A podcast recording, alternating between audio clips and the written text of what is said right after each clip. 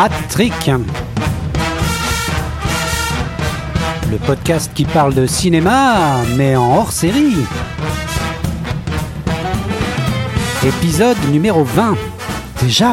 Happy Eh oui. birthday Et oui, c'est- on aime bien les épisodes qui, qui, qui tombent tout rond, et là c'est un épisode qui tombe tout rond, donc on a fait quelque chose d'un peu spécial. 20 ans déjà, c'est fou. Et C'est vrai. Alors, le concept de l'émission à la base, c'est qu'on parle de cinéma, euh, soit en, en prenant une- un film dans une filmo, euh, suivant les, les- les membres de l'équipe que je, dont je ne vais pas tarder à vous présenter.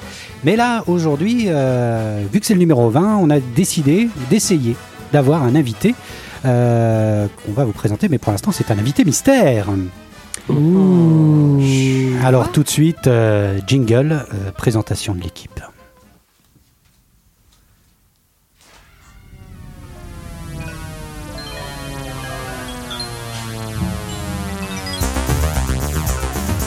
J'espère que vous connaissez cette musique. Alors je voulais commencer euh, par une musique de Vangelis parce qu'on a perdu Vangelis euh, il y a peu de temps, là, il y a quelques, quelques mois. Rip. Donc c'est voilà, c'est un petit hommage avec cette, euh, cette très belle musique. Alors avec nous, il y a Sébastien alias Manou, qui est fan de Christopher Nolan, mais aussi de Daniel Auteuil. Est-ce que tu préfères euh, tout le monde, euh, t'empêches tout le monde de dormir ou euh, les soudoués Hum, très très bonne question. Ça mériterait un trick. Ah c'est dur. hein. Les sous-doués vont dormir. Les soudeux vont dormir. Pas mal. Euh, Maud, alias euh, Molécule, euh, qui est fan de Tim Burton, mais aussi de Patrick Swayze.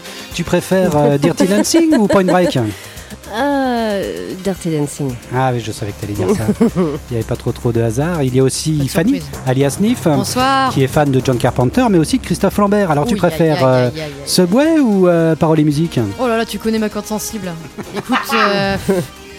Aïe aïe aïe aïe aïe, je vais dire, je vais dire Subway pour pas me faire lyncher ce soir. Subway, d'accord, ok, très bien. Et puis à la technique, il y a bien sûr euh, Kent, alias Maître Sega, qui est fan de Spielberg, mais aussi de Gérard Jugnot. Tu préfères Scout toujours ou Pinot Simple Flic? Très vite, très vite. Ah, Pinot simple flic. Ah, ouais, ouais, c'est vrai. J'avoue, j'avoue, il est La vachement bien. C'est vrai, révélation. c'est vrai, très très bien. Donc on a un concept d'émission assez spécial. Nous ne sommes, euh, nous ne sommes pas 5 ce soir, mais bien 6. 6 avec nous puisque nous avons un invité, euh, un invité qui a souvent été évoqué dans l'émission si vous avez écouté les émissions précédentes. Euh, un invité euh, qui, a, qui, a, qui a un surnom, mais dont vous allez connaître le nom ce soir. Euh, et, pour, et pour le présenter, eh bien, eh bien, quoi de mieux que d'avoir une biographie écrite par sa moitié? Eh bien, Fanny, est-ce que tu veux nous raconter un peu l'histoire de moi. cet invité qui pourra parler ensuite, je l'espère? Je l'espère aussi. Oh. D'abord, bonsoir. Merci d'être là ce soir. Bonsoir. Car effectivement, nous ne sommes pas. euh, nous ne sommes pas 4 ce soir, mais 5. 6 en comptant Maître Sega. L'année 1988 nous a réservé bien des surprises. Effectivement, alors que John sortait son piège de cristal, Robert son qui veut la peau de Roger Rabbit et Luc son grand bleu, un autre miracle se produisait dans la petite maternité d'Angoulême. Celle de la naissance de Kiki. Nous sommes le 3 août, il fait chaud. Kiki s'apprête à sortir dans la matrice originelle alors que Tim sort son Beetlejuice. Kiki s'apprête à donner son premier cri alors que Ron s'associe avec Val Kilmer pour Willow. Kiki mouille sa première couche alors que Claude sublime Bébel une fois de plus dans Itinéraire d'un enfant gâté. Kiki va téter sa première goutte tout en ignorant que Terry, un de ses réalisateurs préférés, sortira le film de tous ses Noëls, Le Baron de Munchausen. Oh. Mais tout ceci n'est que le début d'une riche histoire cinématographique qui accompagnera le déluré Kiki dans son aventure de vie. Oui, son aventure, car cet homme n'est qu'aventure. Alors laissons-nous emporter par cette invitation au voyage, par une pause ensemble dans les grands espaces, dans le rire, dans la conviction que la réponse se trouve au bout de la route sinueuse. Laissons-nous convaincre une bonne fois pour toutes que ce qui compte n'est pas l'atterrissage, mais bel et bien le chemin qui nous y emmène. Permettons, permettons-nous le rire, ce rire hum, certes un peu gênant, parfois difficile à comprendre ou à suivre. Kiki, c'est Chat Noir, Chat Blanc de Costa Rica, c'est aussi Blade Runner. Mais Kiki, c'est aussi Joe Lacrasse et Deep Impact. L'été, c'est Les Valseuses, un bon film français avec Gégé. Ou encore La gloire de mon père, d'Yves Robert. L'hiver, c'est Maman, j'ai raté l'avion de Chris Columbus. Ou encore L'Empire contre-attaque d'Irving Kirchner. quand Kiki aime, c'est Sailor et Lula de David Lynch. Et quand il pleure, c'est La ligne verte de Frank Darabont. Quand il a peur, Les oiseaux d'Hitchcock. Et quand il rit, La tour Montparnasse infernale. Ah, si nous sommes ici ce soir, c'est aussi pour dire oui à cette grande aventure que nous propose cet invité surprise, Kiki. Car finalement, c'est ce soir qu'il va nous livrer la plus belle version de lui-même, avec un choix de thème bien à lui, l'aventure. L'aventure. Oh. Bonsoir. Bonsoir. Bonsoir Kiki Alors, on peut t'appeler Kiki, on peut t'appeler Holo, on Holo, peut t'appeler Holo Bléoui. Holo Bléoui. Euh, donc, euh, bah, plein, plein de sortes de noms. Oui. Donc voilà, Mais euh, oui. tu as été souvent évoqué dans cette émission par, par, par Fanny. Donc, euh, tu... Est-ce qu'on a le nombre précis? Ah, je ne sais pas. Non, Ah, non, je je sais pas. je- Deux, Peut-être trois fois par émission? Ouais, peut-être. À peu ouais. près. Oui, mais Peut-être. alors, Kiki c'était pas du souvent. tout voulu, attention, hein, c'est c'est sorti comme ça. Donc ça nous a semblé une évidence que le premier invité que nous ayons dans la trick, ça soit toi. Je suis très honoré. Et, euh, et on t'a laissé, euh, pour ce faire, le choix de, de la sélection de tous les films que nous avons vus ce soir, enfin que nous avons vus et dont nous allons parler, avec euh, chacun un film. Exactement. Et tu as choisi un thème, un thème général, les films d'aventure, l'aventure au L'aventure, cinéma. Oui. Sous quel angle tu tu- tu- tu t'es dit ça en fait Alors, à la base, je partais sur l'aventure euh, avec un grand A. Bien sûr. dire, Et DS à la fin. et DS. Mm. Et puis, au final, euh, j'ai préféré partir sur un côté aventure, euh, peut-être plus aventure humaine. Aussi. Et aussi une expérience qu'on qu'on allait vivre tous ensemble, euh, Voilà. Sachant que j'ai essayé de choisir des films qu'on avait tous pas vus. D'accord. Ah oui, t'as essayé de J'ai essayé, de me, voilà, j'ai essayé de me dire, même moi, j'avais pas vu les films, et je me suis dit, on va tous partir dans, dans, dans cette Dans merde, en fait, tous aventure. ensemble dans cette aventure. euh. D'accord. Bah, Euh, je comprends mieux à peu près la, voilà. la démarche. En tout cas, on, on- on a tous. euh, voilà, Ça on a été tous- laborieux. On a tous fait nos devoirs. Tout à fait. On a tous Oui, regardé les j'espère. films. Qu'il n'y aura pas de mitonnage ce on a soir. tous parlé du film Moi, Colo a choisi aucun pour film nous. encore. Voilà. Ah merde. Ah, Et on va con. arrêter cette émission, on se retrouver la semaine prochaine. Voilà. On va essayer de voir si on les aura vus. Non, tu as vu. Non, j'ai Tu vu as tous vu. les euh, films. tu as pris un film pour chacun et un film pour toi aussi. Exactement. Donc euh, ça c'est important parce que c'est toi qui vas nous parler du premier film. Le premier film euh, que tu as choisi et qui est. L'aventure, c'est l'aventure.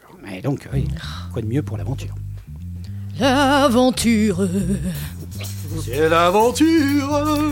J'avais vraiment une pression énorme à venir faire cette émission avec vous. Des semaines d'insomnie pour d'abord choisir le thème et les films.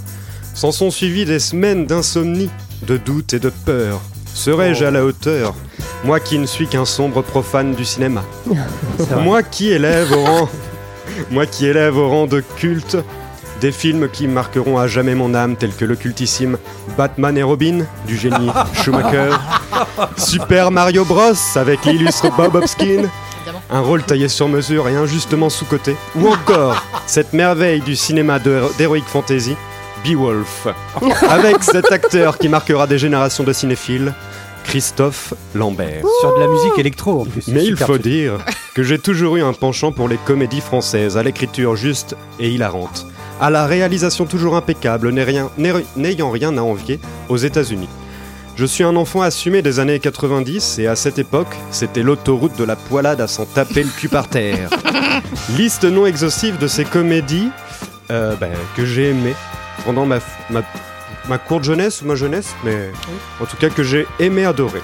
D'accord. Il y a eu Hercule et Sherlock, avec le non moins cultissime Christophe Lambert, Oh Encore vache. Les Anges Gardiens, Oh et ce duo de Pardieu-Clavier qui marquera définitivement le cinéma français. C'est dur. Cherche la Et bien ça sûr, troll, ça troll. je ne peux pas ne pas parler d'un Indien dans la ville que je suis allé voir quatre fois au cinéma. Merde, c'est vrai Non, sérieux True Story, je suis allé le voir quatre fois au cinéma. Tellement j'ai On va enquêter là-dessus. Bah, en fait, je choisissais à chaque fois. âge aussi. Je choisissais euh, quelqu'un de la famille, euh, ma grand-mère, euh, ma tante, mon père, ma mère, et on Ah, est allé le voir quatre kiffé, fois. Ah, j'ai trop euh. à l'époque, j'ai trop kiffé. hein.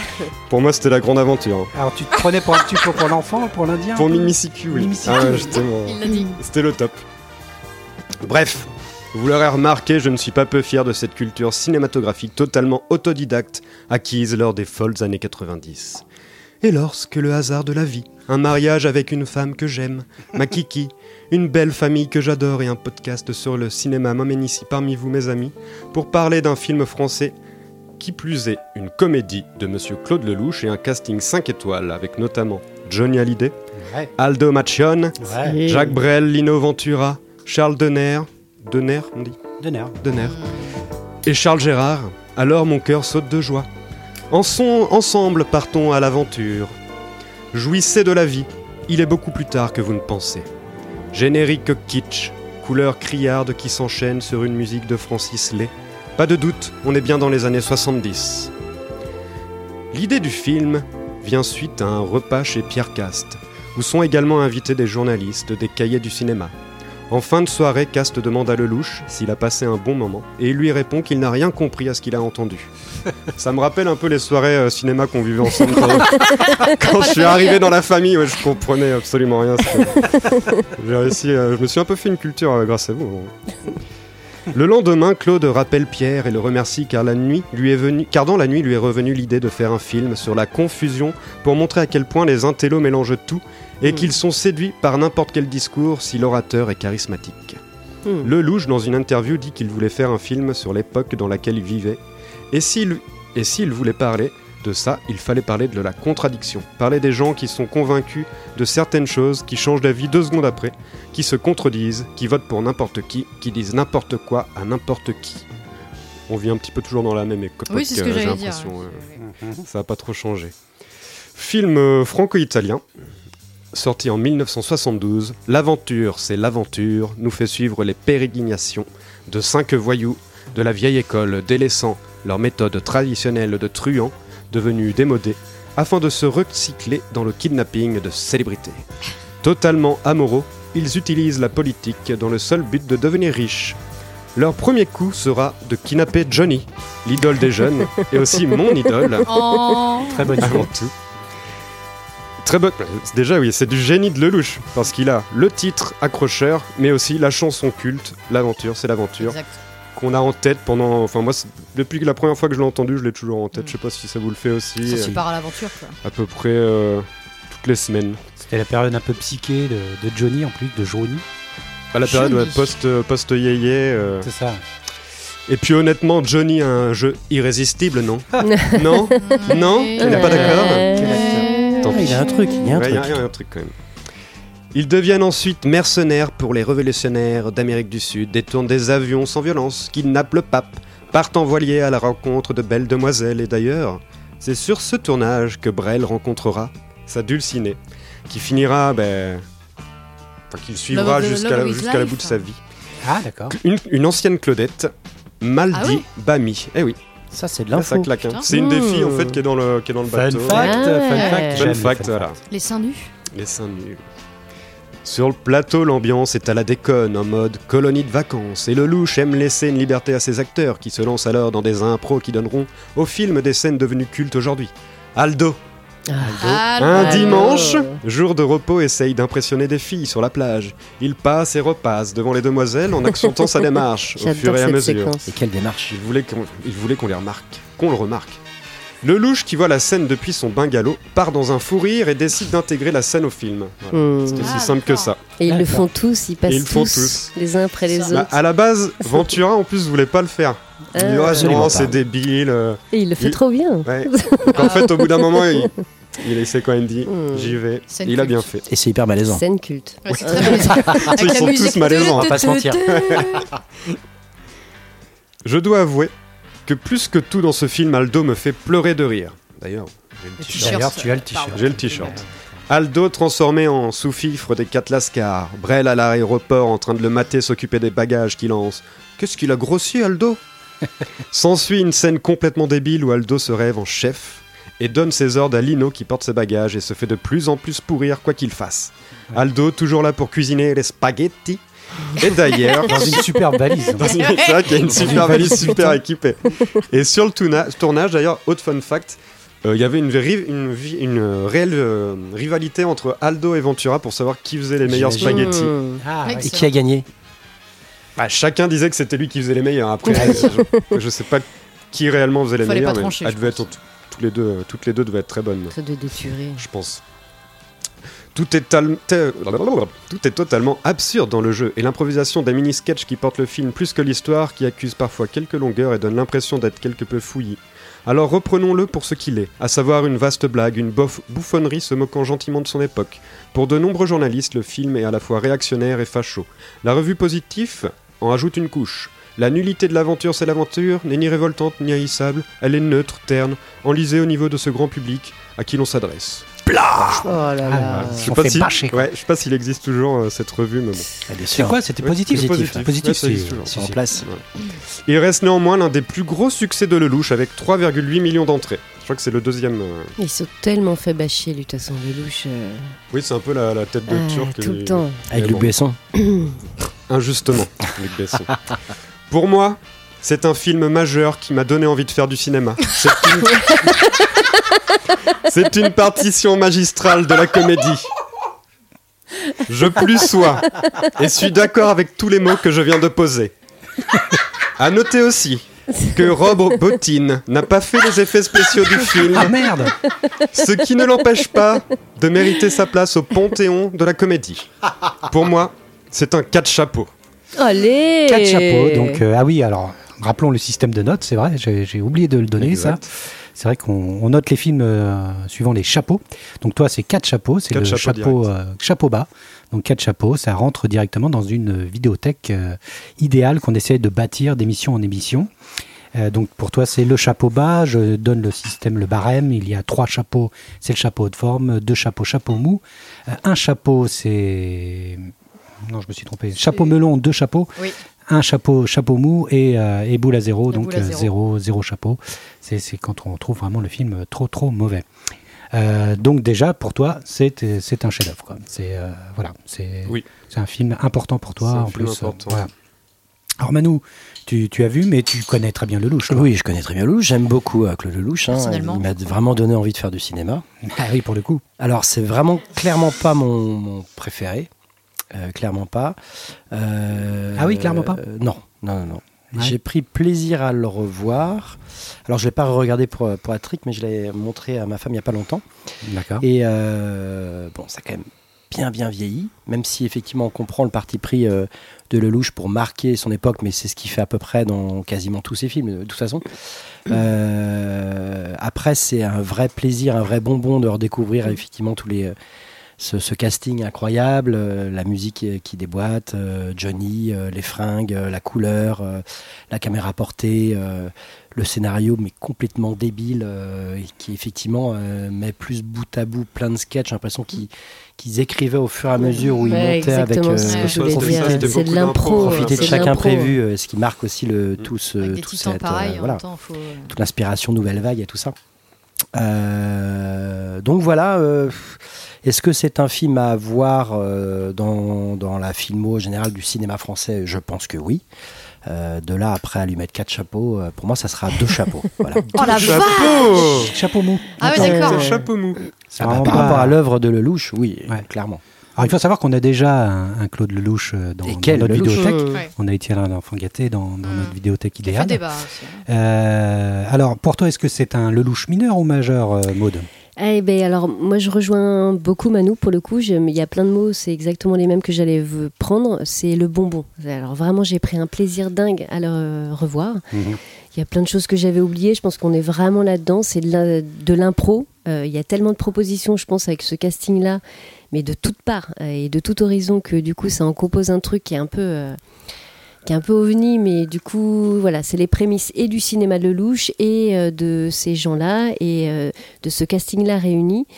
Euh, maintenant, c'est pareil, moi j'irai un peu plus loin, j'irai jusqu'à trois chapeaux, parce que vraiment j'ai été surprise du plaisir que j'ai eu à le, re- à le revoir. Euh, Il y a plein de scènes que j'avais oubliées, que finalement on a, on- on a dû quand même pas mal le regarder, parce qu'il y a plein de choses qui me sont revenues. euh, C'est pas peut-être pas celui qu'on a regardé le plus, c'est vrai, mais mais, euh, il y a quand même des trucs il y a qui sont plein, restés. plein de scènes en tout cas qui étaient cultes Après, et c'est des qui étaient scènes un qui marquent plaisir à tu regarder. C'est ça, C'est peut-être. passé ça, Peut-être peut-être que c'est juste quelques-unes, si mais euh, du coup, elles ont été hyper importantes. Effectivement, cette scène de la piscine, là. Donc, c'est du bonbon pour moi. Voilà, c'est du bonbon. C'est un plaisir à regarder, un plaisir à écouter. J'adore ce- ce- cette manière de mettre en scène euh, l'acteur de Lelouch.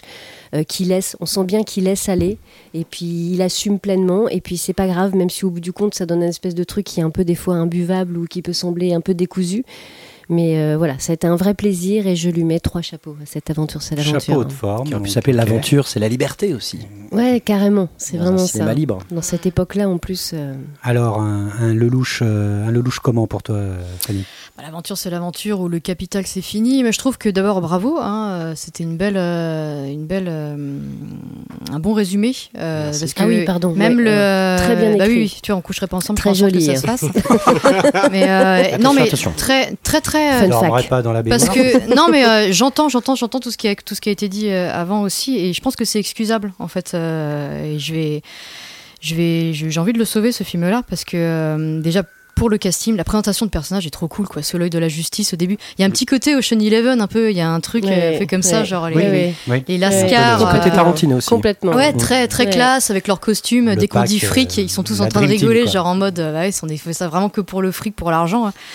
Donc euh, c'est un groupe de, de gentils malfrats, quoi. Euh, c'est ça qui, se retrouve un peu dans Ocean Eleven aussi. hein.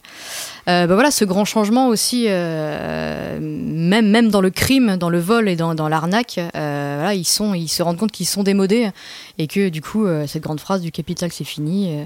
de là à prendre des cours de politique, etc., juste- de philosophie. J'adore toute cette scène où il rencontre euh, tous les personnages, Oui, toutes oui. branches confondues, table. Qui est Grave. super longue. Ouais, qui est hyper longue, par grave. moment joue hyper un peu, euh, Ouais. un peu Ouais. léger. Bah ouais, sans ouais, que ça c'est- gratte. Mm. Ouais, parce que souvent des vraies personnalités en plus qui, Ah bah oui, viennent clairement. intervenir. Et, Ah euh, d'accord. Et puis euh, moi j'aime bien cette mise en scène là où il, Ah, il aussi, joue ouais. avec un zoom, un zoom, un- soit un zoom avant, ça. soit un zoom arrière. Mm. Puis ils ont tous, tous leur personnalité qui est encore plus marquée à ce moment-là, je trouve. Euh, Chacun a son, son style bien à lui. euh. Voilà, je suis pas, je suis pas le louche. euh, J'ai un peu de mal avec le louche. Pas une Euh, Lelouch mais, maniaque. euh, non, pas du tout. Pas une Lelouch. Mais, mais j'aime la liberté qui, qui, qui donne à ces acteurs. Je trouve que c'est toujours, ça crève l'écran à chaque fois. Je trouve que c'est hyper agréable. Euh, bon, ma scène préférée, moi, c'est la scène, euh, la scène des paris qui se font à la jumelle quand ils regardent euh, l'explosion au Ouais. loin et qu'ils Ouais. regardent les autres se, se massacrer pendant que eux comptent le fric euh, qu'ils ont pu faire chacun de leur côté. C'est trop cool. La scène du pape aussi. Oui, la scène du pape est bien aussi. Mais ce que j'aime bien, c'est qu'ils aient quand même le climax où ils disent bah, en fait, c'est pas mal la politique, je commence à comprendre pourquoi tout le monde s'y intéresse. C'est euh, Moi, n'étant pas forcément une, une férue, et j'aimerais m'y intéresser un peu plus, je me suis retrouvée aussi là-dedans. C'est-à-dire que bah, pour faire du fric, allez, c'est parti, quoi. On va, on va, on va, se, remettre, euh, on va se remettre un peu. euh, euh, à zéro et puis on va reprendre les bases et, euh, Faut jouer le game. donc ouais, et euh, bon bah pour Aldo quoi, parce que c'est trop fort quoi. Enfin toutes ces, il est tellement euh, attendrissant et en même temps tellement à fond euh, le rêve qu'il fait, bah, justement, oui, le rêve qu'il fait où, les, où Ventura est dans enfin sont devenus son sous-fifre, etc. Mais elle est tellement longue, ce gag est hyper long quoi. C'est le rêve, il est hyper long. Ils l'ont tourné. Mm. Mais oui, c'est ça, c'est hyper dur. Une Mm. scène rare de voir Ventura. Qui se fait tirer l'oreille, quoi. Mais oui, c'est ça, peu du posture-là, Molière, euh, presque. mm. C'est ça. Donc moi je mettrais trois chapeaux à l'aventure, c'est l'aventure. euh, voilà. D'accord. Euh, bah pour moi, c'est un Lelouch majeur. Euh, au contraire, je, je- je- je- je porte au nu ce film-là. Euh, et c'est étonnant, parce que pour moi, c'est, euh, comme dit positif, pour moi, c'est une comédie de droite. Elle se veut de droite et, elle est vraiment de droite. Euh, pour moi, elle l'est, puisqu'elle détruit tout ce qui est politique. Le film sort dans les années 70, alors qu'on est dans une ère très, très politique. À ce moment-là, il y a la gauche qui est très puissante. On est, euh, quelques années après 68. On est à un moment où la politique compte, où on se dit qu'il y a un air, un vent. Un rouge et le vent, comme on disait. Mm. Et, et, et Lelouch, lui, n'y comprend rien. Et donc, il y a une lecture euh, de branleur de ça. Un peu niaise Ouais, des très fois. voilà. léger, Et euh. c'est une comédie de droite, mais que moi, j'aime beaucoup. Puisque bon, elle a le droit d'être de droite, cette comédie. Elle me fait beaucoup rire. Il faut savoir que le titre américain, le titre international du film, c'est Money, Money, Money. Donc, comme ça, Ah, il n'y a pas de souci. Je pense que, lecture, euh. Je pense que ça doit être un des films préférés de, à la fois d'Éric Zemmour, de Michel Oh Onfray, non et de, et Donald Trump, de Finkielkraut, pourquoi pas de Donald Trump. Euh, pour moi, c'est quelque chose d'évident. Après, moi, je le trouve le film d'autant plus majeur, c'est qu'il euh, il annonce en fait les années 80 et 90, les années fric, les années de gens qui Mm. justement vont utiliser les idées, tout ce qu'ils peuvent pour faire du fric. Et l'idée du kidnapping de Johnny Hallyday pour en faire un plan marketing pour pouvoir faire euh, faire de la thune, pour moi, ça annonce vraiment ce qui va se passer après. C'est pour ça que je trouve le, le- le film excellent dans. dans Mais c'est pas volontaire quoi. Ah, un peu quand même, je pense que si, parce que tu vois, le plan marketing euh, avec Johnny Hallyday, c'est quand même très clairement dit, quoi. Mm. On parle de moi, il y a des articles partout, c'est génial, les mecs, euh, je Mm. vous paye, je vous paye la rançon parce que ça me fait, ça me fait de la publicité, quoi. Il y a même Johnny assume ce côté ultra cynique et ultra, euh, ultra horrible de faire de la pub. Euh, Tout le monde incarne ce rôle, euh, alors que pour moi, ça annonce les, les Bernard Tapie, les, les les Lagardère. avec ses cheveux longs et tout ça, quoi. Mm. Oui, voilà, ouais. Donc il y a quand même euh, l'idée aussi d'une forme de dénonce. Donc je pense pas que le film soit complètement de droite, mais il est quand même, quand même sérieusement pas mal. Et puis moi, j'adore sa forme. J'adore cette forme-là. euh, euh, Ah Moi, je suis assez Ah fan de ouais. Lelouch. J'adore. J'aime quand il fait des plans fixes et qu'il laisse Ouais, le temps à une scène de s'installer. Mais j'aime aussi quand il commence à tenter des, des plans qui, moi, continuent à m'épater. Euh, Mm. Ce plan sur le soleil au tout début, là, je le trouve génial avec, Mm. euh, avec comment est-ce qu'on appelle ça, des, des frères, des, des fers, des, Des flares, flares. des flares euh, qui, TJ Abrams. en 72, c'est quand même génial de faire ça. de- euh, Il y a une énergie, euh, il y a des moments où il utilise le, le grand angle, où il y a plein de moments où tu, tu vois qu'il a encore de l'énergie, il a encore Ouais. la, la peps et le peps et l'envie de, Mais est-ce que ça fait un de, film? de créer. euh, bah moi je trouve, Moi, je trouve que le film oui, se ouais. tient. Ouais. Je pense aussi. oui. Ouais. Moi je trouve que le film se tient et, et moi je, je, je lui mets quatre chapeaux aussi, bon, Wow. même si c'est. euh, Ah, il y a moi je deux trouve que quatre c'est un, film. Il y a cinq chapeaux après Deux ou non sur cinq. Non, non, c'est quatre chapeaux. Pour moi, c'est c'est chapeau bas. C'est un film très très important et je, je, je le mettrai dans ma vidéothèque. Il y avait une interrogation aussi qui était intéressante sur la scène justement des prostituées qui se révoltent et qui euh, c'est marrant parce que Bah, c'est pour est ça venu que me c'est une voir en me scène qui a- demandant euh, bah, t'en penses quoi en fait de cette scène? Mais c'est vrai que c'est toujours un peu sur un sur un sur un fil euh, Bah oui, c'est pour ça que je dis que c'est une comédie de droite. C'est quand même euh, voilà cinq mecs, euh, du rasoir. cinq mecs vieux, friqués, blancs, hétéros qui euh, qui ont une lecture du monde euh, complètement dépassée. Donc c'est pour ça que c'est pour ça que je dis que tu vois Eric Mm. Zemmour doit kiffer le film puisque c'est vraiment genre que tu es face à un discours Oui, féministe. euh, de Ouais. prostituées qui veulent s'émanciper. euh, euh, tu vois le, le- la tête de Lino Ventura, bon, tu vois, c'est à peu près la tête que devraient faire les mecs de CNews, Oh. tu vois. Donc quand on parlera de ça, quoi. Donc euh, c'est pour ça que pour moi c'est un film de droite, mais une comédie. moi je la trouve, je la trouve génialissime. Ouais. Donc voilà. Mais bon, écoute, on aura tenté. Oui, On mais c'est pas mal, hein. Non, mais c'est déjà mal, bien. déjà. C'est déjà une bien. moyenne de, de 3,5, on va dire. Ouais, Ouais. peut-être. Ouais, ouais. 2 sur 5. Ouais, il C'est faudrait pas mal. sortir les calculettes. en tout cas, voilà, c'était euh, c'était ton premier film. Et ensuite, eh bien, tu as choisi un film pour, pour Maude. Et qu'est-ce que tu as choisi pour Maude Les forêts de Sibérie. Dans Dans, les- dans les forêts. Dans les forêts de Dans les Sibérie. forêts de Sibérie. forêts, Mais avant ça, euh, on va, Maude a trois questions Ah. à te poser. Oh non, Donc, euh, jing- jingle. laissez-moi tranquille Oui. attendez, mais on n'a rien préparé. Alors, mon beauf, Oui. première question. Qu'est-ce qui a motivé ta sélection? Ah, on avait droit à des questions comme Tout ça le monde s'est posé cette question-là. Pourquoi tu es sur Terre Non, non, c'est qu'est-ce qui, euh, qu'est-ce que tu as été chercher pour te dire, c'est là-dedans que j'ai envie d'aller?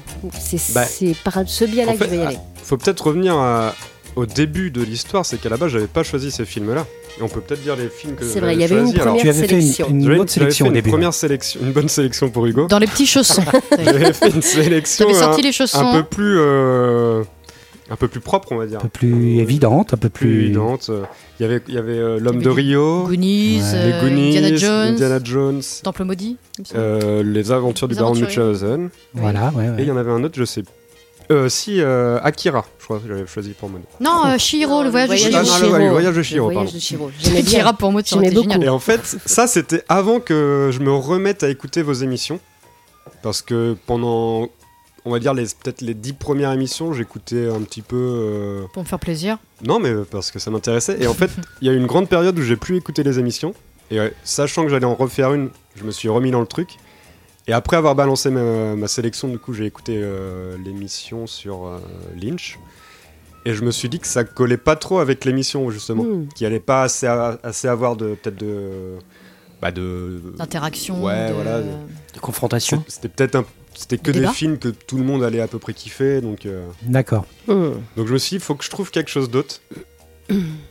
Et du coup, je suis parti de l'idée que c'était sympa aussi de partir sur un truc où moi je connais pas forcément les films et vous aussi, c'était peut-être des films que vous n'avez Ouais. pas vus. terrain Enfin, où incognita j'ai- J'espérais que vous, avez- que vous les auriez pas vus. C'était quasiment à Hmm. 100%. Donc Mais- tu as pris des films que t'as pas vus mais comment tu les as tu les as trouvés justement ces films là par Google Alors par euh, comment après, c- je, je suis parti un peu dans le. Moi, ce que j'aime, euh, par exemple, dans les forêts de Sibérie, Mhm. Pour moi, ça, c'est euh, une aventure de ouf de partir euh, tout seul. euh. C'est un rêve même. Oui, c'est un- moi, j'adorerais faire ça, ouais, Mm. partir Et tu tout vas le faire, tout. mon kiki, tu, tu le feras. Pour ton anniversaire, je t'achète un billet. En Russie, c'est un peu chaud, mais. Il y aura certainement un autre podcast. En tout cas, là, on Oui. parle cinéma. C'est pas TripAdvisor, le, le podcast. D'accord, ok, bah, j'en comprends Euh, mieux. donc voilà, oui, j'ai essayé de partir voilà, sur des trucs comme ça, euh, un peu au hasard en fait. Ah. L'aventure. C'était un peu le- l'aventure. Le hasard sans être le hasard, parce que c'est vrai que la montagne sacrée, je l'avais quand même déjà vu, mais on, on se rappelle de rien. On l'avait vu avec Fanny euh, à l'époque où on fumait, on peut le dire, on peut le dire là Tu peux tout dire, tu peux tout dire. Maman, oui, je fumais des joints. Et euh, ouais, non, je me rappelais pas trop, mais voilà, après, euh, j'ai essayé de me, je me suis dit, je me suis demandé en fait qu'est-ce qui pouvait être une aventure, et, et plus peut-être une aventure humaine en fait. euh.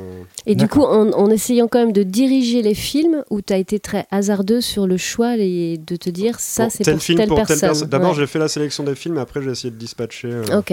C'est toujours la première question, ça Ou, euh, Oui, c'est toujours la première ah, d'accord. question. Excusez-moi. Deuxième question. Quand est-ce que tu as pleuré pour la dernière fois au cinéma? Ah, au cinéma. devant, euh, devant un film, en tout cas.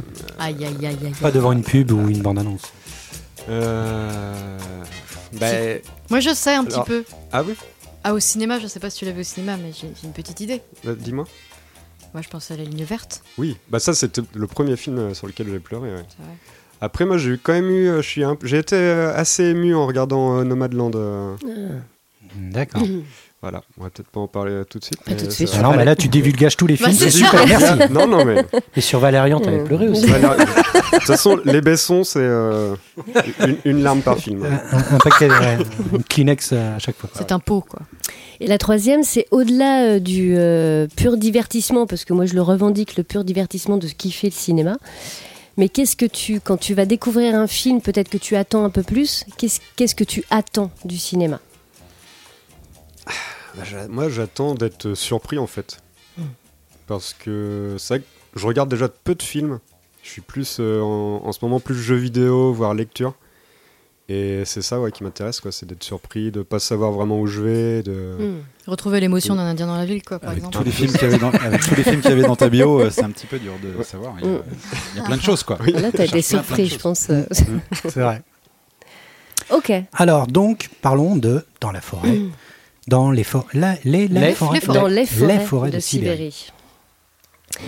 Dans les forêts de Sibérie, donc un film de Safi Nebou de 2016. C'est une adaptation libre euh, d'un livre autobiographique de Sylvain Tesson, qui est un aventurier en soi. Ah, Là, pour le coup, c'est un vrai aventurier. Avec Raphaël Personnaz. Et là, je suis obligée de faire.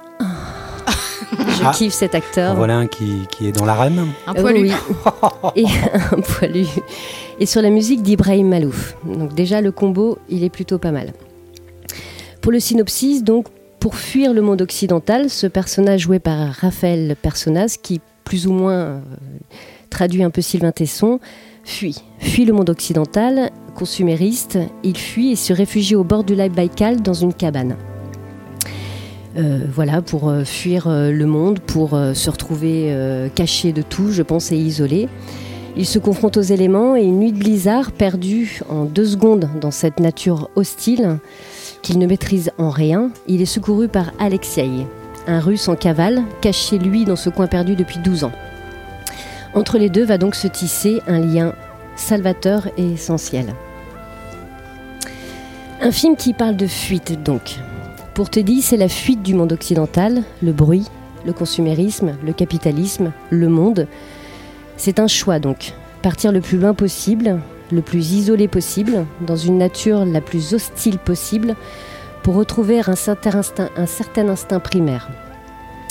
Il retrouve presque l'enfance. Plus personne ni rien à se soucier. Habiter une cabane, là où on peut faire ce qu'on veut. Devoir faire du feu est un amusement, comme glisser sur la glace ou même rencontrer un ours. Il tremble, il vibre, il a peur, il est ému, il s'émerveille, il se retrouve, il se sent libre. Mais ce fameux soir de blizzard, donc, la nature le rattrape et il se perd en quelques secondes. Il s'évanouit. Il a été sauvé par Alexei. Lui aussi, il fuit. Mais lui, il fuit la peine qu'il subira s'il retourne en ville car il a tué un homme. Un soir, ivre de vodka et de paroles de sa future victime, Alexei, pour des raisons qui lui semblent maintenant futiles, a tué cet homme. Il a perdu alors sa femme, ses deux enfants qu'il n'a pas revus depuis 12 ans. 12 ans d'exil à se cacher, à vivre dans l'endroit le plus hostile possible, le plus isolé possible, en attendant qu'il y ait prescription et de pouvoir enfin retrouver sa femme et ses enfants. La rencontre est alors forcément un choc pour chacun. Teddy qui regarde cet homme tout comme l'ours avec appréhension mais émerveillement, et Alexei qui regarde cet ours qui par cet ovni qui par choix s'est offert un luxe, le luxe de tout quitter pour venir là. Il va même tout faire pour le faire partir. Ce film est dans la lignée, comme Into the Wild, des films de fuite. Ce fantasme de tout quitter et d'aller se cacher, d'aller s'isoler, d'aller contempler. D'ailleurs, dans ce récit, Sylvain Tesson ne rencontre pas d'Alexaï. Il est tout seul face aux éléments. Et c'est un véritable choix de narration, car l'auteur lui-même pensait qu'un film sur un seul homme bravant les éléments serait hyper chiant à mourir, en fait. Donc ils ont décidé dans la réal. Pourtant, on l'a fait hein, pour Seul au monde. Euh, moi, je trouve que ça marche complètement. Mais bon, ils ont choisi de rajouter cet élément de rencontre. Mais la création d'Alexaï représente exactement ce qui va se passer en finalité dans la tête de l'aventurier. Finalité d'ailleurs en général de tous ces films de fuite ou initiatique. Nous avons profondément besoin des autres, et ne serait-ce que pour partager l'émotion. Et ô combien, à toutes les étapes, je suis cliente de ces films et de leurs conclusions, dans mon œil et mon interprétation. Parce que je suis de celles qui fuiraient bien me cacher dans une cabane à l'autre bout du monde aussi, quand je suis submergée. Un jour je l'ai fait, il m'a fallu deux heures pour me demander ce que je foutais là. Je ressens donc bien, et tout ça me résonne. Souvent, je me redis quel luxe, quelle chance. C'est un choix. Mon passeport de française m'ouvre toutes les frontières du monde. Je ne fuis pas la guerre ni la famine, on ne m'arrache pas à ma famille pour me sauver, et pourtant parfois je voudrais quitter ce confort occidental qui m'est luxueusement insupportable. insupportable. C'est toujours des prises de conscience. Et ce film-là précisément me touche, me rappelle cette réflexion, et m'en fait pleurer, souvent. Donc celui-ci en fait partie maintenant. Et merci mon beauf, parce que c'est un joli choix, surtout en ce moment. ça, a été, ça a fait écho euh, à tous les niveaux. Je dois reconnaître, puisque moi maintenant aussi je parle de mon amoureux, qu'on a été tous les deux comme des cons à pleurer à la fin, et même à plein de moments.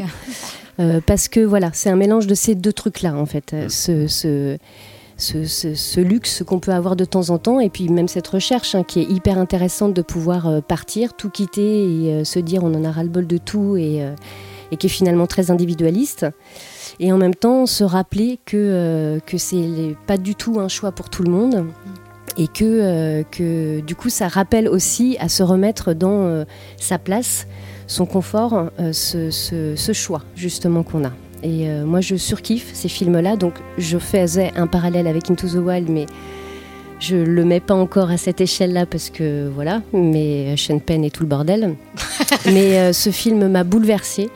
Euh, je l'ai pris en pleine face et euh, de Alexei, ce comédien qui était absolument génial. D'ailleurs, il existe une, le, pour le dossier de presse qui est en ligne et il y a une discussion croisée entre Sylvain Tesson, le réalisateur Raphaël Personnaz et Ibrahim Malouf qui est absolument génial, une discussion croisée de comment ils ont pris le scénario, comment ils ont produit les choses, comment ils l'ont adapté, comment ils l'ont écrit, comment ils l'ont pris personnellement et comment ils ont vécu l'aventure.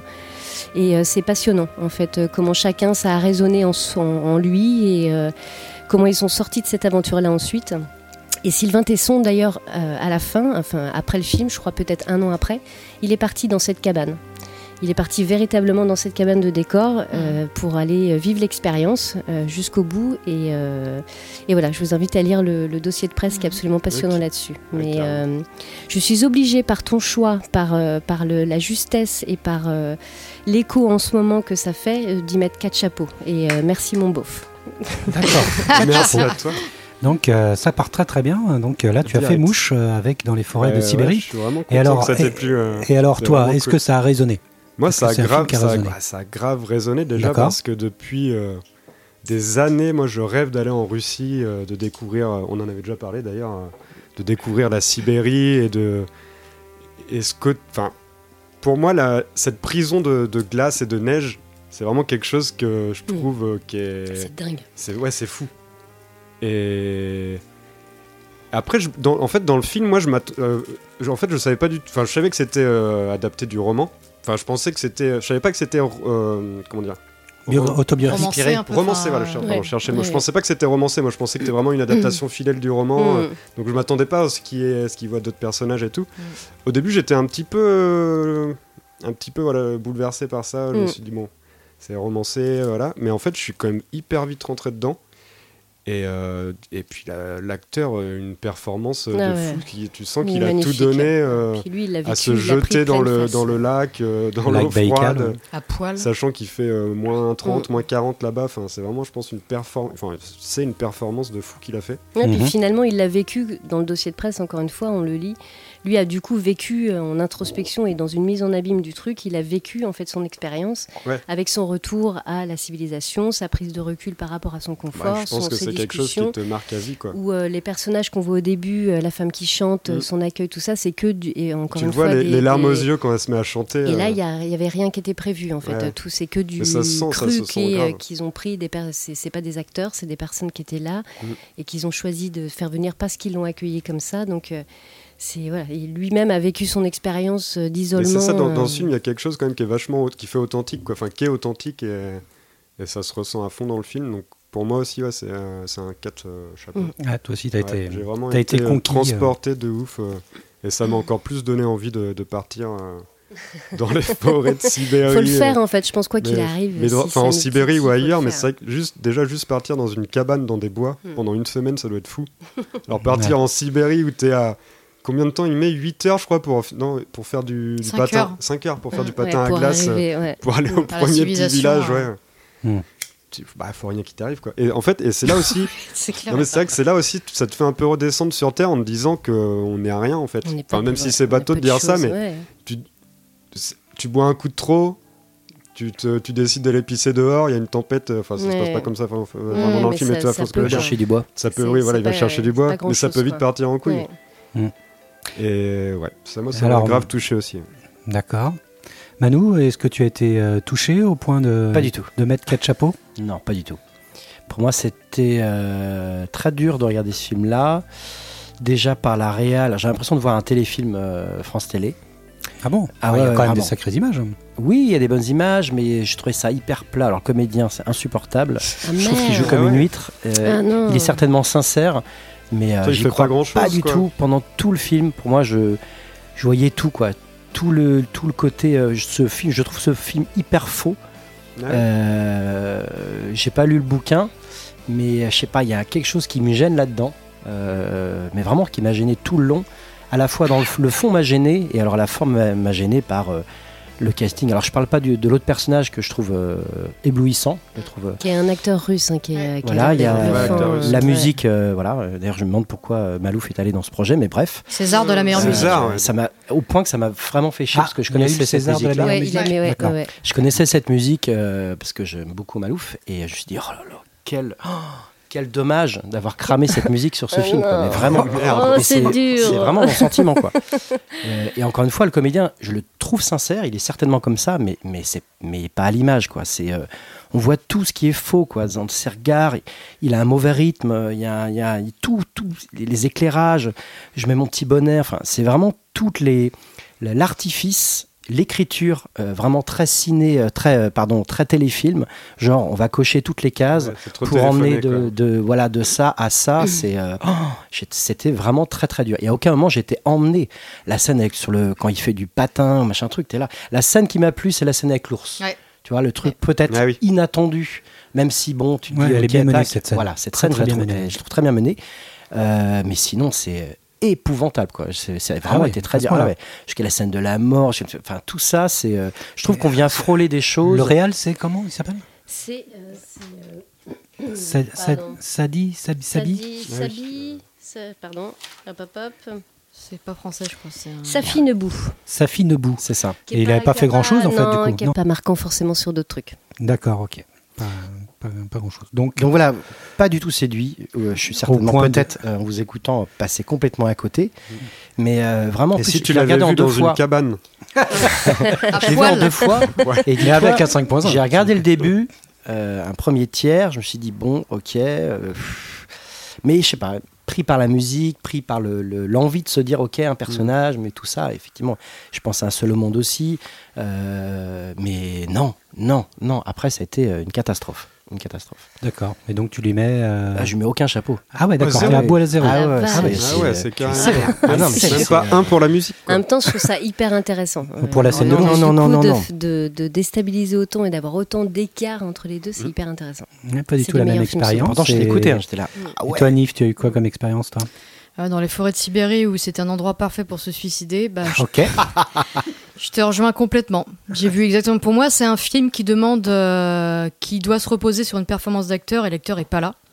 Euh, clairement, et je le trouve même pas sympathique en fait. Il m'énerve ce mec. J'ai j'ai juste envie de C'est lui pareil, mettre trois claques dans il la gueule. Oh la Il est pas, il fait pas authentique du tout en fait. Oh, il y a un, un problème d'authenticité dans le film qui est, qui est flagrant, je trouve quoi. C'est effectivement la seule scène qui m'a un peu emporté, c'est celle de l'ours que je trouvais un peu intéressante ou en tout cas un peu surprenante où t'as l'impression qu'il joue un petit peu. Moi, un mec qui soit à poil euh, dans la taïga, euh, dans l'eau à, moins à moins 40, ça m'intéresse pas trop en fait. S'il n'y a pas un jeu comme euh, Tom Hanks, s'il n'y a pas un jeu comme Sean Penn, si on va dans cette direction, s'il n'y a pas et en, en plus de ça, encore, c'est, je crois que tu disais que c'était le hum, c'était le, le problème. euh, Enfin, tu avais nommé ça en disant le, le, le film avec Leonardo DiCaprio, là, euh, The Revenant. C'était, c'était un Ah peu oui. le, syndrome The Revenant, c'est-à-dire que tout se base sur une performance d'acteur.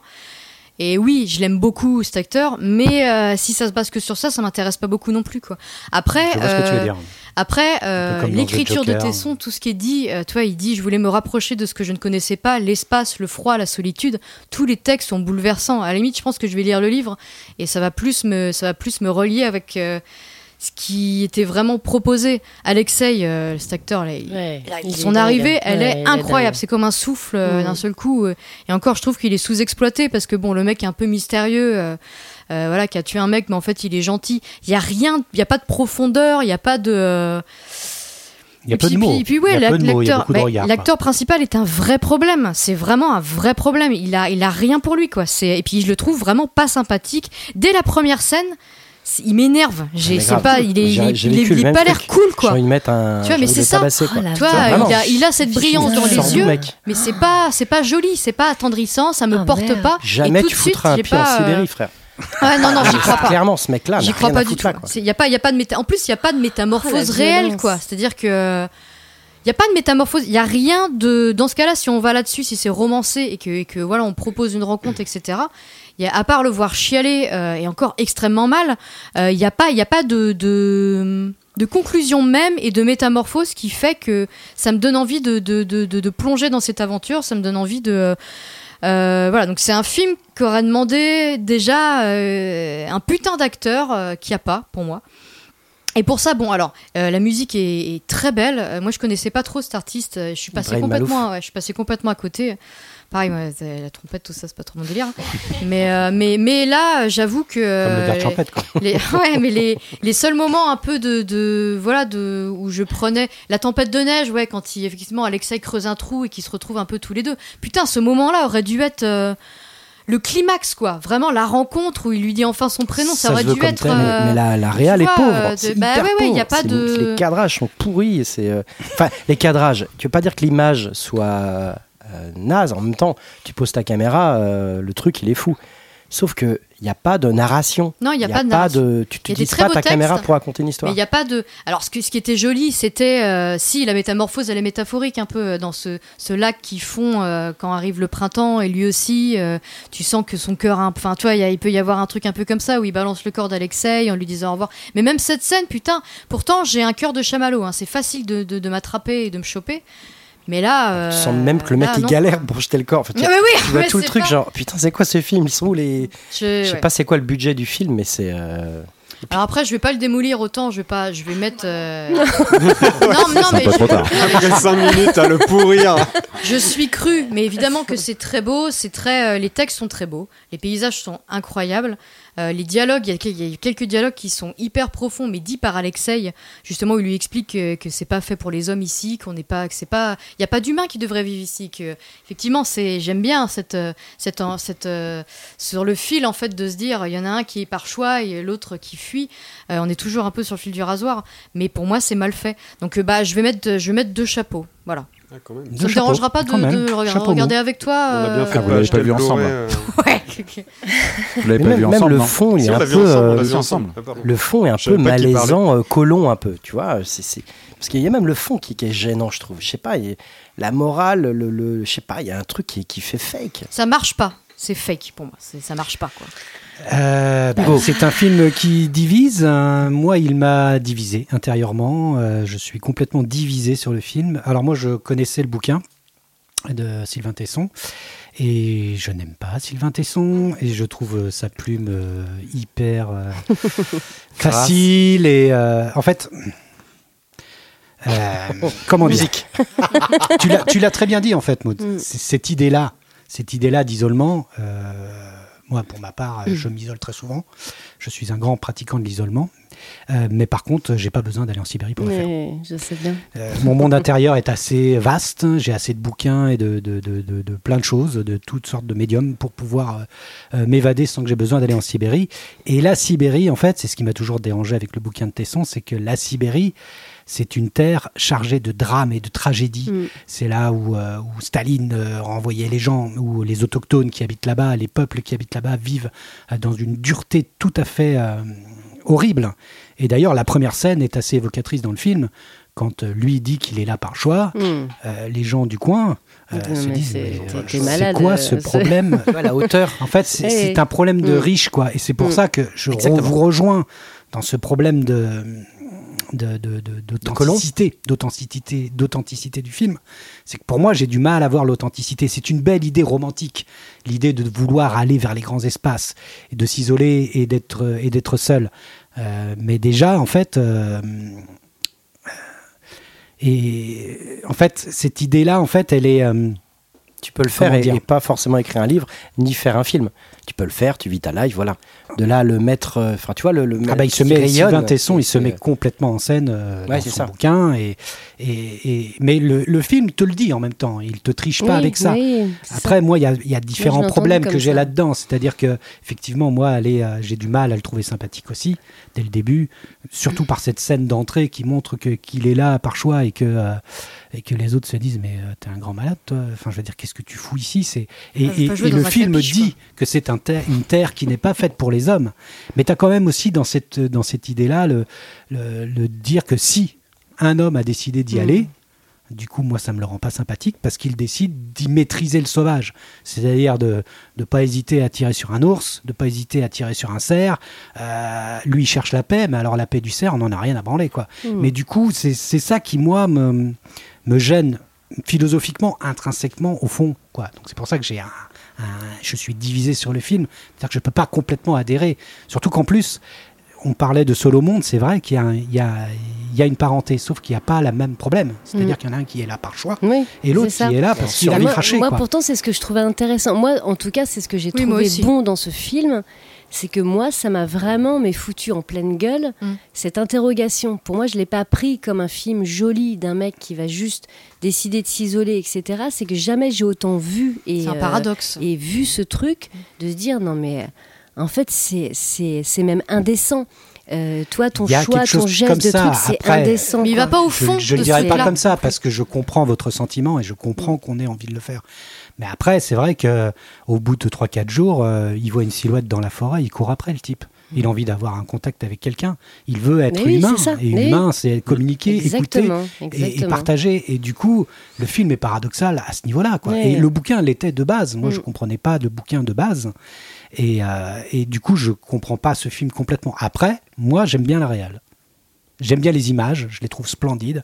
J'adore quand il fait des plans de, de, de drone d'au-dessus, euh, au-dessus du lac. Je trouve ça. euh, bon, je suis bon public. J'ai été. euh, ça, ça m'a plu. J'aime beaucoup effectivement la, la scène du, de l'ours. Je trouve qu'elle est vachement bien faite. Euh, même si la scène où il va chercher du bois.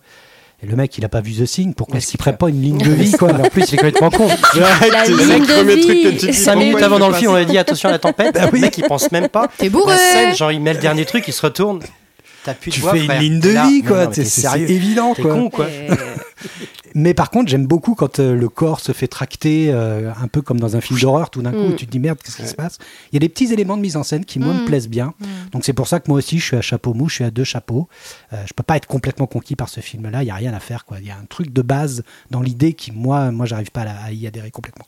Donc voilà, Bon, c'est un film qui a partagé en tout cas, Ouais. mais, mais qui vous a quand même bien conquis, vous, et qui, euh, je pense, euh, mérite quand même d'être vu, euh, ne serait-ce que pour découvrir un coin qu'on a peu vu au cinéma quand même. euh, Je veux dire, le lac Je Baïkal. pense qu'il y a un public hein, pour ce type de Complètement. film. Après, complètement les, gelé, les sons euh. aussi sur le lac Baïkal sont Les sons. Ouais. hyper impressionnants. le Mm. Oui, film. oui, c'est vrai ça. que. En plus, C'est ça moi, qui j'ai est assez regardé au intéressant. casque. Ah oui, J'ai ouais. regardé au casque et Parce du coup, le son presque de la glace et le son de ouf. vit quoi. J'aime bien cette scène-là aussi. J'aime bien cette scène-là où il se demande d'où vient le son. Le son vient, le lac parle presque. Est-ce que Et t'as presque le monstre de cet endroit-là, quoi. T'as préféré le film ou le, ou le livre Ah, t'as lu le livre Non, non, j'ai pas lu le livre. pas lu moi. le Non, livre, non, d'accord. j'ai pas lu le livre. C'est un petit livre, hein, mais euh, Mm. moi j'aime. Je trouve qu'il, voilà, il, il en fait un peu beaucoup, beaucoup, beaucoup euh, des tonnes dans sa, dans sa plume. Je la trouve un peu chargée, un peu emphatique, mais bon, voilà. C'est voilà. Après, ça c'est un autre, un autre débat. On fera ça dans la trick littérature dans quelques années. Donc bon, voilà, voilà, c'était notre deuxième film. Passons au troisième film. Et cette fois, tu as choisi un film pour Manu, Nomadland. Nomadland. Tout à fait. Une jolie surprise, mais avant ça, Manu va te poser trois, Trois questions. Ouais Jingle. Bonsoir à tous, bienvenue à l'interview. Loïc Ouais Brap, brap, brap, brap. Trop fan Écoutez, j'ai trois questions à vous poser euh, qui vont être des questions. Alors, euh, Manu, par contre, vous pouvez me tutoyer. Oui, tout à fait. Si ça ne Des vous dérange pas. un peu techniques. Euh, vous savez que je, pose un peu la technique, moi, dans, dans Hat-Trick. Donc, j'ai trois questions euh, qui va vous demander un petit peu de mémoire. Oui. Ah, La première, c'est euh, quelle est euh, votre scène d'ouverture euh, vous kiffez au cinéma? La première qui Ah. vous vient, euh, celle qui vous a marqué. euh, Hum, C'est taquin. Le début Déjà, de film alors, qui te. Sachant que la mémoire, c'est mon point faible. Ok. Ah. Je n'ai pas de mémoire. presque demandé de lui envoyer les questions avant pour qu'il y réfléchisse. Comme ça, de brûle pour point. Voilà, ça peut être la première qui te vient. Scène d'ouverture, c'est pas facile. hein. Là, Quentin, tu cutteras parce qu'il va y avoir à peu près 10 minutes de de réflexion. Ça s'appelle Maître Sega. Ah oui, pardon, Maître Sega. Hum. Euh, comment, comment, comment commence euh, déjà le film euh, des Goonies? Ah bah énorme, Ah, énorme. énorme. Le mec qui Ah, du personnage, C'est l'évasion, l'évasion Ah oui, des, ça, oui, des voilà. Fratelli. L'é- L'évasion, voilà. Non, voilà. des. euh, comment il s'appelle? Des Fratelli. Des Fratelli, ça ouf. Très très Pour bonne moi, intro. ça, c'est une, c'est la scène d'ouverture euh, par excellence. Hmm. Tu as tous les personnages qui sont euh, regroupés dans ce. Dans une scène d'action. minutes, Voilà, dans une scène d'action en plus. Et Et on la expose tous musique, les personnages. la musique, je sais pas si tu te rappelles, Fanny, une fois, on s'était mis la musique Si, au justement casque, euh, au casque pour en venir vélo. ici en vélo. Alors qu'on n'avait pas le Ah, droit, c'était pendant le confinement. Ah oui, c'était pendant le filme. Le ouais. kiff. Ah oui, On était fou. deux Goonies. On était là en vélo. Et- C'est très illégal finalement. Ouais. On aime le risque. vous faites- On aime le risque. Ah, cette musique-là, Quentin, merci. Maître Sega, pardon. J'enchaîne avec ma deuxième question. Si tu as une idée d'un plan, un plan qui t'a oh, enchanté, émerveillé, euh, un plan qui te vient comme ça. Un plan d'un film qui me vient ou moi, Ouais. ou moi si j'ai une idée de faire un plan Ah non, Non, un plan un d'un d'un film. film. Tu n'es pas réalisateur. Un gros plan, un plan large, un travelling. Moi, un... j'ai. Alors, Un plan séquence. mon plan. Enfin, un film qui m'a qui m'a bouleversé dans tous les sens, c'est 1917. Oh là là. Et c'est un plan séquence, c'est deux plans séquences le film. Excuse-moi tout de suite. Et. Ouais. Sam Mendes. Mmh, Les très deux- bon choix. Très Cette bon choix. perfection. Magnifique. Et puis Le- c'est une bonne réponse, c'est pas mal. Déjà, juste. le- alors, la partie du plan, j'allais dire le plan, mais la partie du plan où ils sont à- dans la ferme, Ah, C'est énorme. que t'as l'avion Oh qui là arrive. euh, pff, ouais. Non, ça, ça me tue. Ok. Ouais. Et ma troisième question, une scène finale. Une scène finale. euh, Terminator. Excellent. Le 2 Ouais, Non, le j'allais 1 dire. Le un le deux Là, oui, avec ses doigts, où il, Hmm. Le 2. il est- ils deux. font dans C'est la le deux. lave. T2. Le deux. Ouais, et il sort ses Et doigts. il sort ses doigts. Très bien. Ah, J'ai magnifique. mes réponses. Très bien, très, On aura, très, on aura eu des bouts très bon d'audio. questionnaire. C'est des bon. bouts de musique. C'est ça qui est bon. Et donc maintenant, eh bien, euh, No Man's Land de Chloé Zhao. Tout à fait. Alors, je me suis posé des questions. Quand il m'a proposé No Man's Land, je me suis dit, tiens, un film primé déjà, cool. C'est vrai, beaucoup de Lion d'Or, euh, un Ostra, euh, deux Golden Globes, trois Oscars. Tu dis, cool, ça va être cool. après tu... après, tu te dis, c'est un film qui est sorti pendant le Covid. Il y aura peut-être des, euh, des- des raisons de la critique, peut-être, de ce film, qui était peut-être. euh, voilà. Je n'avais pas vu le travail euh, de cette réalisatrice. Alors, oui, je vais rentrer un petit peu dans la technique. Euh, donc, c'est un film sorti en 2020, euh, donc en pleine crise sanitaire, je le disais tout à l'heure, réalisé par Chloé Zhao, donc qui avait fait un malheur avec son premier film, The Rider, c'est ça? The Riders. voilà, que je n'avais pas vu.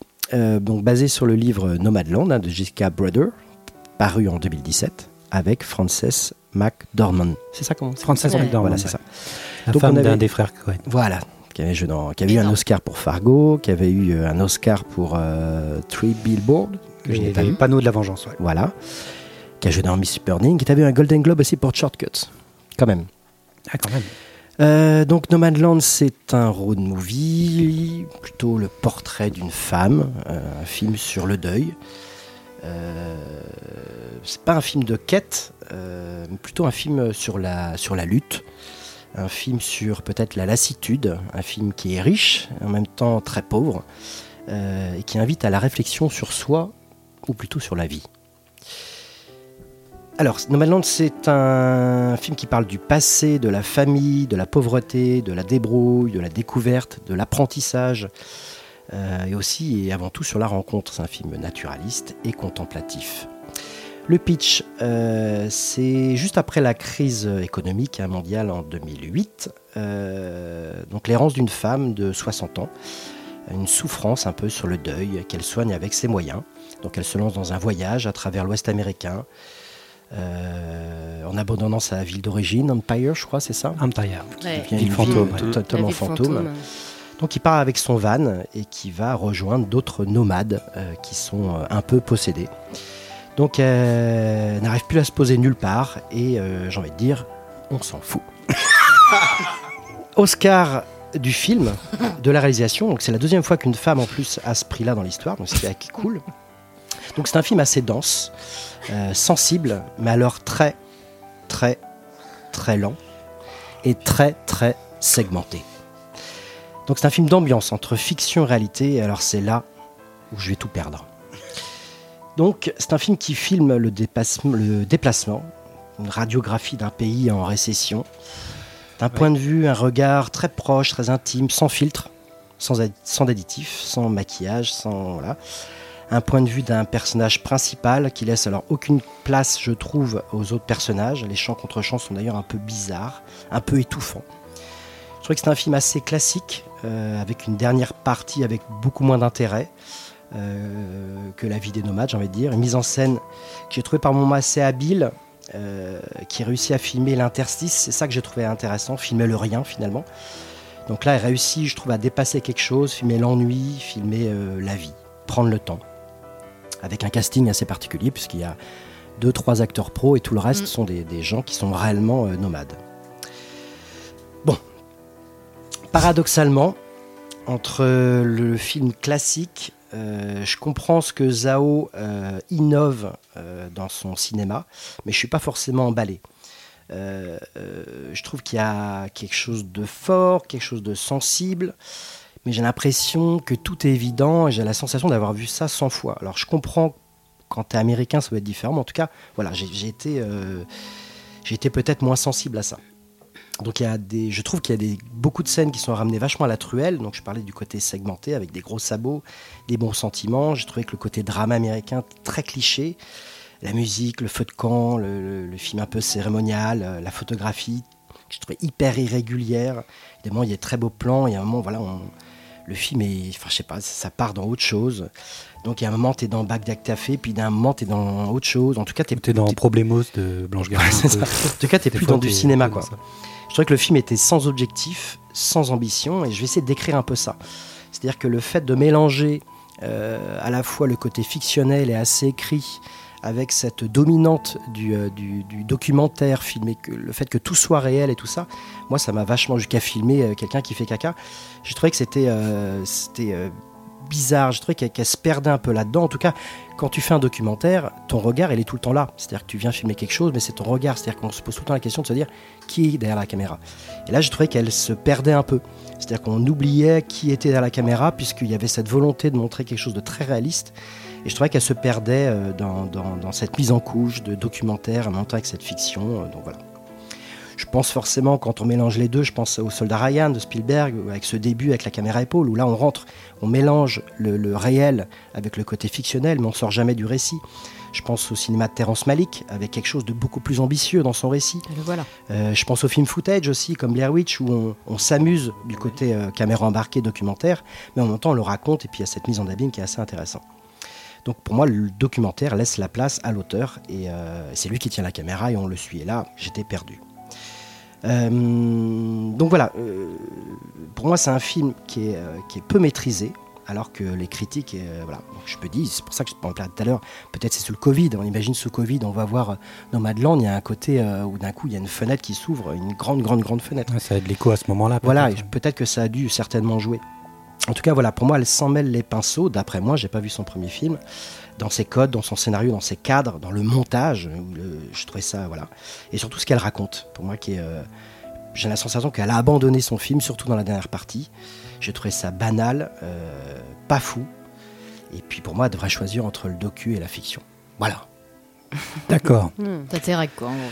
Euh, euh, Alors, c'est euh, certainement une lecture très technique, euh, parce que je parle pas de la prouesse de la comédienne, que je trouve pas non plus dingue, parce que je trouve que face à des, euh, à des gens qui ne sont pas comédiens, je trouve que par moment il y en a un peu trop. Euh, peut-être que c'est la manière dont elle est filmée, c'est pour ça que je parlais du montage, où on est peut-être trop sur elle, alors qu'on va chercher un bout de réalité, mais on revient quand même sur elle. Ça fait vraiment film à Oscar dans un drame américain. Voilà, c'est ce qui m'a un peu gêné. Et puis, euh, je trouvais ça vraiment très long. Voilà. Et du coup, tu es sur une note de Je vais mettre deux chapeaux. deux chapeaux. chapeaux, quand même. ouais. Chapeau bon. Quand même- Oui, c'est quand même a- mieux que dans les feux de Tibet. Oui, oui, parce qu'il y a, il y a quand même. euh, elle invente quelque chose, il y a quelque chose d'assez euh, d'assez osé, elle frôle un truc. euh, et puis il y a aussi l'audace aussi de- de- d'aller sur, ce, sur cette thématique-là que je trouve euh, hyper salutaire. Et, euh, et puis même par rapport au reste du, du monde, quand t'es pas ricain, ça, je trouve qu'il y a une lecture qui est assez intéressante. Mais euh, Ok. voilà. Alors, docu, fiction, comment tu te situes Comment tu as reçu ce, film? J'ai l'impression que tu disais qu'il y a eu quelques larmes, toi, euh, par contre. Ça a marché? No Land? euh, sur la scène de fin, ouais, quand elle parle avec euh, le Père Noël, euh, Hmm. pas le Père Noël, mais le petit papy. Ah, le leader des, Ouais, Qui est ouais. nomades. un vrai leader. Ouais. hein. hmm, Oui, Un oui. mec hyper charismatique aux Comment il États-Unis. s'appelle, mais oui, effectivement. Euh, sinon, ouais, moi alors, moi j'adore les films euh, justement qui prennent le temps comme ça. Et oui, il se passe pas forcément grand chose. ça me fait un peu penser à, à un film que j'avais vu de Jim Jarmusch, euh, où euh, il y, a, il y a une histoire qui suit son cours et il n'y a pas vraiment de Broken rebond. Il y a pas de. hein Flowers Non Euh, celui où ça parle d'un poète, là, d'un écrivain. euh, Avec Johnny Depp Non, Ah, avec Adam. euh, Adam euh, Driver. Drive Driver, ah oui. Ah oui, oui, oui, oui, oui, oui, oui, oui, euh, euh. oui, oui, c'est le nom du poète d'ailleurs. C'est euh, oui, c'est son Ouais, nom, le titre. Peut-être, ouais. C'est Morrison, un truc comme ça. Je sais Euh, plus comment ça s'appelle. Je ouais, sais ouais. plus le nom. Bref, ça m'a fait un peu penser à ça, justement, à, à un film en fait qui se laisse regarder. et- Moi, j'aime j'aime les films en fait où il n'y a pas forcément de rebondissement comme ça, quoi. Ça, ça me rappelle quand on avait regardé personne. aussi. Des films un peu euh, plus climatiques, un peu La plus gloire de mon père, climatiques, un peu etc., plus. Oui. J'espère qu'il se passera rien. Ouais, ouais, mais moi, moi j'adore C'est- ça. Je... Parce qu'en fait, du coup, j'attends qu'il se passe rien, quoi. Et du coup, je serais un peu déçu s'il se passait quelque chose. Et là, c'est vrai Euh, qu'il se- un cinéma plus atmosphérique, quoi. T'es dans un- une ambiance t'as vu qu'elle Ouais. qu'elle s'étale. qu'elle, C'est euh, ça, ouais. On se laisse aller à la Ouais. simplicité. à Moi la- aussi, j'aime bien ce cinéma-là. Après, des fois, je trouve qu'il y a, il y a ça qui a... c'est un peu long euh, à certains moments. Euh, puis l'hist- l'histoire, la pseudo-histoire d'amour avec euh, l'acteur, là, je sais pas. euh, Que j'aime bien d'ailleurs, j'aime bien cet acteur-là. Ah, celui, l'autre acteur. hein. L'autre acteur des. Ouais, c'est un il y a peu long et lent. hein. Pour moi, c'est pas pareil. Oui, mais là, c'est long, quoi. Et moi, je trouvais ça lent. Ah oui, lent. J'ai pas forcément trouvé ça long. Je Ah trouve oui. qu'il y a, au, au contraire, pour le coup, il y a une maîtrise. Le film est pas si long que ça, Dans le segment et tout ça, ouais, carrément. Je trouve qu'on le, on le digère bien le film. Donc, j'ai pas trouvé ça long, mais j'ai trouvé ça lent. Ouais. Euh, Excuse-moi, je t'ai coupé. Ouais. Et du Alors, du coup, bah, qu'est-ce que tu penses de ce film, au final, du coup? Qu'est-ce que tu Moi, je mettrais un trois chapeaux, Ah, d'accord, ok. quand même. Euh, parce que aussi, il y a euh, ce côté-là, euh, suivre le quotidien. c'est vrai que c'est beaucoup centré sur sa tête. Il y a beaucoup de plans fixes sur sa tête. Ouais. et en fait, c'est peut-être beaucoup trop centré sur elle. Quoi. Ça laisse pas du tout de place. euh, Ah bah elle Au- est de, elle est de tous les plans, c'est ouais, elle qu'on suit. ça, quoi. de toute façon, il n'y a pas d'autre. euh, un plan où à un moment on voit un guitariste. euh, non, mais c'est vrai que c'est vraiment que elle. Euh, ça m'a, c'est un- je trouvais ça un petit peu des fois ouais, un peu trop sur elle. Mais après, voilà, il y a, y a de belles rencontres et. Toi, t'as bien aimé quand même le, le film, voilà, tout du long quoi. Et toi, Nif alors? Nomadland, où se sentir à la maison est une vue du cœur. Euh, moi, dès le début du film, j'avais envie de, de tout écrire. Euh, chaque dialogue, chaque plan. Euh, on est dans la complicité de, de saisir l'instant présent, de chercher l'unité, la force commune, la ressemblance dans la souffrance, dans l'espoir d'un avenir meilleur, et mieux que la tyrannie du dollar. C'est apprendre à vivre pour soi, avec soi, par soi. J'ai été bouleversée par ce film. Pour moi, ça capture la beauté avec euh, le contraste de sentir euh, la fin proche, parce que ça parle aussi de la mort. Euh, cette beauté que l'on délaisse quand tout va bien, et finalement, euh, dès qu'on a une piqûre de rappel, bah, on regarde, regarde comme c'est beau, lui dit sa copine, mais vraiment cette, cette scène avec euh, euh, Sweet Key, Sweet, Sweet Key, Ouais. je sais plus. euh, Mm. Qui s'appelle réellement comme ça. regarde comme c'est beau et là putain t'as vraiment envie de regarder comme c'est beau quoi c'est un grand voyage au début on a du mal à partir. Euh, il y a ce, moment un peu euh, à aller de l'avant euh, littéralement en fait elle a du mal à partir comme tout le monde. Ça donne profondément envie d'avoir peu de choses et de les chérir et là je fais un big up à, la maternelle euh, qui nous a quand même appris euh, par, la famille de, d'avoir des choses, de les chérir, d'en prendre soin. Et je trouve que ça reflète euh, vraiment ça. Son van qu'elle va appeler Vanguard, sa petite dinette, sa vaisselle, sa petite boîte à photos. Moi, ça me bouleverse ce genre de truc. Je sais pas pourquoi. Il y a plein de scènes où elle se retrouve un peu seule. C'est très intime. Je trouve que la performance de Frances, elle est incroyable. Moi, j'ai pas de mots pour, pour cette nana. Elle me bouleverse littéralement. hein. Euh, le personnage de Dev, euh, c'est comme une valse de sentiments. euh, et puis on a la bonne copine. et ensuite, ça va être à la recherche d'un couple un peu platonique. Puis finalement, c'est rester seul. Même un chien, elle en veut pas au début parce qu'on n'est pas dans ça, quoi. On parle pas de ça, vraiment, quoi. Puis oui, on se réactualise sur les États-Unis. Moi, il y a plein de choses qui, m'étaient passées un peu au-dessus. sur l'individualisme, sur les boulots de passage, sur, sur ce- cette communauté nomade que je ne connaissais absolument pas. Donc là, on est vraiment dans un road trip puissant, bouleversant en tout point. Euh, D'ailleurs, elle le dit, tout ce dont on se souvient vit. Ah, Cette phrase, je la trouve mais extraordinaire, quoi. C'est, on est vraiment dans ça, quoi. C'est euh, rien d'en parler. J'ai la lui de poule. qui dit ça.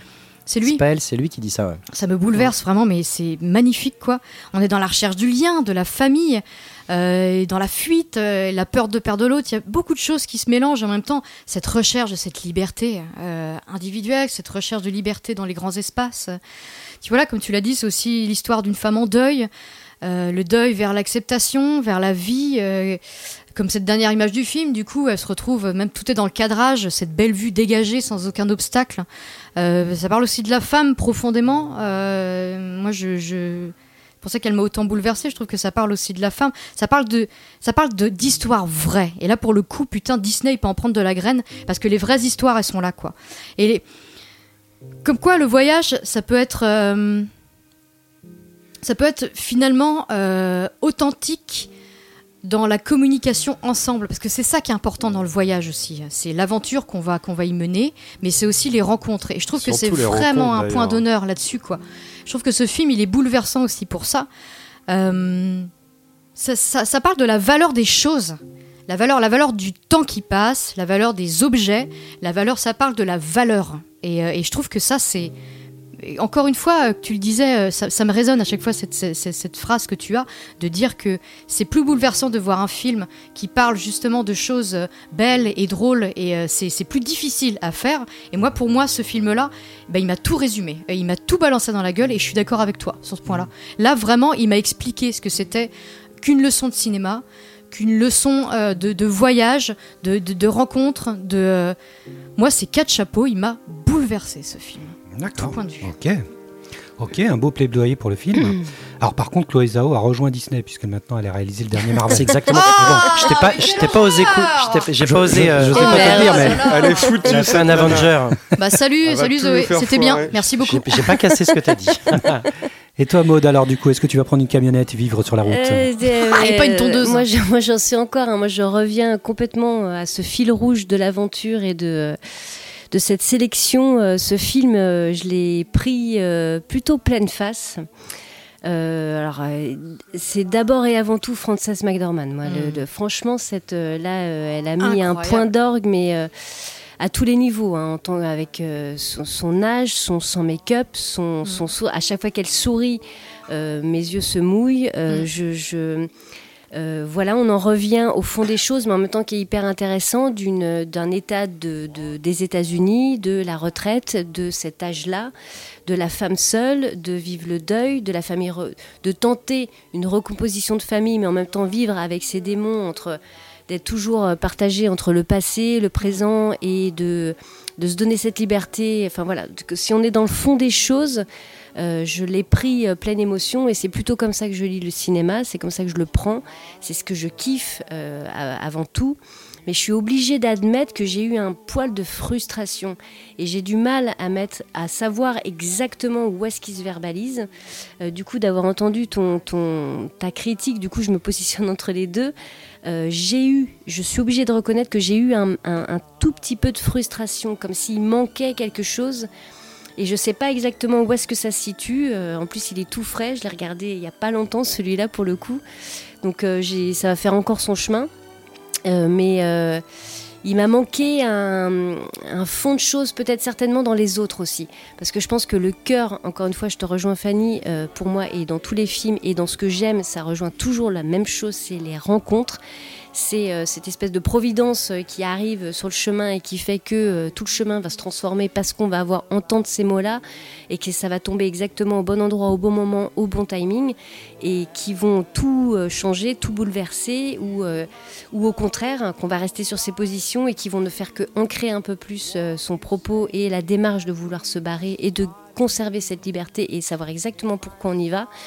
Moi, quand elle retourne à Empire, euh, pertinemment en ayant lâché une potentielle histoire d'amour naissante avec une famille recomposée, mais dans laquelle elle sent absolument pas du tout sa place, parce qu'en fait, c'est dans son histoire, euh, ça doit être hyper compliqué de se dire on reconstruit un truc et tout, euh, de sentir ce tiraillement, de se dire je reconstruis clairement quelque chose sur un même schéma, ou alors je continue en fait la route, la même liberté sur laquelle ils étaient partis d'abord tous les deux dans, cet, dans cet achat de vannes, de de le, de, le euh, comme elle dit, de le de le mettre en place et tout. Et quand elle, quand elle est sur le bord là, du garagiste, de devoir payer des, euh, mm. des réparations et qu'elle, juste en quelques mots, hein, qu'elle dit c'est pas possible. En fait, mm. vous imaginez pas, juste l'aménagement, c'est une vie en soi qu'on est en train de construire à l'intérieur même d'un van mm. parce que tu es obligé de réduire à l'essentiel euh, ton, ton, essentiel vital. Voilà, tu es obligé de réduire à une toute petite chose, cette histoire de van. Et c'est ce que j'adore dans cette histoire des nomades. Mais euh, ouais, il m'a manqué. Je suis restée sur ma faim à la fin. Voilà, j'ai pas eu ce frisson que j'attendais parce que ça m'a bouleversée. Je suis vraiment partie en yo-yo tout le long du film. Et il y a plein de moments où j'étais un peu frustrée de pas aller plus loin, euh, soit dans la rencontre vers l'autre, soit dans, dans, cet état de choses des crises des États-Unis, etc., qui donne quand même un truc qui est quand même euh, gravissime et en même temps cette liberté que j'ai pas euh, pleinement ressentie à 100 milliards de parce que c'est pas c'est pas c'est pas du grand spectre c'est pas du Hollywood tu vois ce que je veux dire? Ah non puis j'attends mais j'en attends pas ça bah, mais j'en attends pas ça. euh, mais j'ai ni j'ai ni eu l'un ni l'autre en fait. Mm. j'ai pas eu j'ai ni eu à 100% cette authenticité et ce truc qui m'a euh, complètement transporté à fond.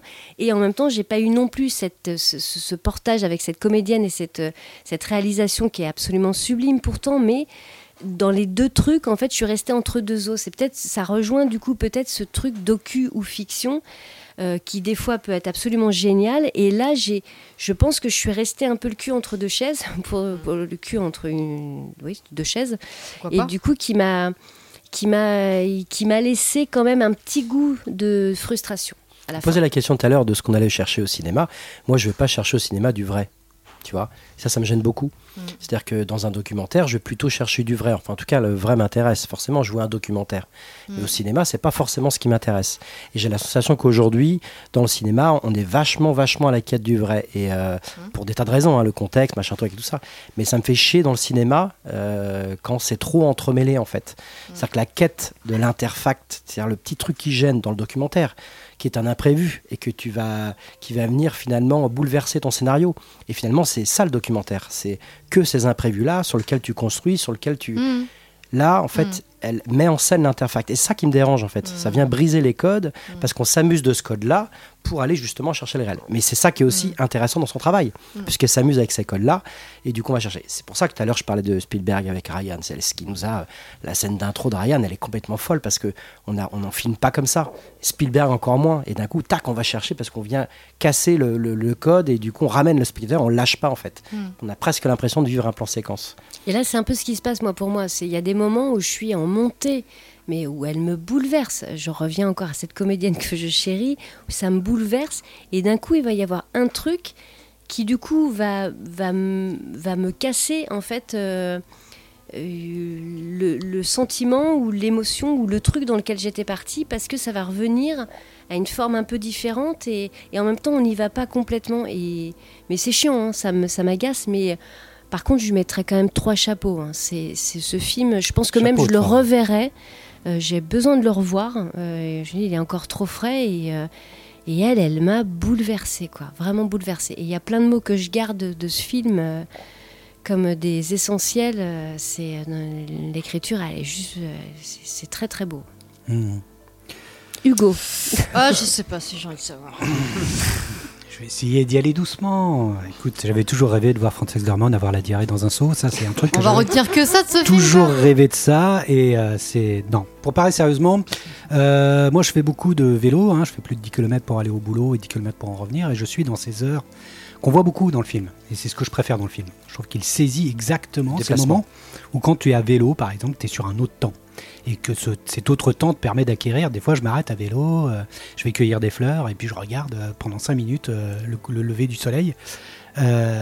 Et c'est ces moments-là que je trouve super bien acquis dans le film. Je trouve qu'elle arrive vraiment Ouais. à prendre ces moments où tu as vraiment une folle envie d'être avec eux, de prendre Ah une ouais. chaise pliante, t'asseoir, fumer une clope et de regarder juste ça, quoi. Juste cette beauté-là. Et je trouve que c'est le, le truc que je préfère dans ce film, c'est ça. Ça, c'est ce Après- avait de bien, quoi. Voilà. Après, ça se gâte. C'est-à-dire que le film utilise un procédé auquel moi, je n'arrive pas à adhérer. Euh, C'est-à-dire que hum, tu parlais du vrai.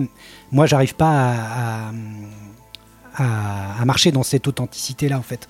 C'est-à-dire que le film utilise un procédé qui avait déjà utilisé par euh, Stéphane Brisé dans le film La loi du marché Mm. avec, euh, Ouais. avec euh, Vincent Lindon, c'est-à-dire d'utiliser un acteur professionnel, ou deux, là en l'occurrence deux, parmi que des gens qui vivent vraiment la situation.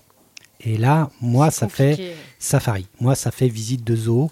Ça fait genre, bah voilà, je vais vivre avec vous pendant 3-4 mois, euh, vivre votre peine, mais en fait, je le vis pas vraiment, quoi. Oui, Je viens juste visiter ce truc. vie, Voilà, et- c'est ça. Et j'arrête, j'arrive pas à passer ce cap-là. J'aime beaucoup Frances McDormand, mais par contre, bon, comme Vincent Lindon, je après, joue, euh, je joue, je joue au pauvre. Alors je me maquille pas, je suis moche, j'ai une coiffure de merde et je m'habille comme un sac. Bah, je sais pas. Moi, la réalité, elle est pas tout à fait comme ça. Après, les Et- acteurs, ils ont quand même voulu être là-dedans. Donc, euh, Ah oui, tout à fait. D'un côté, c'est quand même beau de pouvoir donner autant de moyens à, Je comprends la des- démarche, à des mais moi, personnes toi, qui sont, euh, bah, qui sont telles qu'elles sont. Et, ouais, ouais, ouais. Mais du coup, j'ai. pourquoi on n'aurait pas le droit de leur, euh, bah, de leur apporter ça en fait quoi? Si elles, elles ont voulu être là-dedans. Quoi. Ah non, mais moi, j'interdis rien du tout. Je te dis simplement non, ce que oui. je pense. C'est Non, c'est tout. hein. peut-être Moi, je, je veux dire, le film, il a eu plein de peut-être plus, prix. Du coup, euh, l'accompagnement euh, qu'on- Moi, je te dis juste pourquoi moi, je, je- Ouais. je n'arrive pas à rentrer dans le film. C'est-à-dire C'est que du coup même moi, je vois- accessoiriser les comédiens Mm. pour qu'ils adhèrent, enfin pour qu'ils. En fait, on les accessoirise, on les costumes pour euh, rentrer en fait, pardon, dans cette, dans cette. euh, Ouais, je vois le, ce que tu, tu veux vois, dire. parce en qu'en plus, euh, Frances McDormand, on la connaît. Moi, je la, enfin, on connaît cette actrice depuis euh, Fargo, depuis Mort sur le grill, depuis euh, 100% le premier film des frères Cohen. J'adore cette actrice, il n'y a pas de souci. Mais par contre, je la connais. Et donc, quand il y a l'autre acteur professionnel qui apparaît à la moitié du film, bah, je le reconnais tout de suite. Je me dis, ah tiens, ça c'est un acteur. Et du coup, c'est moi, ça me casse le film, quoi. C'est-à-dire que j'arrive pas à passer ce cap-là. C'est un gros problème que je vais avoir avec ce film, c'est ça, quoi. C'est-à-dire que j'arrête pas de me dire, bon, bah voilà, eux, ils ont quitté leur, leur villa à- en Californie, et puis ils vont vivre un peu avec les pauvres pendant 3-4 mois. Et Ça, ça me gêne. Je fais juste une parenthèse parce que la projection de la première du film, d'ailleurs c'est sur le Blu-ray, euh, c'est fait, du coup, vu que c'était confinement, c'est fait en driving. Du coup, il y avait que des voitures et tout le monde arrivait avec son van et du coup euh, klaxonnait pour applaudir en fait.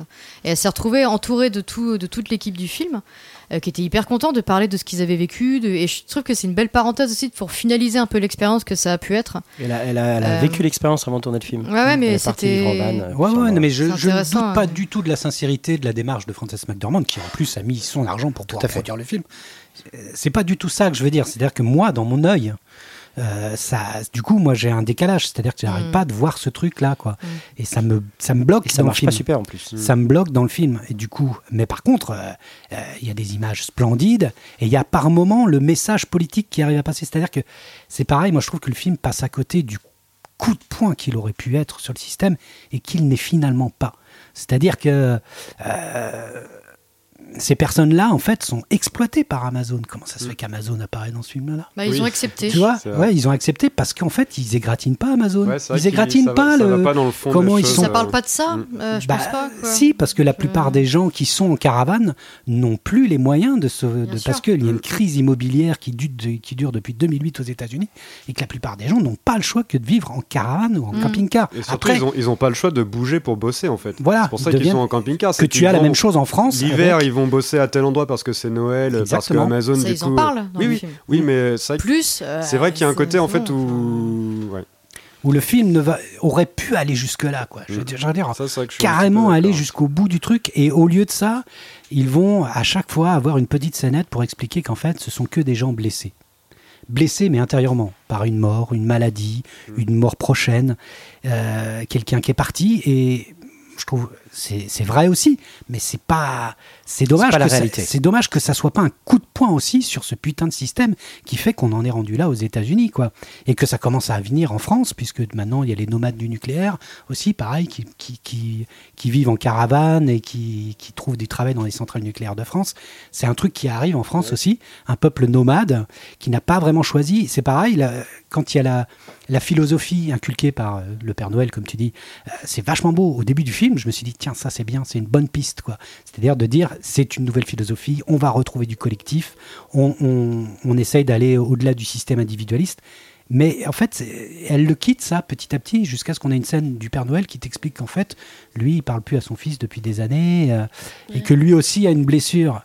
Euh, et c'est en fait, c'est c'est quoi d'un peuple nomade, de gens blessés, c'est tout. C'est en fait, au final, Bah, c'est c'est que déjà ça. pas mal, je trouve ça, je trouve ça, moi ça, moi ça me Ouais, tient. mais c'est euh, plus que ça. C'est plus que ça. C'est-à-dire que C'est plus que ça, mais si on, moi- si on va là-dedans, moi ça m'intéresse pas non plus. Enfin, c'est, euh, c'est, après c'est personnel, mais. euh, Ouais, voilà. Moi, moi, c'est ce que j'aurais voulu voir plus, quoi. Mm. C'est-à-dire de, de foutre un coup de poing dans la Enfin, je m'en un- doute. un coup de pied ça- dans la fourmilière. Ça aurait Oui. peut-être de bien pour un documentaire du coup.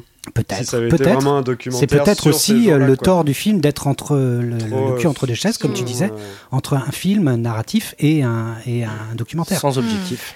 Du coup, euh, voilà, j'ai pas passé un mauvais moment. mais J'aime beaucoup la, la dernière scène, moi au contraire. J'aime bien son retour à Empire et son refus de dormir dans une maison. carrément même la dernière partie. Euh, hein, et c'est- de retourner dans la ville fantôme et, Mm. de, et, et de enfin passer par la porte de derrière pour voir la vue qu'elle, dont elle parlait Mm. euh, derrière sa maison. de se rappeler J'aime pourquoi- beaucoup cette scène-là. elle a fait ce choix-là. Et que te dire qu'elle Mm. pourra jamais retourner dans une maison. Je pense pas qu'elle refuse la famille, je pense qu'elle refuse la maison.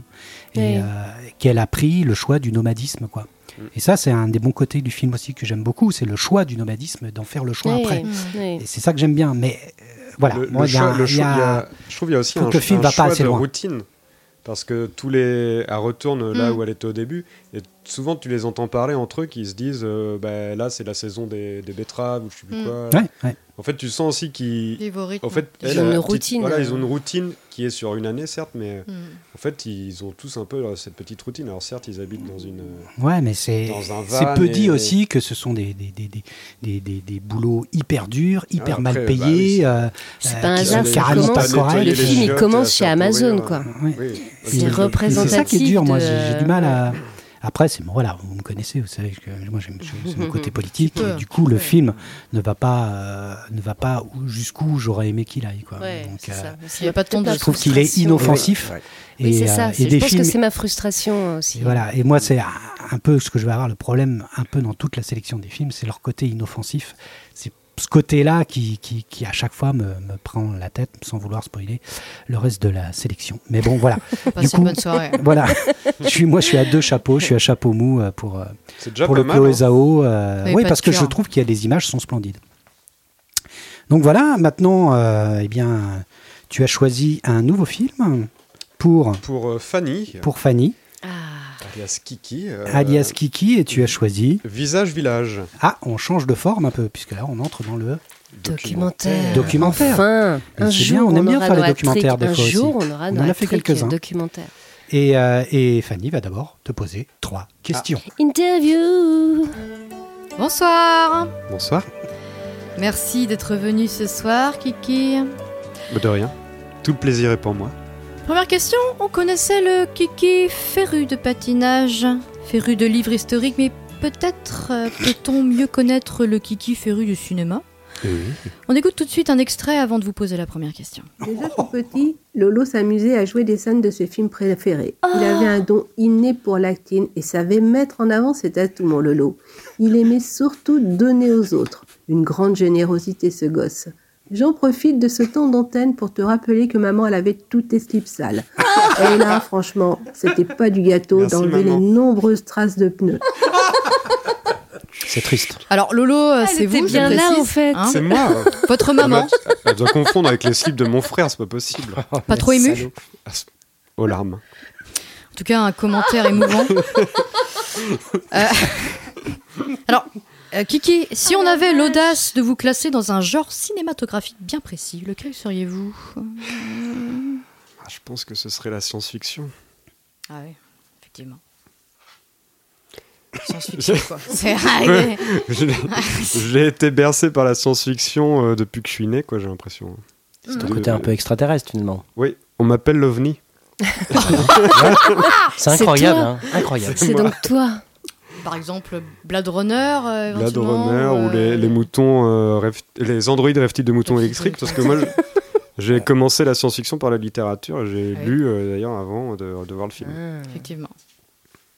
Deuxième question. Alors, on a pu vous voir dans quelques films, euh, dans quelques courts-métrages nantais et charentais. Alors, je pense notamment au clip du groupe Wolfgang pour le titre Mismar. Alors, réalisé par Manou, qui est Ah, ici autour de cette table. Ici présent. Alors, c'est un petit Vous peu. allez, vous allez dans le grenier Je là. ne hein. C'est un petit mais peu les retrouvailles là ce soir, j'ai l'impression. hein. C'était un peu mon premier grand rôle euh, sur Nantes. C'est vrai. Alors une carrière qui s'achève euh, vite avec peut-être une envie d'autre chose. J'ai Euh, joué aussi question, dans, hein, de- dans Mammouth. de- Alors ne répondez pas, c'est juste du remplissage. On écoute un court extrait. Je savais même pas qu'il avait fait de la figuration. Après les gauleries, ça va. Votre frère. Votre On le frère. reconnaît pas. Mais ça- Alors, ma question est euh, l'appel du cinéma, de l'acting, euh, se fait encore aussi fort qu'à l'époque Ou j'imagine votre téléphone ne faisait que sonner Est-ce qu'on vous propose encore des rôles actuellement? Pour l'instant, pas trop, mais c'est vrai que là, je suis en train de travailler sur ma, ma démo un peu en ce moment. Ah J'essaye, ouais, je vais faire une petite Exclu. démo. Ouais, c'est ça. Là. Démo 2022. Je vais faire une démo, euh, par exemple moi qui, qui ouvre des portes, moi qui, qui bois des verres d'eau. Je pense à plein de trucs comme ça, un peu des situations du, du quotidien. Ok, peut-être un nouveau duo. Euh, Bon, en tout cas, Manu, tu seras le premier à qui j'enverrai ma démo. hein. Tout ça euh, me paraît très intéressant en tout cas. hmm. Voilà, après des petits rôles, hein, euh, Là, pour ouvrir une porte par exemple. pour ouvrir une porte, boire un verre d'eau, Hmm conduire, une voiture. Ça vend voilà. du rêve. Du l'heure, rêve. donner l'heure à... Ok. Tu fais ça aussi? Je peux faire ça, ouais. J'ai des frissons. 21h23. Oh là là Ouais. Mm. On voit pas Alors, l'image, mais. Kiki, vous êtes maintenant papa d'une petite fille de deux ans et demi. Alors j'imagine que lui Déjà. transmettre l'amour du cinéma fait partie de vos marottes. On écoute, on écoute un court extrait. Alors, la vérité sort de la bouche des enfants. Votre fille, donc, Oriane. Alors, quels sont les films à léguer pour vous, à votre fille, au monde? À ma fille, euh, bah, les Goonies déjà. Hmm. Le cinquième élément, Hmm. évidemment. Euh, Brasil. Oui, Et alors, une bonne soirée en perspective, quoi. hein, euh, et je pense euh, Sacré Graal. Ah oui, pas mal. Ouais. Pas le baron de Muchosa Bah, plus Sacré Graal quoi pour, Hmm. pour la connerie quand même. et un Ouais. peu ce- Voilà. Hmm. Parfait.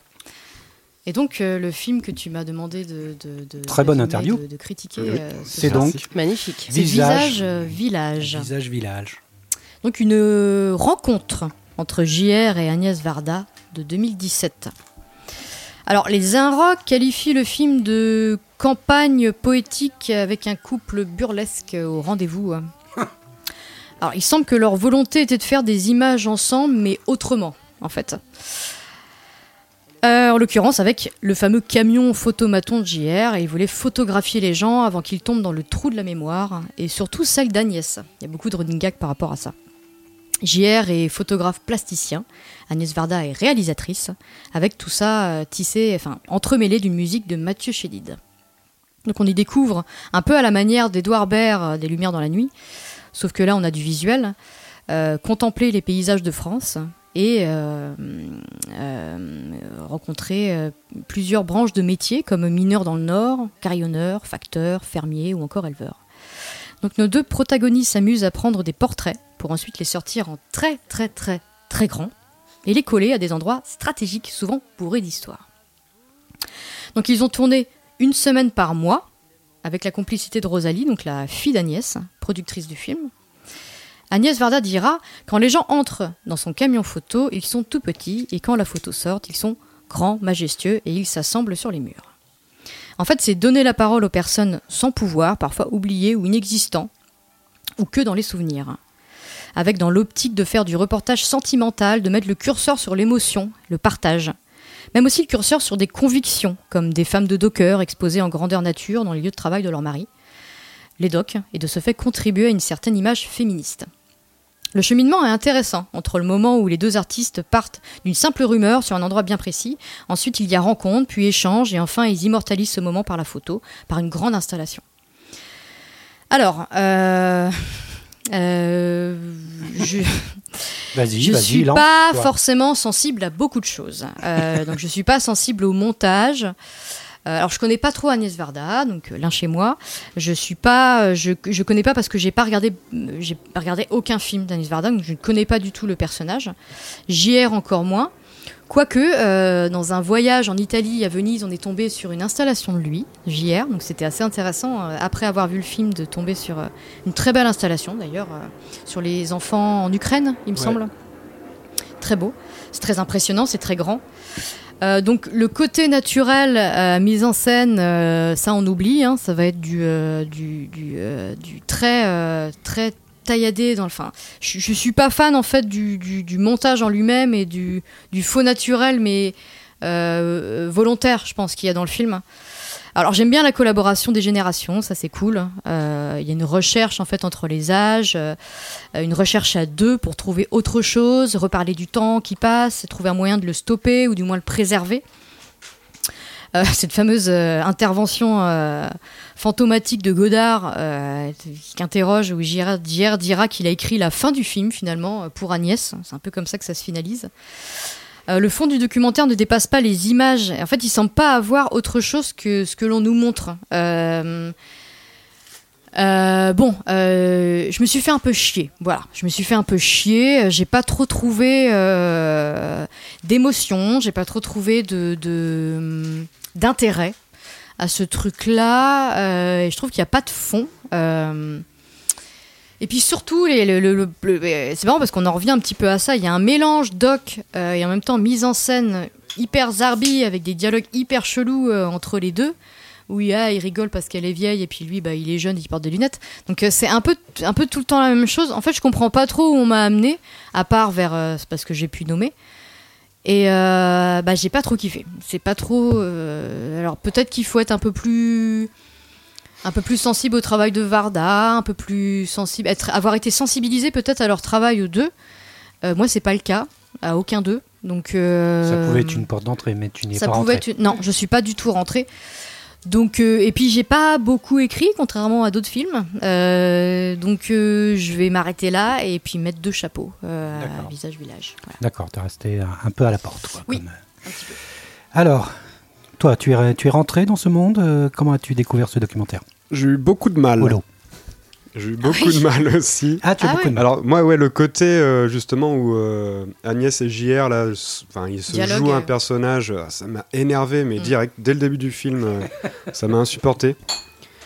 Euh, je suis ouais je suis vraiment je suis plutôt d'accord avec toi et, et en fait j'avais choisi ce film pour toi justement pour pour justement ouais, que ce soit peut-être une porte d'entrée pour Agnès Varda. Parce que tu aimes bien Agnès Varda Parce que moi, à la base, j'adore Agnès Varda. Même si j'ai pas vu beaucoup de films. Tu as vu quoi Les plages d'Agnès, par exemple, ou un truc comme ça? Non, J'ai vu. C'est quoi ce film euh, Cléo, c'est 5 à 7 Cléo de 5 à 7, ça Ouais. oui. Alors, La chanteuse ça, célèbre, hein, c'est ça Et il y avait un film qui parle d'une. Ouais, Sandrine Loire, ouais, c'est ça. Sandrine Nolet. Sandrine C'est le- c'est les deux films d'Agnès Varda que j'ai vus. Moi, j'ai adoré. On retrouve, je trouve, dans ce doc un peu euh, cet amour qu'a Agnès Varda de, de parler de la femme, parce que c'est vrai que les femmes sont quand même assez mises en avant. Enfin, essentiellement les femmes qui sont mises en avant dans, dans le doc. Mais par contre, ouais, dans, le, dans la façon dont c'est fait, euh, c'est quand même assez dérangeant, je trouve. Ouais. Ouais. Ça, ça t'arrivait pas trop. à- Non, ouais, je- et même te faisait et en bizarre fait, dès le en début, fait, le, le, le synopsis m'excitait à fond, toi, de voir deux personnes. En plus, ouais, comme tu disais, ce- deux artistes d'âge différents partir à la campagne, rencontrer des gens euh, et surtout découvrir euh, peut-être des personnalités, des trucs et tout. Mais en fait, ça creuse pas du tout, quoi. Non. Il y a rien, ça creuse jamais Ça en fait. Tu- ouais. Mm. Bon, on prend une photo, on explique pourquoi, nana, un petit peu le truc, nana, mais je trouve que ça va pas au fond des choses et en fait, t'as l'impression de bah, pas de rencontrer grand monde, quoi. et- C'est un peu le film écrit par mamie, quoi. C'est euh, non mais c'est un peu ça quoi. Tu vois, c'est euh, bon bah ouais c'est sympa. C'est un dimanche chez mamie en fait. C'est- Ouais, oui, tu c'est- t'ennuies, C'est beau, quoi. c'est rigolo, tu fais semblant, mais c'est relou. Ouais, ouais, c'est. Ouais, mais en fait, ouais, c'est ça, quoi. Tu vas faire un puzzle, tu commences un peu à t'endormir. Ah, c'est ça. je taquais pas quoi. Ouais. Ou un Scrabble Hmm, donc, ouais, non, j'étais. En fait, j'étais plutôt déçu, quoi. J'attendais beaucoup plus du film, quoi. Alors, tu es déçu à quel point? À Bah, quelle note? Ah, euh, je mettrais deux quand même aussi. Deux? Chapeau mou? Chapeau Ouais, mou, d'accord, ouais, plutôt moyen, mou donc, du, hein, du sgeg, ouais. Demi molle. Tu n'avais pas non plus détesté, quoi. Non, parce qu'on on se laisse quand même euh, un peu ouais, transporter par cette. C'est une petite balade, c'est une balade du dimanche en fait, quoi. Hmm. Mais je m'attendais plus à un... bah, une aventure en fait, quoi. Et Là, c'est juste de M euh, Bon, Sympa alors, aussi. euh, moi, Non à la base, M, c'est pas. Ah, et- merde. étant fan de rock'n'roll euh, et de punk, euh, M, voilà, c'est pas du tout ma cam. Mais euh, après, il est sympa, quoi. D'accord. Ok, ok. non, mais j'ai pas du tout retenu la musique, c'est pas un truc qui m'a marqué. Moi non plus. Euh, elle est peut-être bien, la, la BO, je sais pas. Alors, Maud, comment tu te situes au niveau Varda, Alors, JR excusez-moi, mais moi j'ai envie de faire un putsch. Ah, j'ai bah envie oui, de vous déjà, demander en à plus- vous, plus, Hugo, toi, à t'es au toi. générique. Oui, alors j'ai d'abord envie de te demander à toi ton avis en fait sur le sur le bordel. Ah bon Oui. Bon, Ah bon, Et d'accord. ensuite on y viendra, euh, Sébastien et moi. D'accord. Euh, Ouais, oui, alors, si tu veux. Euh, alors, euh, Là, toi, t'as un problème avec JR, non, un peu j'ai un petit problème avec JR. Déjà, le- m'a envoyé sur. j'ai Moi, j'ai un problème avec JR. j'ai un petit problème avec JR. Disons que, bien. disons que son travail, euh, quand il est axé, euh, si tu veux, c'est un peu le culte du selfie. Et moi, ça me. Je vois pas le trop le truc, quoi. C'est-à-dire que je suis, je suis très très fan des visages au cinéma. Je trouve que le visage paysage, euh, je, voilà, j'adhère à fond, surtout chez Léon ou chez euh, voilà, Mm. certains cinéastes qui arrivent à le rendre. Mais là, c'est vraiment le culte du selfie qu'on pose simplement sur des murs et euh, les trois quarts de son boulot, en fait, je passe à côté. Après, le, le film, il y a un savoir-faire Varda que je retrouve des plages d'Agnès que j'avais adoré et du coup il y a ce, ce- cette, euh, cette façon de faire que moi j'adhère vachement j'aime beaucoup sa façon de raconter les histoires Il y a même une- quand il y a une douceur. même là, quand c'est raconté avec des scénettes euh, mal jouées, euh, c'est pas grave quoi. Il y a une sorte de candeur et de d'innocence que j'aime Mm. beaucoup. Euh, donc ce fond-là, j'aime beaucoup. Mais par contre, je trouve que c'est euh, une fois de plus un peu comme le film précédent, vain et inoffensif quoi. C'est-à-dire que ça m'étonne pas que le film puisse avoir euh, toutes les toutes les, euh, tout l'argent et la distribution nécessaire et qu'il soit apprécié par toutes les critiques, puisque je le trouve assez inoffensif. C'est-à-dire que euh, il, il a beau aller voir, euh, je sais pas moi, les terrils du Nord, il parle pas des conditions euh, de, de, de comment ça a été fermé, comme des, comme euh, voilà, qui ont été traités comme des merdes et qu'ils vivent tous dans la misère maintenant. C'est à peine évoqué. On va voir un agriculteur intensif qui utilise des machines, c'est horrible. Il détruit la terre, on le sait, tu le sais, Maud, que toute la machine qu'il utilise, cet agriculteur, mais on va quand même le porter comme un Christ sur sa, sur sa grange. Et, si tu veux, en fait, il y a toujours un problème. On va parler des conteneurs, euh, des conteneurs du port du Havre, mais sans parler vraiment de, de l'horreur que c'est euh, pour, euh, pour la mer, pour, pour la mondialisation et pour. Donc, moi, ce côté inoffensif, Parce qu'ils le font pas pour les autres. On dirait pas qu'ils le font pour les autres, ce truc. On dirait qu'ils le font pour eux, pour la mémoire de Varda, ce qui est très joli aussi, mais. C'est c'est un peu l'inoffensivité de, de, de tout l'art contemporain, quoi, qui a l'air d'être euh, et pas de bourgeois, un peu, euh, un peu, euh, voilà, euh, je vais un peu outrer, un peu choquer le bourgeois, mais en fait, vous en faites pas, euh, on n'est pas non plus euh, très très méchant, hein, on critique euh, seulement la surface, on écorche un tout petit peu, quoi. Alors, il y a des moments que j'aime beaucoup, par exemple le blocos sur la mer, c'est vraiment le passage que je préfère. Et là, pour le coup, la photo n'est pas un selfie, je trouve ça beaucoup plus intéressant, beaucoup plus. Et le fait qu'elle disparaisse en, une, en Mm. une nuit, je la trouve, je trouve ça encore plus beau finalement, euh, même si JR est dégoûté. Et, et je sais pas, je trouve que par moment, ils, dans leur poésie, comme on dit dans les critiques, je trouve qu'ils sont un peu prétentieux. Quoi. Euh, On va aller redonner de la vie à certains quartiers, à certaines villes. Bon, je dis, euh, ouais, doucement, doucement, quoi. Vous êtes que deux artistes. euh, bon, euh, vous n'allez pas redonner vie à un patelin. C'est pas comme ça qu'on fait, quoi, tu vois. Euh, c'est beaucoup plus difficile, c'est beaucoup plus politique, c'est beaucoup plus. euh, euh, voilà, c'est beaucoup plus une lutte. Et la lutte, on la voit pas trop dans ce film-là. Et puis, euh, et puis euh, je sais plus, au bout d'un moment, Varda dit euh, quel est le sujet? C'est ça le problème de notre film Bah ouais, ouais, c'est ça le problème Ouais, du film, quoi. C'est que le sujet, moi, je le vois pas, le film. Je vois pas le sujet du film. Je comprends pas la fin avec Godard qui s'en prend une euh, gratuitement, alors que lui n'a pas envie d'être un selfie sur un mur. Ben, je peux comprendre que Godard ait pas envie d'être ça ou qu'il ait pas envie d'être dans leur documentaire. C'est son droit. Et, et c'est mis en scène comme, euh, voilà, c'est un méchant, c'est un salaud, euh, c'est une pourriture. Je crois qu'elle le traite d'ordure, quoi. Donc, euh, je, je comprends pas pourquoi est-ce qu'on arrive à Godard, pourquoi est-ce qu'on conclut Ouais, là-dessus, pourquoi ouais. elle se- quel est le rapport avec tout le reste qu'on vient de voir. C'est vrai, ouais. Donc euh, voilà, moi c'est un film que je trouve moyen, moyen. Donc je suis sur chapeau mou aussi.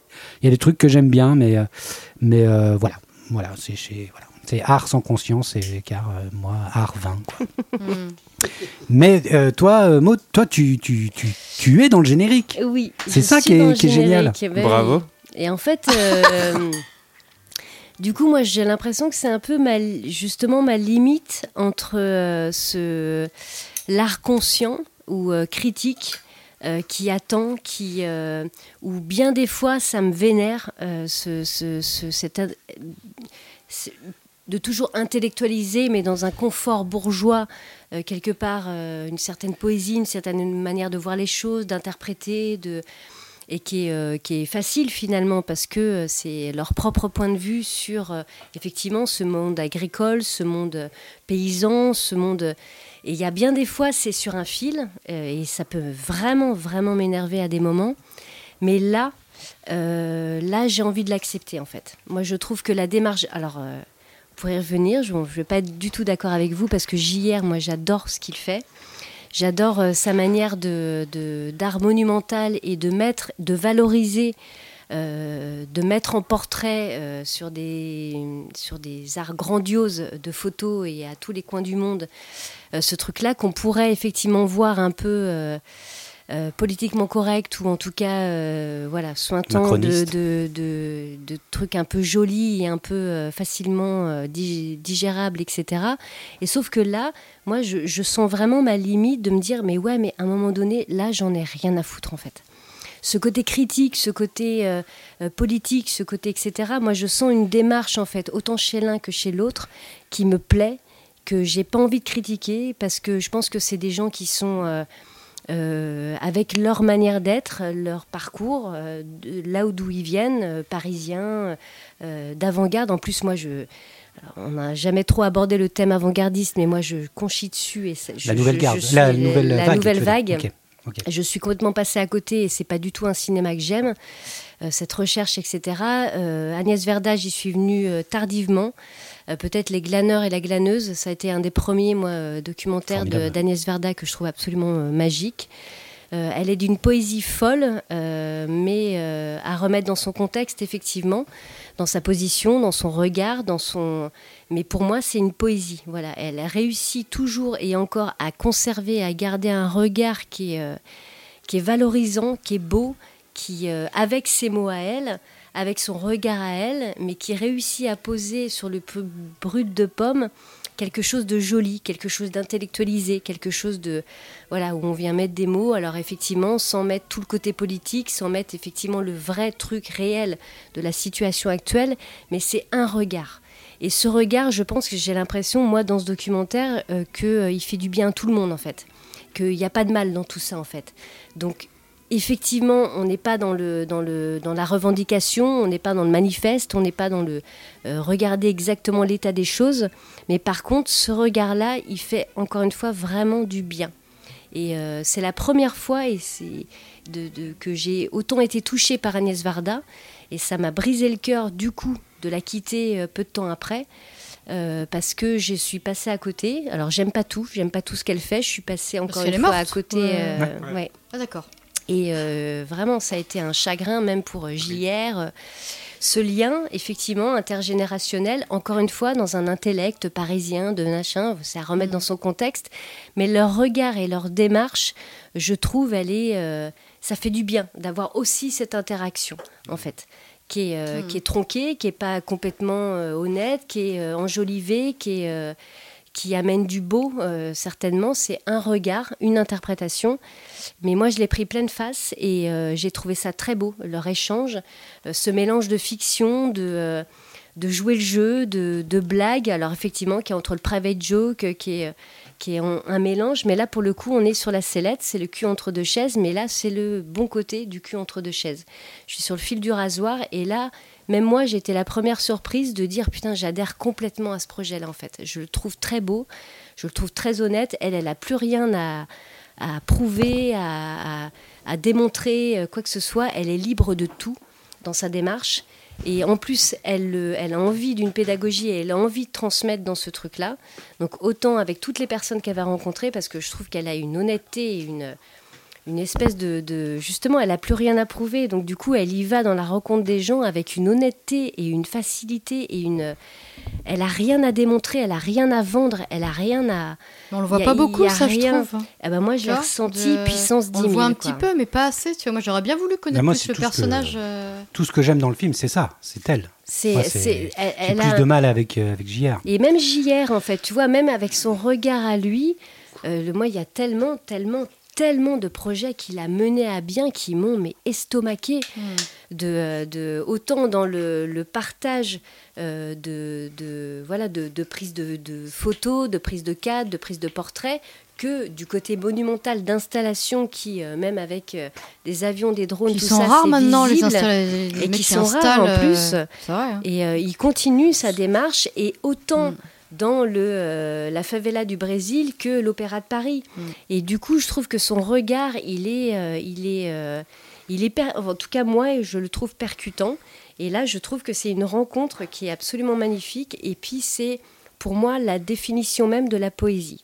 Voilà, dans les mots d'Agnès Varda, dans ce partage, dans cette transmission, dans cette intergénérationnel, dans ces rencontres, dans, ce, dans cette France même, ils n'ont pas besoin d'aller jusqu'à l'autre bout du monde, ils vont au fin fond de la campagne.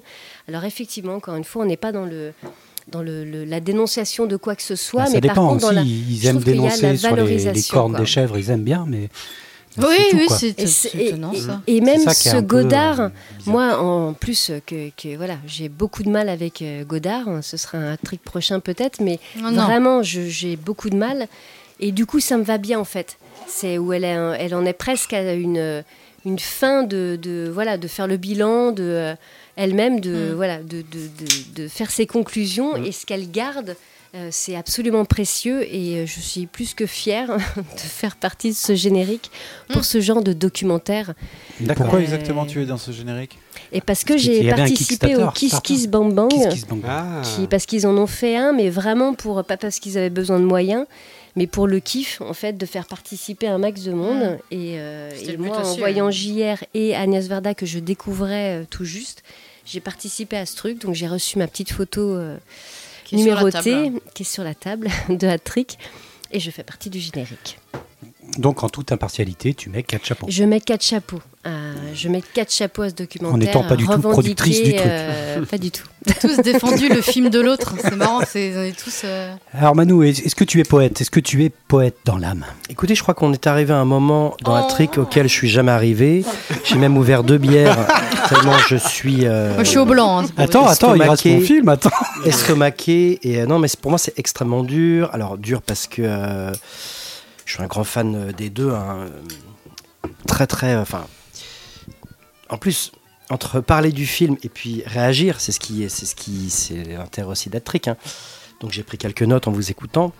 Alors je pense qu'on n'est pas dans un documentaire, j'ai plus l'impression d'être dans un film plastique. Donc JR, au-delà d'être photographe, euh, non en tout cas Varda est aussi photographe et plasticienne, parce qu'elle a fait beaucoup d'expositions Ah, en travaillant sur le module et tout Oui. ça, comme l'a fait aussi JR. Donc c'est la rencontre de deux personnes. Alors deux personnes pour moi qui travaillent dans l'instantané et la simplicité. Et c'est quelque chose, c'est un art qui, euh, qui, euh, qui prend le temps et qui demande le temps.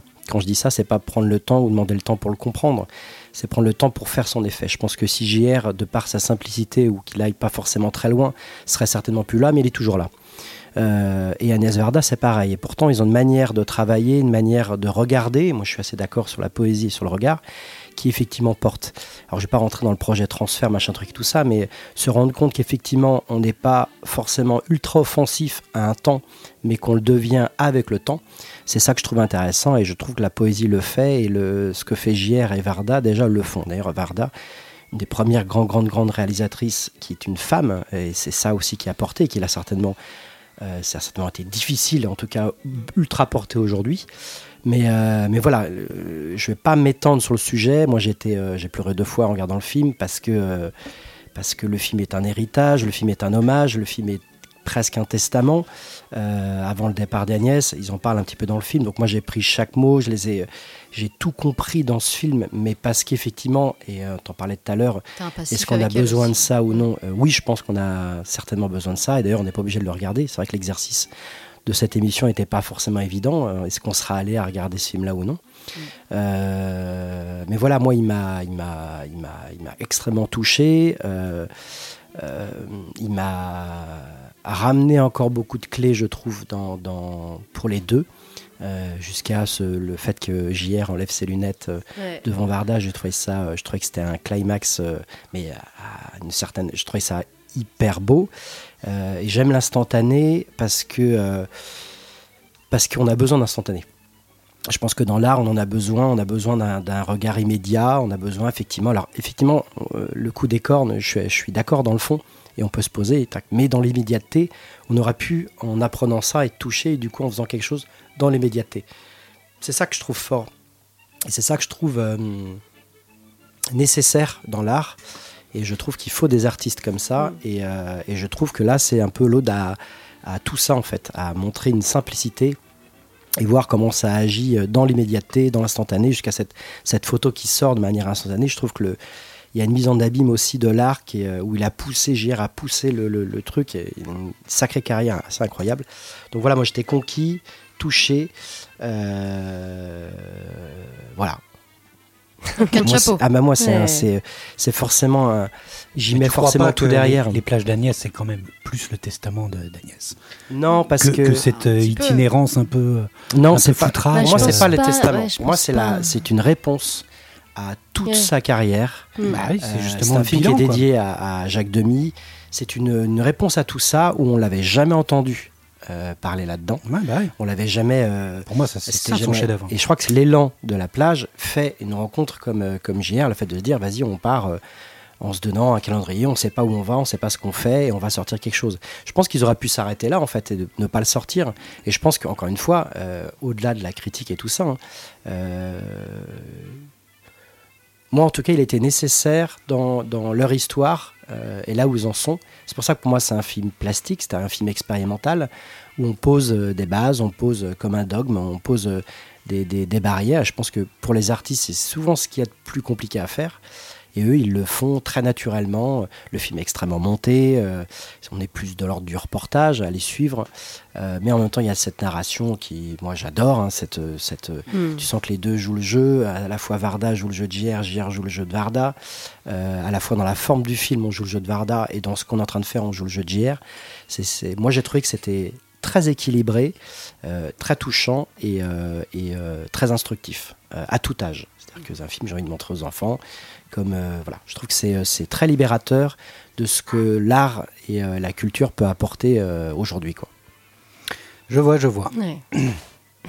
Ok, bah écoute, quatre chapeaux, dans, euh, deux fois quatre chapeaux, euh, on n'était pas loin, mais là aussi encore une, une rédaction qui se divise, euh, qui n'est pas tout à fait d'accord. Mais chacun- les c'est ça films, qui est ça a été ça un peu passionnant, ce soir. C'était soit tout, soit rien. Chacun C'était prévisible, sauve le film de l'autre. C'est passionnant, Oui, c'est ça, on ça. sauve le film de l'autre. c'est marrant. Ouais, ouais, ouais, c'est.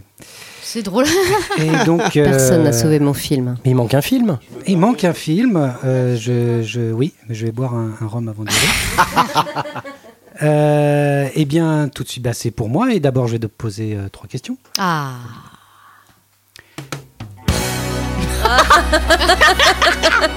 C'est garder le meilleur pour la fin.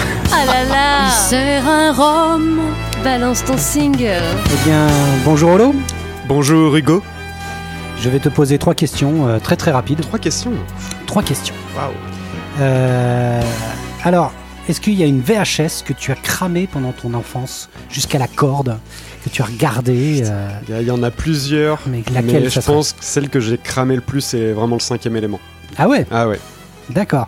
Déjà, j'avais fait le calcul, mais je crois que le premier mois, je l'ai regardé au moins 50 fois. Ah oui, d'accord. Ouais. C'est-à-dire que je l'ai regardé. Point commun. C'est-à-dire que je l'ai regardé euh, deux trois fois par jour, D'accord. du lundi au dimanche. Ah ouais. Donc Ouais. déjà là, il y a un problème. Mais qu'est-ce qui t'a Comment ça qu'est-ce qui t'a euh, autant retourné Qu'est-ce qui t'a autant plu? Oh là là, t'as- t'as t'as quelques heures devant toi? Film, film générationnel. C'est m'a sa génération. Hum. Déjà, bah déjà moi j'adore la science-fiction quoi. J'adore. Comme je vous ai dit déjà, euh, juste au niveau des. Enfin, j'ai commencé à, à lire des bouquins de science-fiction. Tu mets un film comme ça euh, de science-fiction de ouf, avec Bruce Willis, Hum. euh, de l'humour, Ouais, De ouais, ouf. ouais. Et la Yeah, performance d'actrice de Mia Jovovich. Mi- ouais, Mia, oui. Ouais. Et puis la Les plastique gags. aussi. Non mais les gags. Moi, moi ça me rend fou. La Ça, participation euh, de Mathieu Kassovitz. euh, On va pas le mettre sur la table ce soir de toute façon. Non, non, parce que je l'ai défendu dans voiture. On en a euh, parlé, Dans tout à fait. Il y a une émission, étoiles, euh, sur la voiture. On a parlé de. Pas d'étoiles, il y a des chapeaux ici, pardon. Donc on en a déjà parlé, mais surtout n'écoute pas cette émission puisque on a peut-être pas trop trop aimé. Mais bon. bref. Oui, oui. Deuxième question. euh, tu es fan de Belmondo et c'est ce qui prouve que tu es un homme de goût. Euh, Même si je préfère Alain Delon. Oh, je plaisante Oh, ça, ça tue. Je hein. plaisante. Là, ça, ça Il aime L'émission troller, s'arrête ici. il aime troller cet homme-là. Il aime troller. Et, euh, et dans donc cette émission, euh, eh ben on a refusé de faire entrer dans la vidéothèque idéale Peur sur la ville. Qu'est-ce Oh que tu en non. penses Oh non Oh, comment il revient Le putsch. Putsch Oh non Qu'est-ce que tu en penses, mon Ah coco là là Peur sur la ville. Excellent. Il serait rentré pour toi, non Alors, ça fait longtemps que je ne l'ai pas vu, mais C'est clair pour moi, il serait rentré, c'est sûr. Oh. Merci, je t'aime, Oh. Je t'aime, sûr et certain. Troisième question. Et enfin, troisième question, le matin, c'est thé ou café? Ah, bonne question. C'est pas Rome, a priori. Moi. c'est tisane. Ah, Parce tisane. que Alors, Mais quel tu goût alors- euh, tisane camomille. Le Dès le matin En fait, matin. alors moi, dès le matin, je peux prendre une tisane euh, bonne nuit. C'est pas vrai. Camomille, Et tu vas orangée. bosser après? Ah ouais, ouais, carrément. ouais. Comme quoi, c'est un Ça troller. déstresse. hein. Non, mais j'ai besoin de, de Petite tartine après un Même ba- la, baguette, la quelque chose? caféine ou la théine, euh, je, Et en je même supporte temps, très on mal. a tous tort de prendre que des trucs agressifs pour notre Bah oui. estomac dès le matin. C'est Alors clair. qu'on devrait Ton corps prendre est des capable de se Non, mais réveiller franchement, de lui-même. Dès le matin, une petite tisane nuit calme. Mmh. Patrick, Et là, ça euh, te le met- podcast qui vous Amen. conseille euh, pour votre colon irritable. Le gars hyper Merci rock'n'roll. Aïe Le mec écoute du punk, mais en buvant une petite camomille. Voilà, une petite camomille. Tout ça pour homme aller vers la montagne sacrée. non, tranquille.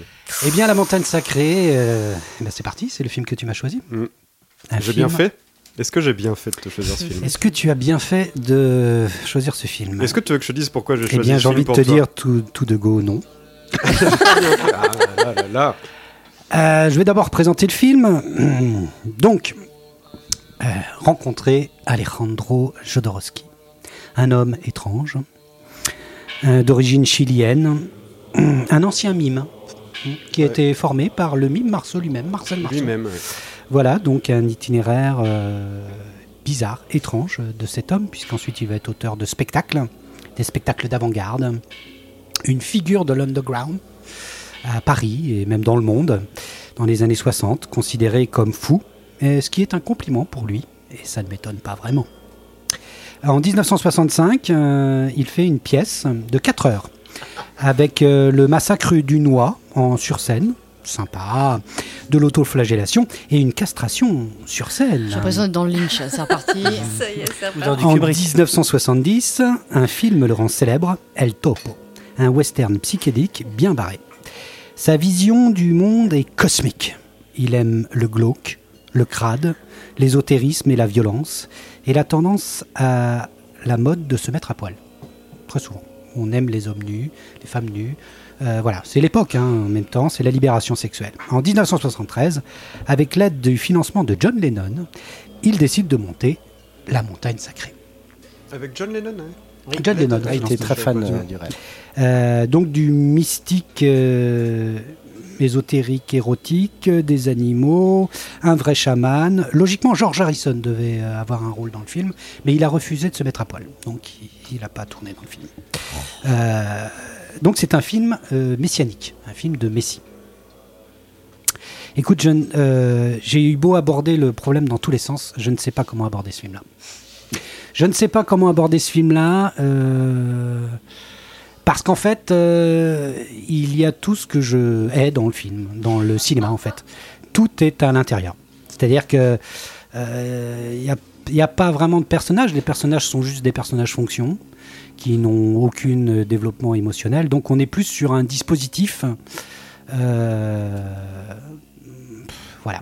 C'est des tableaux, enfin la deuxième partie du film, c'est plus des tableaux sur des personnages. Que... Alors l'aventure commence au bout d'une heure, oui, Mm. euh, avec, euh, ouais, trois avec quarts d'heure. l'itinéraire. Mais avant, on aura eu euh, bon, une intro avec pas mal de pipi.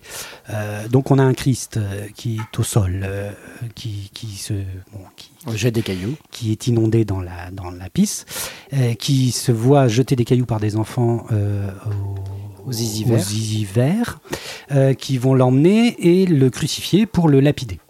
Heureusement, il est euh, sauvé par un cul-de-jatte qui va devenir son acolyte.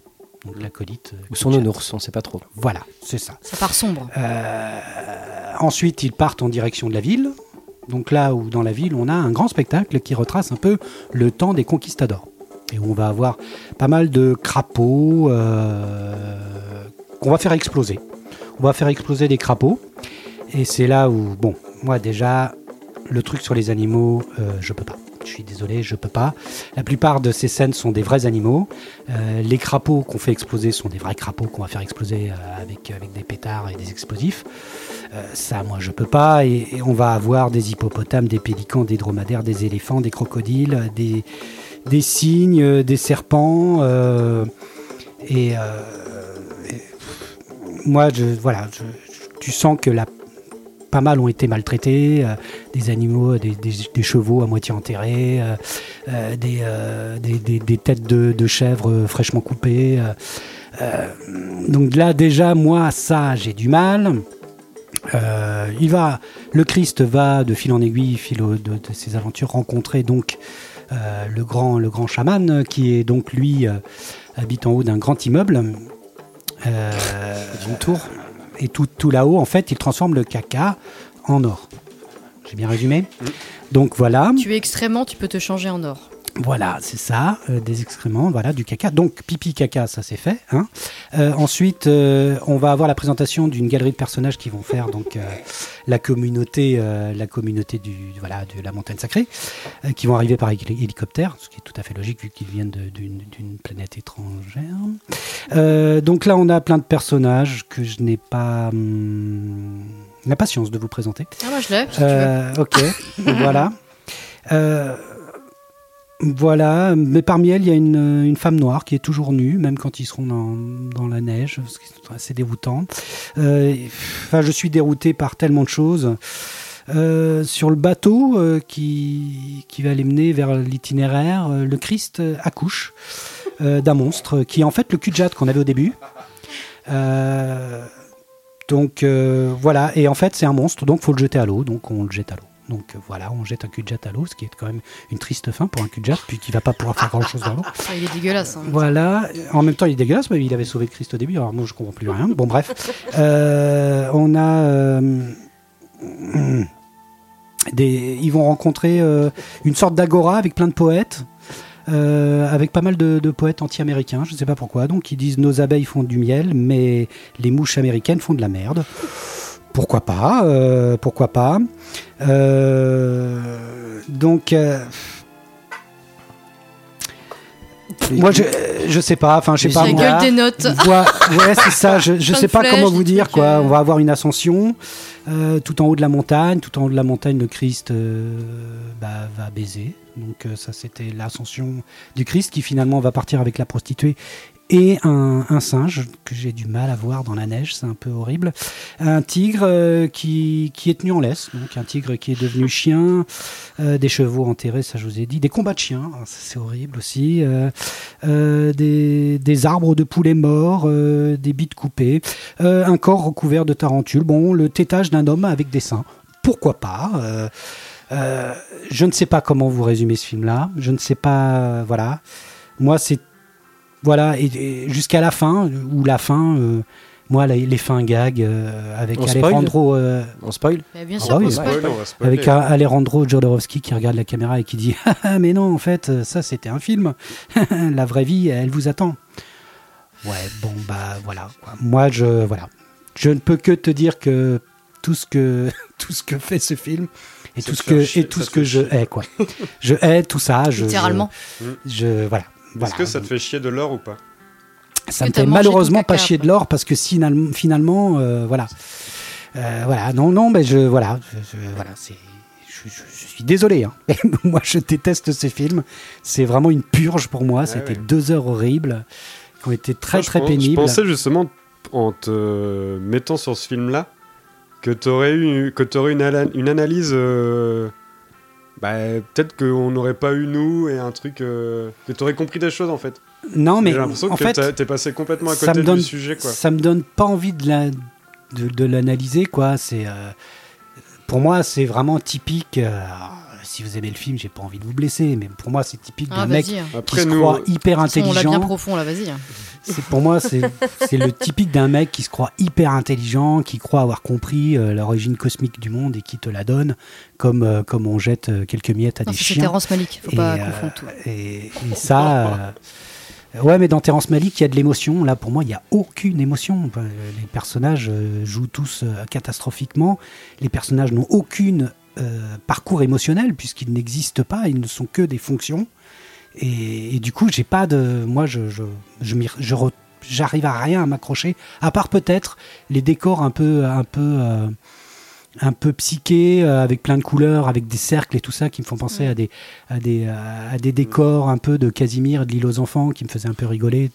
Ça, ça, ça me faisait un petit peu marrer. Ah, c'est marrant. Mais le reste, voilà, c'est ça. C'était juste un petit moment où je, me- je me raccrochais à ce que je pouvais. hein. Je suis désolé, mais là, c'est vraiment, c'est trop, trop loin de moi. C'est, euh, pour moi, c'est, affreux, quoi. C'est affreux. Mais euh, toi, du coup, tu as fait l'expérience, du coup? Ah non, tu préfères Fanny? Bah, c'est toi qui en T'es parlera le mieux. Fanny, je pense. Ah bah moi je veux bien, hein, je veux bien, je veux bien y aller. Alors après, je pense que j'ai un. Mais déjà, je pense- Peut-être, peut-être T'es que. pas obligé de t'excuser, hein, tu peux y aller. hein. Ah, je vais Ah non, aucunement m'excuser là-dessus. Crois-moi, je cherche mes mots pour être plutôt cool. qu'il y a un Je passif pense aussi qu'il y a un passif voilà. énormément de connaître le personnage, euh, un amour fou pour, pour cette personne, pour, ce qu'il, pour le message qu'il délivre, pour, pour, pour ce qu'il incarne, en fait, euh, hyper fort. Quelqu'un de très humble, extrêmement humble, euh, de par euh, voilà, ce qu'il a apporté, euh, donc entre autres la psychomagie. C'est vrai que de connaître un petit peu le personnage, ça apporte quand même des clés euh, assez Ah, mais, importantes en fait. Je connais de- Alejandro Jodorowsky. hein. J'ai, lu tout l'encal. euh, Mm. euh, J'ai vu euh, deux de ses derniers films. je ne pars pas de rien. hein. Ouais, ouais, ouais. Je suis pas un méconnaissant, le mec qui connaît Bien pas sûr, le type. ça j'en doute pas, doute pas. Alejandro Jodorowsky, je pense que je le lis depuis déjà bien longtemps dans la pub, avec son travail avec Moebius, Mm. avec voilà. Mais je parlais plus de son travail de la psychomagie parce que j'ai l'impression, en fait, en ayant vu La montagne sacrée, euh, de voir sa psychomagie idéale euh, qu'il aurait voulu qu'on lui fasse, en fait. Qu'est-ce que Pour la moi- psychomagie? Alors, la psychomagie, c'est simple, euh, c'est c'est simple. C'est guérir les gens par des actes théâtrales. Euh, alors, ça part de recréer une naissance, par exemple. Alors, oui, on va parler de choses qui sont extrêmes et pures et qui sont, euh, qui sont euh, dégoulinantes, mais euh, euh, il va partir d'un problème et d'un souci d'une personne, et souvent, ça va partir de la naissance, de ce qui s'est passé à sa naissance. Il va recréer la naissance, par exemple. hein, c'est un exemple parmi d'autres. Je pense que, alors, je vais en ayant ces connaissances-là et en pratiquant le tarot de Jodorowsky et aussi le livre qu'il a pu tirer de ça, euh, en le pratiquant aussi souvent, en ayant cherché des réponses euh, là-dedans, hein, euh, même si je suis très terre à terre, pour moi il m'inspire, il y a quelque chose qui me, qui me bouleverse chez, chez cette personne. On l'a vu aux Utopiales aussi, il nous a demandé de tous nous donner la main et de crier très très fort. un acte de psychomagie collectif, ça nous a fait un bien a fou. été très très longtemps à la recherche de ce qu'il appelle le cri primal. Ah oui. Essayer de réessayer de trouver, et c'est Mm. ce qui passionnait John Lennon. Ce qui était... Oui. John Lennon a aussi essayé de rechercher ça dans certains de ses disques. C'était une, une obsession qu'ils avaient tous les deux, le cri primal. Je pense que là, on est sous le prisme de Jodo. Alors, c'est pas facile. Euh, mais pour moi, la montagne sacrée, c'est regarder en face la cruauté, la violence humaine, le sexe, avec une certaine longueur d'avance sur son temps, euh, sur peut-être le devenir catastrophique de l'homme, ou en tout cas sur sa perversité. Euh, voilà, c'est. Alors, la première demi-heure, voire les 45 premières minutes, c'est dur. Ok, on est bien d'accord là-dessus. C'est dur, tu sais pas où tu vas, c'est très sensoriel. Euh, on parlait des films sensoriels avec, euh, avec Tree of Life. Ah oui, très bien. Euh, moi, pour moi, on est là-dedans. C'est un film sensoriel, ça parle de chair, ça parle de, de choses et d'autres, de liquides, de, de trucs et de machins. En fait, ça parle de tellement de choses, mais à l'intérieur, dans ce noyau, on parle de révolution. C'est un film révolutionnaire. Et en fait, ça m'étonne pas du tout que le choix ait été porté vers toi, parce que moi, j'avais l'impression de voir du Hugo dans ce film-là. Je suis désolée, hein, mais j'avais l'impression que tout parlait. C'est un message de paix. On est, dans vrai. un message de paix humble. Euh, alors 70. En hein, fait, ça montre euh, aussi les horreurs. Parce que Et oui, c'est ce que tu je disais vois au début. cette, euh, cette euh, dictature euh, de- des pays euh, d'Amérique centrale, d'Amérique du Sud. Exactement. Alors, avec euh, les militaires, avec euh, ces horreurs qui sont euh, filmées, photographiées par euh, un public euh, qui est un peu voyeur en fait. Moi, en fait, pour moi, il y a un au-delà. C'est comme Lynch. Il y a un au-delà à tout ça. Il y a les premières images brutes qu'on va, qu'on va en tirer. Et ensuite, il y a les portes ouvertes à ce qu'on va ressentir, à ce qu'on va voir réellement. Il y a une satire de la religion, son évolution un peu absurde dans le temps, ce qu'on en fait.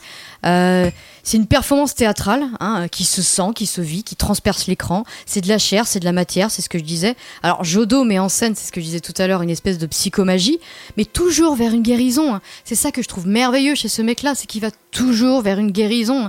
Il a toujours envie de trouver les clés vers les personnes, trouver. euh, Il y a des gens qui ont des dons pour ça, et pour moi, il a ce truc-là. Il a ce don pour essayer de trouver une guérison, une volonté de délivrance. Alors énormément d'idées graphiques que je trouve cool aussi quoi, qui sont très spécifiques à lui et qui sont très risibles. hein. Moi aussi j'ai beaucoup beaucoup ri pendant la montagne sacrée parce que c'était tellement hallucinant parfois que et encore je voulais je voulais le regarder sous substance, mais tu vois on a bien fait parce que le film se suffit à lui-même tellement c'est fort quoi. Cette atmosphère mystique et puissante. euh, Pour moi c'est une grande aventure. C'est une introspection, c'est renaître. Alors à la façon Jodo, hein, renaître euh, renaître en étant soi, en essayant de, de trouver des solutions avec ses codes à lui.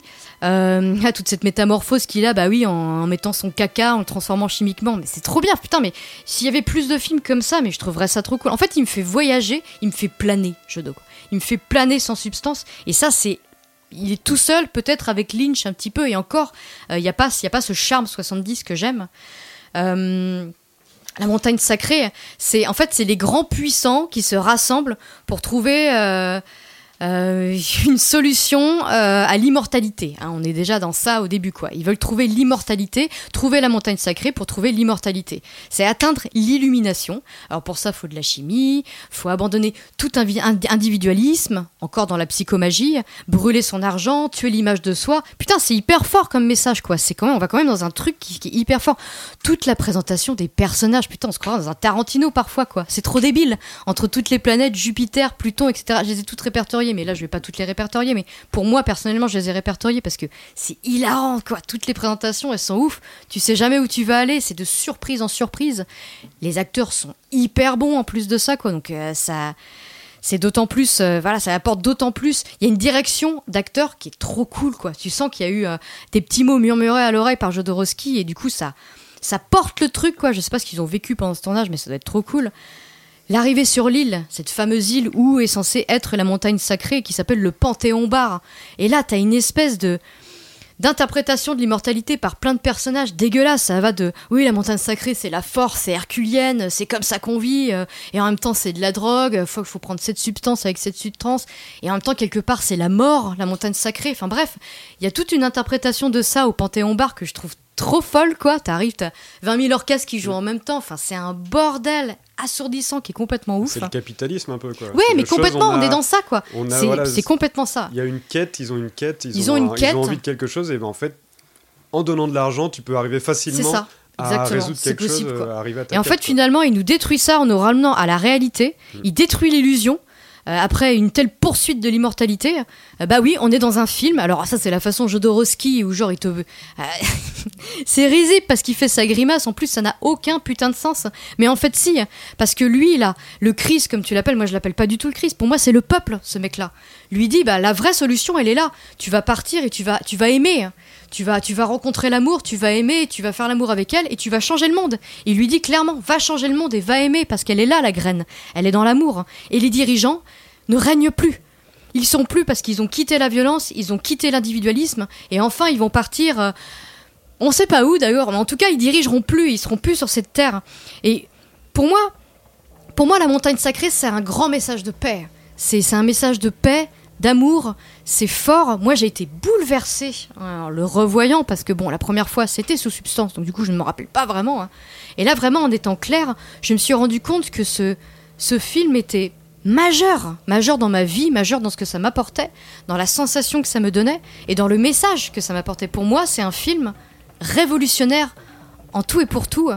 Et merci, Jodo, encore une fois, de m'avoir autant bouleversé du haut de ses 94 ans. Il doit sûrement avoir la recette de l'immortalité, en fait, derrière lui. Et euh, pour moi, ce sera quatre chapeaux parce que, parce que Jodo, quoi. Et alors, Olo, Bah, le moi, je message. rejoins comment- complètement Fanny. D'accord. Et, et c'est vrai que la fin, on peut l'analyser en se disant enfin, que c'est un peu du foutage Non, mais moi, j'ai même pas envie d'analyser ce film-là. non, Vous mais- pouvez vous oui, oui. mais- continuer à analyser un Oui, truc, mais Moi, j'ai pas analysé, j'ai vécu le truc. film, euh, un film, c'est fil, pas quoi. un truc où tu analyses en permanence que des trucs, des tableaux, des machins. Pour moi, c'est pas dans ce cas-là, je fais de l'égyptologie, quoi. Mais un film, c'est une émotion. Un film, c'est une histoire que tu as Bah envie oui. de suivre. C'est pas un truc où tu as envie de gerber. après, voilà, Pour moi, c'était clair comme de l'eau de roche. mais- J'ai pas Ah analysé, c'était clair comme de l'eau de roche, quoi. J'ai rien compris, mais je dois être trop bête. Vas-y. Non, non, mais Pas moi, du tout. Moi j'ai, adoré cette façon en fait de se dire que tout ce qui se passe dans le monde, tous les, toutes les horreurs qu'on vit, tout, euh, toutes les merdes qui nous arrivent, en fait, tout ça, ben, ça, ce qui compte, en fait, c'est juste de, bah, de, de s'accrocher à sa propre réalité, en fait, et un peu de, de vivre notre histoire, quoi. Hmm. Un peu par la fin. euh. Moi, je. Donc tu es sur quatre que- chapeaux aussi Ouais, moi je suis sur quatre chapeaux parce que vraiment ça m'a. Certes, les premières demi-heures sont hyper difficiles et euh, tu sens qu'il y a un contexte d'époque qui est, qui est très dur. euh, même euh, à l'époque, lui il a tourné ça au Mexique. Après, cette, après avoir quitté le Chili, il a tourné ça au Mexique. Et déjà à l'époque, le Mexique, les Mexicains voulaient un peu censurer ce film, qu'il a quand même réussi à le sortir. Mais ouais, c'est fou quoi. Et il y a un fond psychédélique, un peu dans les, dans les images, dans, dans tout ça, mais je- Les couleurs. dans les couleurs, ouais, mais je sais que c'est c'est vrai, c'est vraiment pas un film qu'il faut voir sous substance quoi. Hmm. Et même Jodo, je pense pas que ce soit une personne qui euh, Mais non, pas du qui tout en, en plus. qui en fait qui se défonce et qui se dit ah, je vais faire un film Ah non, du complètement barré en mettant euh, que des idées euh, débiles et tout. En fait, tout a pour lui un sens et tout est tout est relié à sa, sa philosophie un petit peu quoi. Oui, c'est très personnel. C'est oui, c'est très personnel et comme tu disais, c'est une espèce de, de, de psychomagie qui s'est fait à lui-même Hmm. pour peut-être exorciser plein moi, de choses. C'est la psychomagie et idéale. voilà, et en fait, euh, après, c'est vrai que c'est vraiment le genre de film, soit tu prends le truc et tu le vis euh, à côté de lui et à 100%, ou soit comme dans ton cas, tu, tu kiffes pas du tout le truc. Et ce qui est compréhensible aussi. oui, hein, non, mais c'est euh, clair. hein. Après, voilà, il y a, il y a plein de degrés peut-être d'analyse ou de quoi, de trucs, mais moi, ouais, j'ai vraiment euh, accroché à 100%. On sera les seuls. Après, c'est pas. hein. C'est- pas. Mais, mais non, mais Prépare la suite.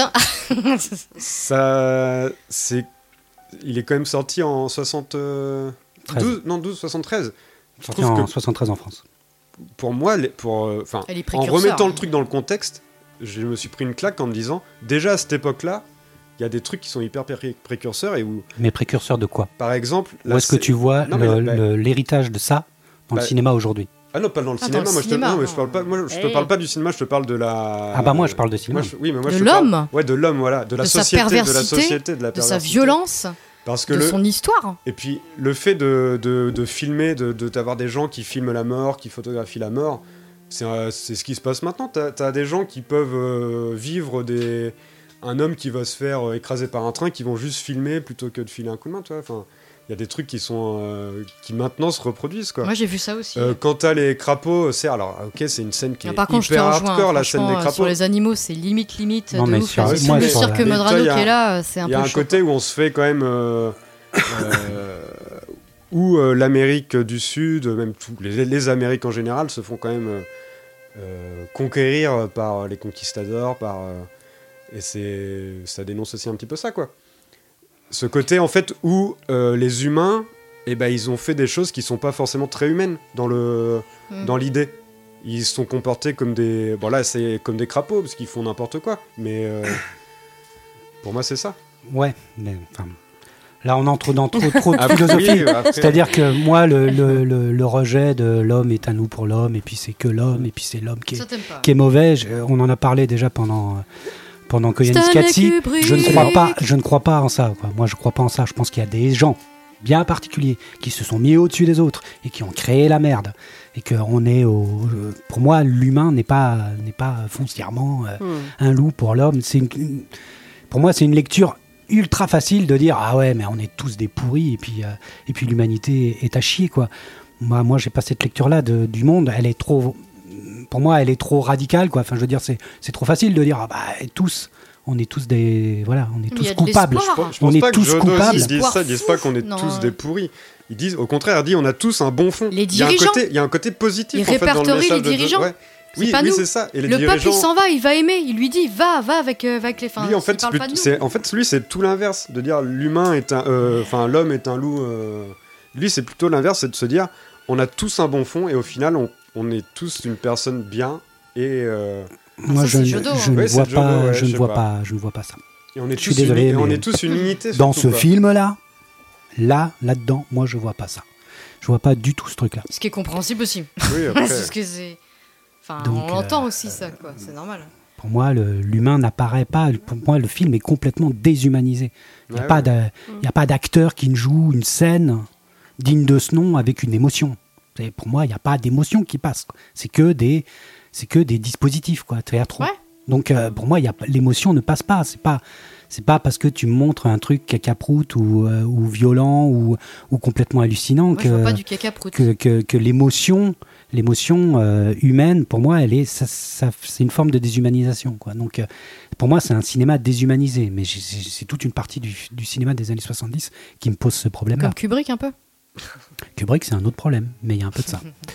Donc, euh, Manu alors, C'est as-tu fait, passionnant de vous écouter. tu as hein. fait l'expérience de deux heures Passionnant. On, on peut. euh, passionnant, je sais pas, mais. Non, c'est un peu chiant parce qu'on est sur de la philosophie. euh, Oui, oui, voilà, c'est ça, c'est qu'en fait, ça dérive. mais en fait, c'est. Bah, toute la. alors. Mais non, pas du tout. Non, mais je veux dire, on parle de cinéma, quoi. C'est toute la force aussi du côté, euh, alors on appelle visionnaire, mais en tout cas, euh, si au fond de ce film il y a un message de paix, il a jamais autant divisé et il crée forcément, euh, il crée pas forcément de la paix. C'est-à-dire que l'utilité en tout cas du film, il est, euh, il est un peu chelou. Euh, alors, pour moi, voir ce film, ça a été euh, très compliqué parce que en fait, c'est marrant parce que tout à l'heure tu parlais du punk. Je trouve que le film est très punk. Et en fait, pour moi, la définition du punk, c'est tu fais de la musique sans savoir faire de la musique. Pour moi, le film, c'est exactement ça. C'est-à-dire que même si ce mec-là est hyper intéressant, même s'il a quelque chose au fond qui est de la paix et tout ça, il sait pas faire de cinéma, très clairement. C'est-à-dire qu'en fait, je fais du cinéma en me disant je ne sais pas faire du cinéma. Donc en fait, il va enchaîner tout un tas de trucs, mais c'est euh, qu'on aille leur pêcher, qu'on aille creuser, qu'on aille... et plein de gens l'ont fait.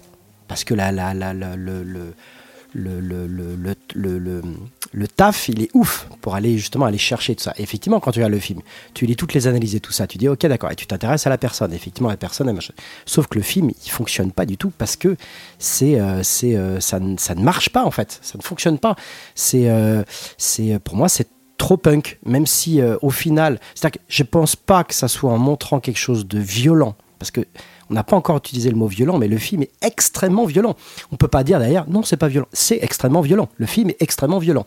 C'est-à-dire que euh, quand on parle de certains cinémas où il y a certaines, ce film-là, il est extrêmement violent. On peut pas, on peut pas, on peut se dire oui derrière il y a un message de paix. Oui derrière, le film est très violent. C'est-à-dire que attention public. Non la mais c'est vrai. société est violente. Je pense que c'est ce qui m'a un petit peu énervé ça, aussi. en fait, il peut C'est-à-dire pas, il faire peut- passer un message de paix faire par la passer violence. Ce message-là, sans montrer une société qui est violente. Bah, je crois pas. Je crois pas. Ou alors tu montres. euh, Enfin, je sais pas, il y a certainement 10 000 chemins. En tout cas, pour moi, au-delà de la critique du film, je ne crois pas que ça soit par la violence. Parce qu'en plus, le film dépasse même la violence.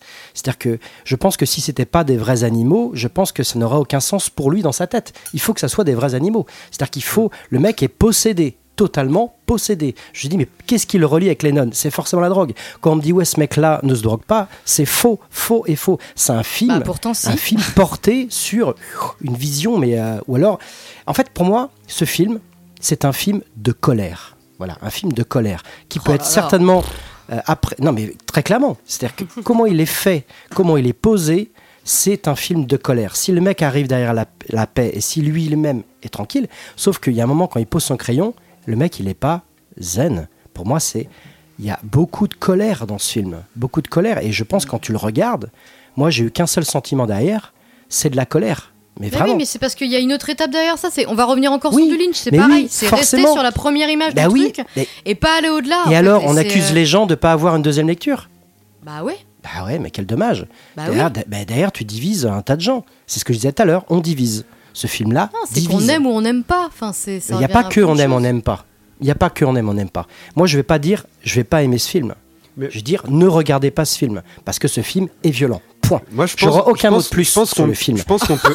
Non, mais en clairement. par contre, je j'ai pense qu'on peut aimer le film, mais par Alors contre, qu'il n'y a même pas de. Japon dedans. Je pense qu'on peut être choqué par cette scène. Et Mais ça, on peut vrai. pas, me dis pas, on peut être choqué. On est choqué. Oui, on est choqué, mais même Holo, très Non, clairement. Oui, c'est on vrai est qu'on choqué. est choqué. Tu C'est peux pas, tu se peux dire, pas Mais c'est pas regarder grave. le film Pour vous, c'est pas grave. C'est pas Mais pour grave. beaucoup de gens, c'est grave. Eh ben, le montre pas aux gens. Enfin, je j'ai dire, jamais dit c'est- que. euh, T'inquiète pas, je le montrerai à personne. bah oui, mais je voilà. dis juste que, attention, ce film-là, Ma c'est de fille, la elle a violence. 3 ans, je vais lui montrer. Si. Bah, t'imagines, Il y a des gens qui aujourd'hui, ah, il y a un méchant dans les films, je pourrais pas montrer ça à mon enfant. Et après, on peut faire la. Là, tu vois, c'est pas possible. Ce film-là, il est extrêmement violent. Attention, public averti. Moi, je le dis, j'en profite de l'émission si jamais tac. Pour moi, c'est une lecture biblique, mais alors totalement isible, illisible, voire sectaire, totalement. Même si dans le fond, le mec est très en colère. Il y a l'histoire d'Amérique du Sud et tout ça. Ok, parce que j'ai été poussé. Hein. Je me suis dit, attends, on va gratter. Qu'est-ce qui s'est passé? Surtout quand tu grattes sur la personne qui aujourd'hui est respectée et tout ça, mais pas dans le cinéma. Pas dans le cinéma. Ce mec-là ne fait pas de cinéma. Et aujourd'hui, arrêtons. Tu vois, on fait plus de films comme ça parce que ça ne sert à rien. N'importe quoi. Clairement, ça Alors sert à rien. là, je Qu'on aille- je te qu'on aille- reconnais même pas qu'on- là-dedans. qu'on aille, en fait. qu'on aille C'est, gratter, euh, qu'on aille gratter, tu vois, en disant ok, il y a tel film. Alors, on est dans les années 70. En plus, le contexte, le film est ultra possédé par le. le- euh, alors, il essaye de faire quelque chose de, de- de- avec une hauteur, alors que il n'y a pas d'auteur dans le film. C'est-à-dire que, alors dans les deux sens du terme, c'est-à-dire que je, je, je, vois le côté visionnaire, je vois l'histoire du gars, je vois son côté euh, visionnaire sur tout un tas de choses que je respecte. C'est-à-dire que tout, quasiment tout ce que tu as dit, ouais, je le respecte quand ils le font, mais pas le film. Je suis désolé. Si demain il y avait tous ces trucs-là, on prenait le truc à l'envers, on se dit ok, c'est ça notre message, c'est ça qu'on fait, on ferait pas ce film-là. Bah si, Bah non. si, si. Si, Bah, si, je t'assure, voilà. il Bah, existe. Et heureusement qu'il existe, Eh c'est bah cool. ouais, mais que- oh là là, Bah ouais, au ouais, secours, mais. au bah, secours. Il n'y a pas de censure. Au secours. Pour moi, il a le droit d'exister, il a le droit d'être là, je lui et mets- heureusement qu'il est Je là. mets même pas de chapeau Bah, parce que doute. pour moi c'est euh, c'est mais même pas une coupe à zéro. hein. C'est-à-dire que pour moi je ne fais pas de vote sur ce film. C'est tout. Voilà. Oh Je voulais faire une, euh, une aparté. Je Ouais, disais bah, pas vas-y, que. hein, de toute façon, on en est. euh. Non, non, mais je disais pas que. Atrix, c'est fini, hein, je le dis. Hein, c'est, euh, Il est où, Maître Segal l'avait C'est fini. hein. On l'avait dit Moi, je disais que la...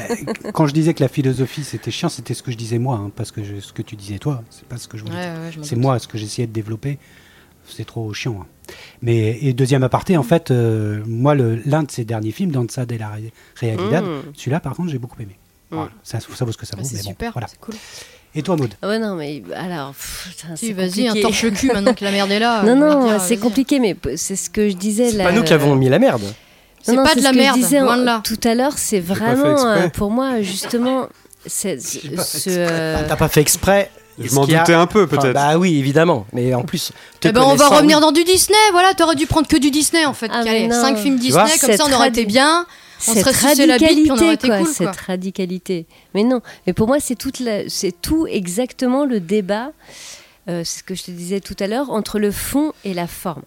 C'est-à-dire que Jodorowsky, moi, c'est un mec que je surkiffe.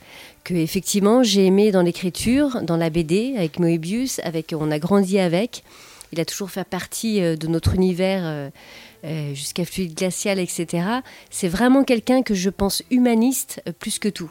Dans son écriture, dans ses bouquins, je le lis, je le surkiffe. Euh, c'est un, un papé maintenant qu'il est bon de lire, qu'il est bon d'écouter, qu'il est bon de, de, de- de connaître. Il fait partie vraiment d'un paysage artistique qui est fou.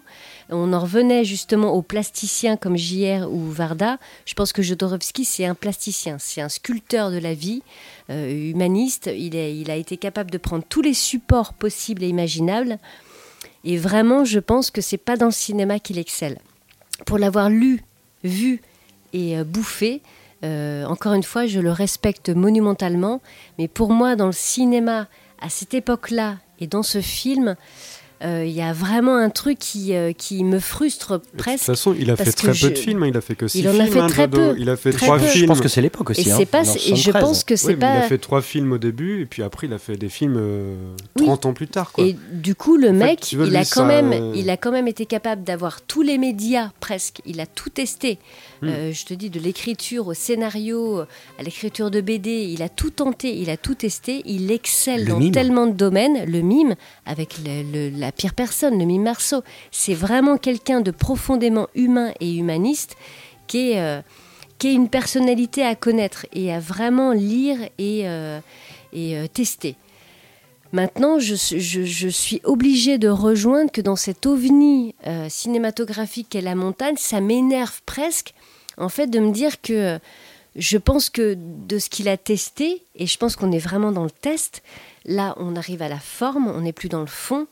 Euh, Il y a un truc qui, euh, me semble quand même... euh, alors du coup, euh, je vous écoute hein, et c'est hyper intéressant la lecture que vous avez pu avoir. Mais est-ce que si vous aviez pas eu tous ces euh, tous ces gages de Jodorowsky avant de voir le film, est-ce que vous l'auriez pris de la même manière? Je Je pense sais que pas. ça aurait été compliqué. Il faut avoir quand même vraiment, quelques cartes en main pour. euh, C'est euh, Bah, C'est comme, c'est comme Anis on en revient à ça aussi. Ah oui. Ouais, mais c'est ça, Quand en t'as pas fait. les cartes de l'artiste euh, à la base. Et c'est vrai que là c'est qu'on en arrive. difficile d'accès. C'est là qu'on en arrive à cette forme plasticienne de personnes qui usent de tous les médias possibles, qui testent tout et euh, respect à eux d'avoir tout testé. Sauf que vraiment, moi, je rejoins Manouf sur la forme cinématographique. Jodorowsky, m'a perdu et il m'a perdu à bien des égards. Là, effectivement, je rejoins Hugo. Le dernier film, c'est celui sur lequel il m'a rattrapé, euh, que je trouve absolument génial.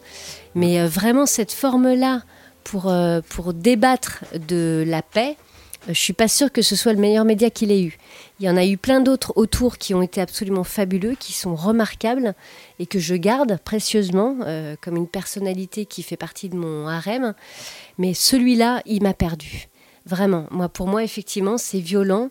Euh, c'est, je comprends pas en fait de prendre ce contrepartie euh, de d'aller loin, de, de- de- d'aller nous, d'aller chercher en nous les, les- les- tous les côtés les plus euh, les plus ouf et les plus dark et les plus profonds et les plus pour se dire, pour en arriver à un message de paix derrière, moi j'ai du mal. J'avoue, je, je, je beaucoup suis par pas du l'époque, hein. euh, et Je par hein, l'époque. en 73. Encore une fois, euh, c'est hyper expérimental, c'est euh, et bravoure à lui, tu vois, de d'avoir été et puis de pas s'arrêter à ça en fait, de pas se dire je suis cinéaste, je suis machin, il n'y a pas d'étiquette, il y a rien. Et il a cette liberté là que je trouve absolument géniale chez, Doro- chez Jodorowsky et que je rejoins pleinement. Mais par contre là, juste sur celui-là, j'avoue moi celui-là il me perd. Il me perd parce que euh, moi je le retrouve pas Jodorowsky en fait. Je retrouve pas les pépites dans ses yeux, je retrouve pas son humanité, je retrouve pas. euh, c'est expérimental, c'est un passage dans tout ce qu'il a pu produire et il en a produit pense des que trucs de tout ouf. son cinéma au début est Mais un peu comme ça, parce que El là, Topo même est encore euh, pire, euh, et encore plus violent et plus. Ouais.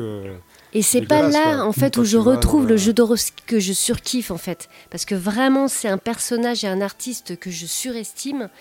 Et, euh, et si je dois mettre des œuvres de lui, eh ben, c'est pas ce film-là que Ouais. je garderai. Certainement pas.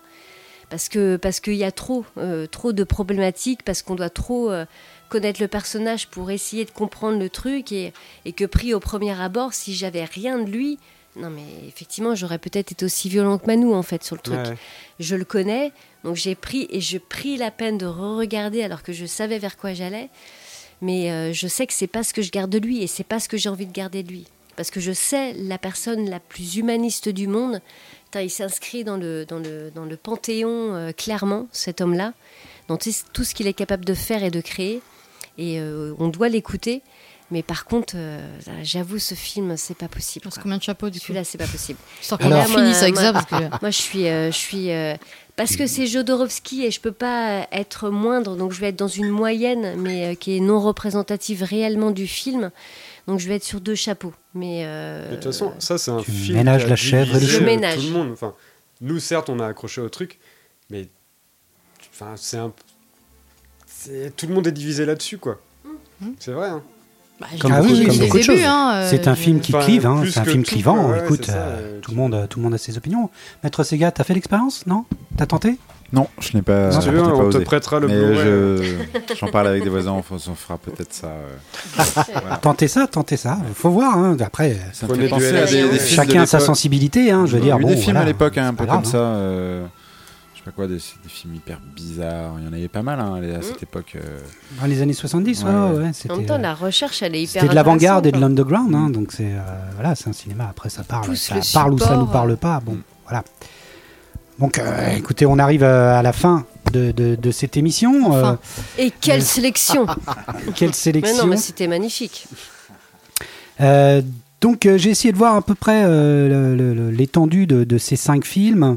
Euh, c'est marrant parce que ça résonnait avec ce que je suis en train de lire en ce moment, le dernier, enfin le bouquin de Damasio, euh, Les Furtifs, Ah, euh, Mm. qui euh, dedans justement dit euh, que l'aventure c'est un peu s'attacher ou s'arracher. Et euh, c'est un peu, je trouve que ça résume bien un peu le- le- les, les- les cinq films un peu où au bout d'un moment bah, tu choisis de, te- de t'arracher quoi. Euh, l'aventure ce serait une forme de libération de partir en fait, de s'arracher à tout ce qui nous attache en fait. Et euh, donc c'est des films de rupture pour trouver des réponses, une récompense, un graal, une vérité. Et, euh, et, et être dehors, c'est presque faire partie en fait. Donc il y a une sorte de paradoxe là-dedans. J'ai vu ça dans dans tous ces films, s'éclipser, disparaître, c'est quelque part s'émanciper, s'autonomiser. Alors qu'on soit des brigands, comme dans euh, L'aventure c'est l'aventure, euh, des ermites dans les forêts de, Sibérie, euh, des itinérants dans Nomadland, des troubadours et des poètes dans, dans Visage Village, ou alors bah, carrément des, dieux, pourquoi pas, dans, La montagne sacrée. Et Des dieux, euh, parce que je pense que c'est des, des sortes de dieux. hein, je les en parler. il en, il en présente comme ça. Donc, euh, donc en fait, c'est c'est un appel au, au nomadisme et à tailler la zone. Donc, c'est une bonne définition, je trouve, euh, de, de, de, de la fuite, hein, de la fuite, donc, euh, qui est en, en fait, quelque part, un peu ta notion de l'aventure, en fait, non? Ouais. Une forme de, de partir, quoi. Pour moi, oui, l'aventure, c'est ça, c'est partir et puis c'est c'est découvrir l'autre et découvrir euh, l'ailleurs aussi. Et je sais que ma fille, dès qu'on monte dans, une dans la voiture, elle dit Allez, c'est parti, on part à C'est parti pour l'aventure. Voilà. Ouais, c'est ça. Et en fait, c'est des trucs qu'on lui a un peu inculqués. quoi. C'est vrai que juste Trop le bien. fait déjà de prendre la voiture et de même de une faire une heure de soi. route, c'est une aventure et c'est Trop bien. c'est partir à l'aventure. ouais. Ouais. Donc, euh, donc voilà, bah écoute, c'est une, je trouve que c'est une belle conclusion sur euh, le, le film d'aventure. euh, D'autres choses à dire sur le, le film d'aventure euh, Ouais, selon Holo? Moi, Ah. ce sera le, le- Je pense que le fil conducteur et ce qui m'a, ce qui m'a touché beaucoup euh, dans ta sélection, c'est euh, le fil humain. En fait, Euh, moi, j'ai eu l'impression de de retrouver un fil de qui est contradictoire en fait et qui est très punk finalement, de cette sensibilité qui rejoint effectivement cette fuite, mais qui nous ramène toujours à cet essentiel qui est euh, le partage, euh, la rencontre, euh, le rencontrer, avoir jamais peur en fait de questionner, de rencontrer, de d'aller vers l'autre, de et puis même de se sentir seul, sans, sorti des sentiers battus. On sort des, des chemins où on est confortable, mais on se met en danger un petit peu pour aller vivre des aventures qui sont hors du commun. Alors on les accepte, on les accepte pas, on prend ce qu'il y a à prendre là-dedans, mais en tout cas à chaque fois ça chavire et ça nous fait, euh, voilà, euh, forcément euh, vivre des expériences qui sont de ouf. Et, Et je trouve que ça te représente bien en fait. C'était une belle aventure. C'était une belle. Non, parce que c'était. Et- une- en ça, je trouve que c'est ce qu'il y a de plus passionnant en fait. Même dans le cinéma, Mm. voilà, s'il y a mais un truc qui est qui est qui est essentiel, c'est que ça divise. C'est et plus les films sont divisent et plus il y a à matière à en parler. C'est que quand on est euh, radicalement contre et quand on est radicalement pour, c'est là que ça crée des À émotions et des trucs. parler. Et à parler complètement. Dans les deux, dans les deux sens du terme, c'est euh, pour moi exactement ce que, ce que je vais chercher par exemple dans le cinéma. Juste deux mots sur l'aventure. Sur cette sélection à l'aveugle, tu avais le premier et le dernier, à peu près. Et euh, je sais pas qui a fait l'ordre, mais du coup, je trouvais ça assez intéressant comment on l'a développé ce soir, entre le Lelouch euh, très très libre et, euh, et La Montagne Sacrée très très libre aussi, en passant par des films. euh, voilà, on a évoqué, ça a été quand même très. euh, assez, Deux films euh, qui sont de la même année d'ailleurs, L'aventure c'est l'aventure et La montagne En plus, sacrée ça, ça, c'est sont de la intéressant. même année. De 73 pour arriver en 73. Le voyage était, euh, voilà, cette notion de voyage, euh, finalement, on a vécu une Avec aventure. une aventure. J'espère que euh, qu'on n'a pas, Bah, qu'il y aura une prochaine émission. voilà. Mais euh, mais voilà, forcément, ça ça ouvre aussi au-delà du cinéma. Quand je disais à en parler ou à parler aussi, naturellement, je pense que dans le fond du fond, c'est euh, moi je parle beaucoup de la forme aussi naturellement, euh, mais mais j'ai trouvé ce voyage assez intéressant. Enfin, quand passer de Varda à à Jodo. Jodo. voilà, c'est quand même un énorme voilà qui c'est passionnant. finalement un écart C'est qui te, qui, te, Ouais. qui, te, qui te représente C'est plutôt trop pas beau. mal. Voilà. Merci en tout cas. Ouais.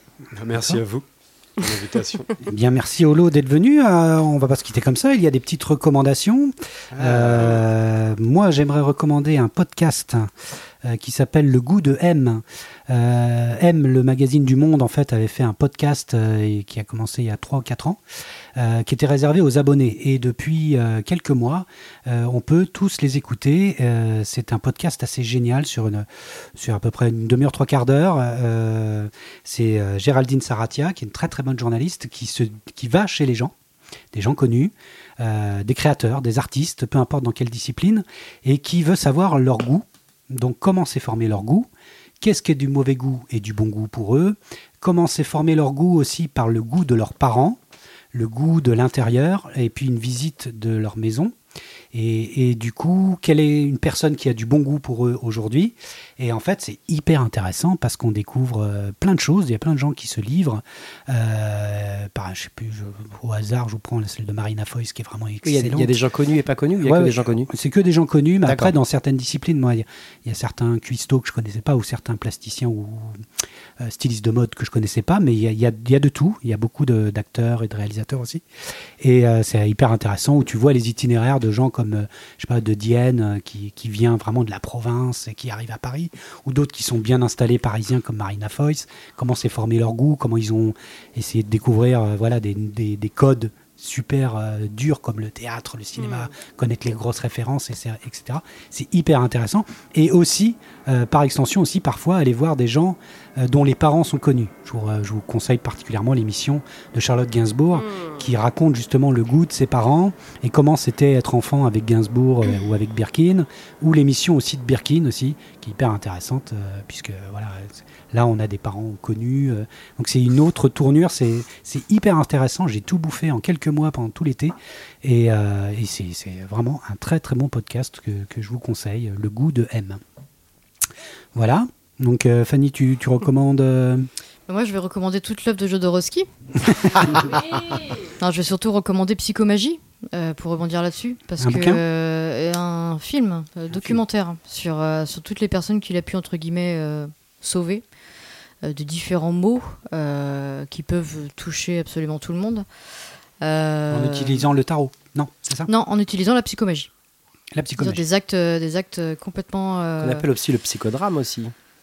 Moi, j'ai une anecdote, Psychomagie. j'ai une anecdote là-dessus, euh, clairement, et, euh, et vécue, du coup, où euh, quand on vivait à Paris avec euh, mes vies, il y avait un Baptiste, alors, je, non, non, je vais pas citer son nom, mais du coup, un, Oh un pianiste absolument connu maintenant Baptiste internationalement, un Baptiste, c'est son prénom, et qui a rencontré à Bastille, en fait, Jodorowsky fait des séances à Bastille, dans un café euh, complètement gratuit, il demande absolument pas de thunes, et euh, les le personnes vont les gratuitement, voir euh, pour euh, demander voilà, des conseils, des, euh, Mhm. des actes, euh, effectivement, comme ils disent. Euh, lui, son acte, c'était de psychomagie, c'était de, de par son parcours, etc., d'aller sur la tombe de son père. Alors, je vous passe l'historique, etc., mais d'aller cracher sur la tombe de son père.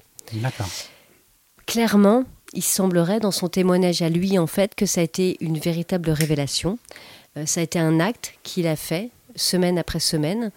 Et véritablement, il y a en tout cas dans ses dires, dans, son, dans ce qu'il dit, dans ce qu'il témoigne de ce, ce vécu-là, qu'il y a vraiment un truc qui s'est passé, un deuil qui a pu se faire, euh, et puis un- vraiment un apaisement, une paix qui est venue en, en lui.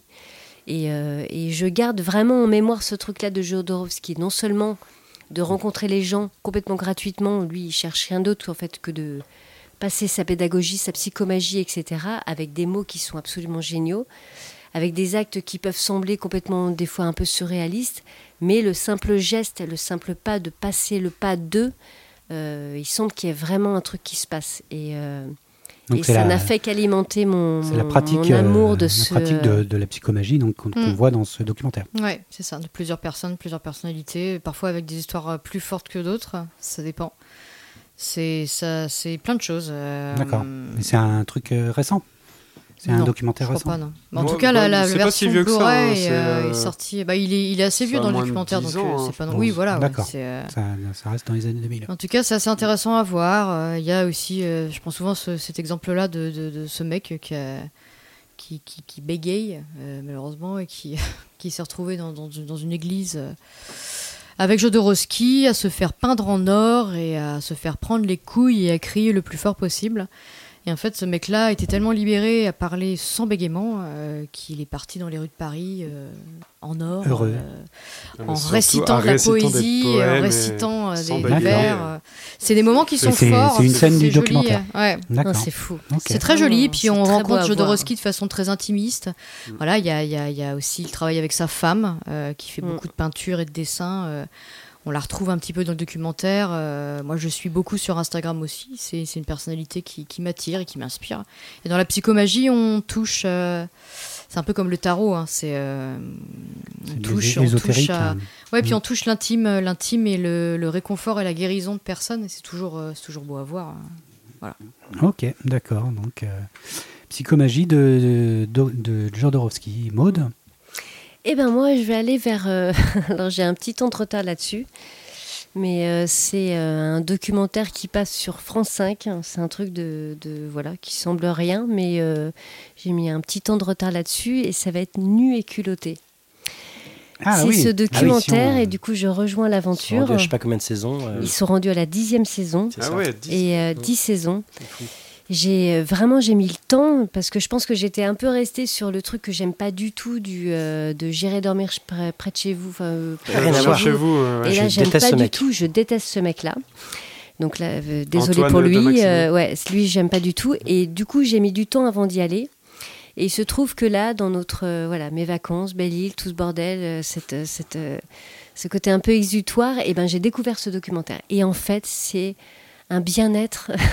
et là, j'ai l'impression de rejoindre toute l'aventure sous le, le où ces mecs, en fait, euh, le duo de Moots et Nantes, euh, qui sont absolument géniaux, euh, de partir de rien et en même temps, ils vont pas très très loin. hein. Ils restent euh, la plupart du temps en France, même s'ils ont euh, vagabondé un petit peu dans d'autres pays, mais euh, où ça part de rien. Ils démarrent euh, tout nus, véritablement, avec trois caméras, sans équipe technique. Ils ont trois caméras avec eux. Et euh, ils partent à la rencontre des gens. Alors je pense qu'ils réussissent à avoir une bienveillance et un regard qui fait que quand même ça fonctionne. Parce qu'il faut y aller avec des espèces de pannes de, de merde euh, au démarrage et pour euh, taper à la porte de quelqu'un. Et à chaque fois les rencontres sont hyper étonnantes. Ce qui se passe c'est hyper étonnant. Et moi, ça me fait du bien à l'âme, ça me fait du bien à l'humain. Dans ce que j'ai profondément confiance euh, dans l'aventure, justement, c'est l'aventure humaine. Et quand on parlait de rencontres et de, dans, ce chemin initiatique pour apprendre euh, et de ces rencontres éphémères qui font que euh, même euh, de quelqu'un que tu vas rencontrer pendant deux jours, et ben en fait, ça va te marquer à vie. Là, c'est que ça.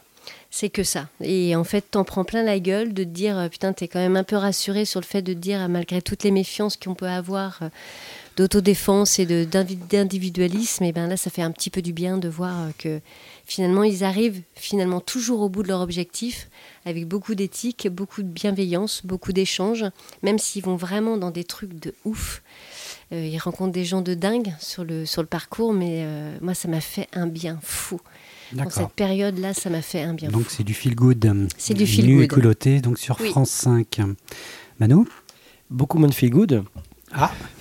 Euh, mais je recommande quand même, c'est le, le documentaire sur Netflix de Woodstock que nous avait conseillé le Padré, euh, qui a été donc qui s'appelle Woodstock 99 KO d'anthologie, qui m'a qui a été un énorme choc euh, parce que je me souviens qu'à l'époque, je dois avoir l'âge de, des mecs qui allaient dans ce festival-là, que C'est j'étais euh, tellement fan.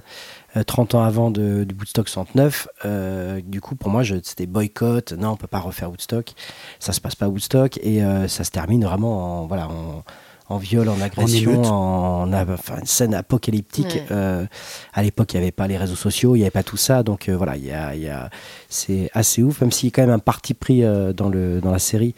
Qui est, voilà, mais euh, c'est quand même, voilà, ça m'a choqué. Du coup, j'ai enquêté à fond et, euh, et c'était en tout cas assez passionnant de, de revenir euh, sur, cette, euh, sur cette période. Oui, bah oui. Ouais, avec ces groupes-là, dans ces années-là, dans cette énergie-là, c'était ouf. En trois épisodes. euh, et ouais, t'as du mal à lâcher. Tu, tu, tu regardes tout d'un coup, Mm. euh, tellement euh, ça monte, ça monte, ça monte. Et, euh, C'est ça.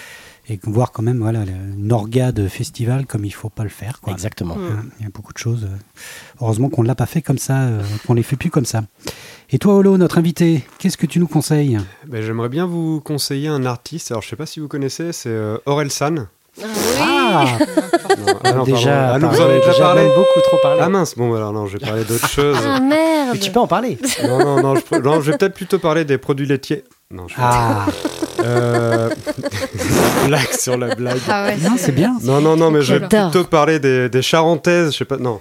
Oh là Non, là. Ah, non, non, non, non, non, lourd. Un bon conseil, un bon conseil. Moi, je voulais C'est parler un peu, parce que je viens de Charente, non, moi. Ah. Euh, non, je vais parler plutôt d'un jeu vidéo. Alors, je sais que Fanny aussi aime beaucoup parler de jeux vidéo, souvent de- en recommandation. Et je vais vous parler d'Eld- d'Elden Ring. Ah oui, il fallait que Dark parles. Soul. Après autant d'heures Bah, euh, c'est ça, j'ai passé 120 heures dessus. euh, Mon Dieu, 120. 120 heures à peu près, euh, réparties Tu l'as retourné ou pas 4 Pas ou encore 5 mois.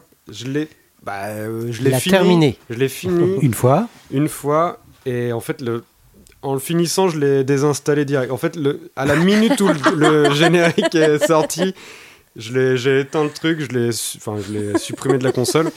Et je regrette encore ce choix parce que j'ai, Mais pourquoi ce choix j'ai vraiment envie d'y retourner euh, Mais Pourquoi t'as fait ça? Parce que c'est vraiment, c'est trop déjà c'est trop stressant. Moi, je suis Ah ouais. euh, un peu euh, sensible là-dessus et, et c'est de la souffrance ce comme jeu. défaire un puzzle dès Mais que tu l'as fini, quoi. Ouais. C'est terrible. Non, mais par contre, tu peux recommencer le jeu en, en gardant tous tes niveaux et ça s'appelle voilà le, je sais plus comment ils appellent ça, mais en gros tu recommences, tu recommences pas à zéro, tu recommences avec tes armes, tes trucs et tout. Et voilà, alors pour ceux qui connaissent pas, c'est ça se passe un peu dans un monde médiéval euh, très dark, très obscur. euh, où on n'a pas trop de code en fait, on comprend pas grand chose et c'est des Dark Souls quoi, c'est comme Dark ça. Soul. C'est- T'es obligé de. Soit, en fait, soit tu creuses le truc à fond et euh, t'as vraiment une histoire, une mythologie qui est passionnante et qui est folle. Ou soit tu fais un peu plus comme moi. Moi, je me suis un petit peu renseigné à gauche à droite, mais j'ai un peu. Je me suis un peu laissé aller au jeu. Et c'est un monde ouvert, en fait, qui apporte des possibilités qui, jusqu'à présent, je pense, dans le monde ouvert, dans le jeu vidéo, n'ont jamais. Dis-le que ça a révolutionné le ça- monde. Ah, Autant. Zelda Breath of the Wild Voilà. a révolutionné à l'époque Quand le Fanny monde nous parle de ouvert. jeux vidéo, c'est révolutionnant. Mais Donc là, ça- ce jeu, il révolutionne Par le. contre, faut sortir il le fouet. révolutionne Quoi. le jeu vidéo. Hashtag Dark monde- Soul. Faut quand même sortir le martinet parce que c'est. En fait, c'est de la souffrance pure et dure. Hmm. Mais, mais il y a, il y, a, il y a un côté où ils ont été très intelligents, dans- intelligents dans le jeu, c'est qu'ils ont, euh, je trouve, ils ont un peu plus ouvert le truc et populaire, enfin, fait en sorte que ça devienne un peu plus populaire. Tu n'étais pas d'accord avec ça quand on en parlait la dernière fois? On est d'accord. Bah, Dans, non, le, mais dans le gameplay, a dans- priori. en fait, oui, mais il y a le pour et le contre. Parce qu'en fait, si tu veux, c'est plus accessible, mais as quand même, tu peux te challenger oui, voilà, dans c'est le ça. jeu. Tu peux vraiment te C'est challenger. quand même un peu chiant parfois. Mais quoi. par contre, tu rages et euh, pour avoir fait euh, Bloodborne et et Dark Souls euh, 3, je crois, euh, ou 2, le 3 peut-être, euh, c'est quand même beaucoup moins compliqué. Et, du coup, je conseille à, à tous les joueurs qui, euh, qui hésitent à aller euh, là-dedans parce qu'ils ont peur de se faire. c'est vrai que c'est un jeu où tu meurs beaucoup, tu peux mourir. euh, les, des les boss ont un milliards, des milliards pattern de qu'il fois. faut apprendre. Voilà. Mais faut de la tu patience. c'est Faut beaucoup oui, de patience. Alors, faut de la patience, mais je trouve que c'est beaucoup plus accessible. Et il y a un côté hyper jouissif de découverte et d'aventure, parce que c'est vraiment, pour moi, c'est vraiment le jeu d'aventure. Alors, c'est là, Ah, c'est là, où on- là, là où se divise parce que Bah. euh, pour moi les scénarios sont pas enfin c'est très. euh, Enfin voilà, tu trouves un cordon ombilical, t'es content, mais tu sais pas pourquoi quoi. Oui, mais, ouais, très, mais ça, euh, c'était Bloodborne. Ça, ouais, mais ça reste quand même dans la même ambiance. Ouais, mais non, parce Ils que t'es plus, trop, t'es euh, plus dirigé. T'es plus dirigé. Et en fait, Mm. par exemple, sur la map, euh, avant, tu trouvais un truc, tu savais pas du tout où fallait aller. Maintenant, sur la map, ils te mettent un peu les, les points d'intérêt, les Ah, trucs. C'est juste pour faire rager cette communauté qui m'énerve. non, mais c'est, vrai. Je trouve il est, il, est, il est dirigé, mais intelligemment. Ah il ouais, va mais De t'aider toute façon, il a été encensé celui-là. sans, il est, te, euh, jeu de sans hein, te prendre par la main, en fait. Ouais, ouais. Et fait, Contrairement aux autres. Est-ce que euh, tu as réussi à dormir quand même hein, Parce que du coup, Ah, sur 120 heures, tu as fait ça pendant bah, tes c'est moi- vacances. c'est moi qui ai pris mais l'éducation de la petite. J'ai, j'ai euh, fait ça sur, euh, j'ai fait ça sur 5 mois, donc ça représente à peu près 30 heures par mois, Pendant une que moi j'étais sur Mass Effect. Ah, bah. donc la petite était très sage finalement. Mais non, ouais, franchement, si un jour vous avez l'occasion de le, fait- de le faire, faites-le parce que faut pas euh, avoir d'a priori en se disant c'est, c'est trop dur pour moi, j'ai un niveau de merde, je vais, je vais faire que me faire tuer. Je pense à toi, nous. Oui, bien sûr. non, mais c'est vrai que peut-être que tu peux avoir peur euh, de vu faire que ce Fanny genre m'a dit qu'il fallait apprendre un pattern, moi c'est mort. hein. Mais gars, mais moi, je suis le plus nul du monde au niveau des patterns. Non, mais non. Gars, je te jure. Moi, je fais réseau, culot. Je vois l'esprit gamer. Non, non, non. non, non, Toi, t'es un Dark Soul. pas à 100%, mais t'es un petit côté Dark Soul. mais non, non. C'est un très grand jeu. Oui, par contre, c'est vraiment un jeu euh, qui est Donc alors ça s'appelle Elden Ring. Elden Ring. Et c'est Et vraiment c'est une sur quel support que tu joues Toutes les consoles. Sur- sur toutes Il les est sorti sur toutes les consoles. Et moi, Je je d'accord avec sur toi Xbox. que c'est Botti cette année, Par contre, sûr. moi je jouais Ah sur oui, X- oui, Xbox parce que Xbox euh, c'est la meilleure génération de consoles euh, sur la génération euh, actuelle. D'accord, ok. Le message est passé. Avant d'arriver au Maître Sega, je fais un deuxième putsch je- je- parce que quand même j'ai été, vo- j'ai été voir au cinéma Nope, Ah, le dernier Jordan le Peele. dernier de Jordan Peele. Et euh, bon, je dirais rien parce que j'ai pas le droit, mais il faut aller le voir. D'accord. Ah On va pas parler de non. son- son film d'avant d'ailleurs. Donc, Faut aller le voir euh, parce qu'il est nul ou parce qu'il est c'est un bien conseil, euh, un conseil clan, clando. euh, ouais, Clando, un Qui arrive comme. Maître Sega Il y en a d'autres Voilà. des... comme ça, des conseils clando C'est non, c'est- c'est maintenant. voilà. Non, bah, euh, bah déjà, euh, c'est toi qui choisis le thème de la prochaine Bah, émission. elle a choisi Bill Murray. c'est- oui. Bah n'importe quoi. Mais ça fait 30 ans, ça fait 30 ans attends, faut attendre 40 émissions. Quel Non. thème, quel thème as-tu Le choisi? thème. Ah là Le là, mais thème. non Je crois Ah que là Manu, là, ça fait longtemps qu'il a tellement pas choisi. Ah, Mais bah, tu l'as voilà. le thème, on l'a. Bah oui, tu l'as On donné. l'a, on l'a donné, Oui, on est y bien est, tu l'as. d'accord. Bah, on Bah, l'a pas donné donné aux pour auditeurs. nous, mais pas, pas aux auditeurs. ouais. Ah oui. C'était le film de cette, c'est le, le twist. Le twist, voilà, c'est ça. Et le twist, Le twist. Mais la danse ou alors, Non. pas la On danse, Ah oui, pas. pas ce qui aurait pu Ah, être. twist. euh, Ça peut, ça peut. Moi, j'ai pris être ça comme musicale le twist, le coup de théâtre. Le et il y a un twist. Il y a un twist de notre podcast, puisque le twist, c'est que nous revenons à notre forme initiale. Yeah. C'est-à-dire que la non. prochaine émission reprendra le format originel de l'émission, c'est-à-dire un chapeau, trois films pris euh, donc euh, en, pas qui secret quoi. par Ouais. chacun. On met les films dans le chapeau et on Ça s'est battu hasard. un petit peu, j'ai l'impression. Pas du tout. Euh, ça, non, c'est euh, que Maître Sega qui Je, sait, des choses. puisque c'est lui qui gère nos choix et voir s'il n'y a pas des doublons quelque part. Et le chapeau vous- dans lequel vous tirez, c'est quoi comme euh, chapeau? C'est un, Chapeau un chapeau un feutre, Stetson, hein. euh, un Stetson. Euh, ouais. Euh, avec des tout à fait plumes, sympathique. peut-être. c'est pas clair. D'habitude, c'est celui-là, mais après, on peut changer, on peut changer de qu'on chapeau. l'a pas vu. En tout cas, on reviendra donc Ah oui, à a- Il y a vraiment un chapeau quand vous le. Ah On oui, reviendra oui, donc on t'en parlera tout à l'heure. à l'origine de notre de- du titre de cette émission, donc Hat-Trick, le coup du chapeau. On reviendra donc à, à ça, donc euh, voilà un format d'émission qui reviendra à on ne sait pas sur quoi on va tomber. Donc il faudra écouter l'émission pour savoir. Et puis, puis ben, nous terminons par un conseil musical euh, de générique de fin de Maître Sega, qui nous parle de quoi ce soir comme musique? Ce soir, je vous parle. euh, D'amour donc. euh, Parle-nous d'amour j'ai déjà. cherché, j'ai cherché une petite. euh, Oh. petite T'as cherché plus que la dernière fois Et où cette tu m'as mis à logis? Oh. Oh Ouais, ouais, là j'ai plus cherché. Ah J'ai cherché et. euh, J'espère que c'est du rock'n'roll. Hein. Ah, c'est un petit peu punk. Ah Bien C'est pour C'est ça. Coldplay, hein Conseil, euh, Petite dédicace à, à ma saucisse. Ah, Ma à ta grosse À saucisse. ma grosse Elle t'a payé hein Peut-être c'est- une invitée. C'est. Stéphanie, hein, je tiens à le préciser pour. euh, Oh non c'est C'est pas l'autre c'est saucisse. Le qui prend de la C'est pas la science. saucisse de Francfort. Donc c'est elle qui m'a inspiré cette euh, sélection, voilà. Ah d'accord. sans forcément me. Ça- elle ne sait pas que ça allait atterrir sur Hat-Trick. euh, Ah d'accord. Chacun son euh, j'ai écouté et j'ai vraiment bien kiffé euh, cette chanteuse qui s'appelle Albertine Sarge, euh, qui est une petite berlinoise, euh, enfin, qui a la Hmm. vingtaine, je pense, J'aime bien ça. et euh, qui, euh, je pense, fait à peu- euh, m'a fait beaucoup penser à Talking Heads euh, dans, dans ses voix. Voilà, mais avec sent bon. euh, un, un petit côté David Bowie aussi parfois. Ça sent Allez. très bon. Un petit peu de tout, un petit peu de tout. sais- Non, non, non, non, pas de tout. euh, on en est qu'à deux. euh, voilà, euh, David Bowie, mais je sais pas si c'est le- l'Allemagne qui a influencé David Bowie et 4 ans. euh, voilà.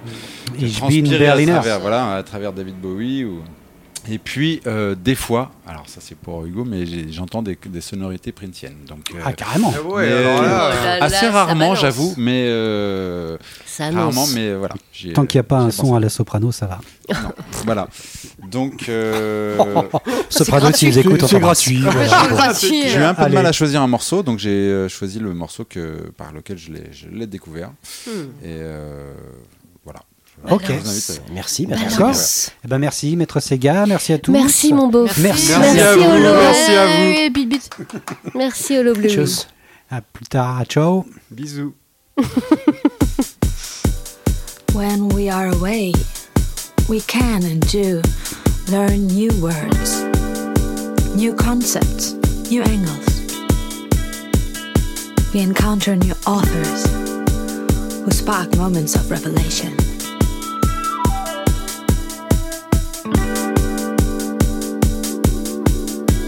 But feminist theory doesn't start here. Feminist theory might even be what gets you there.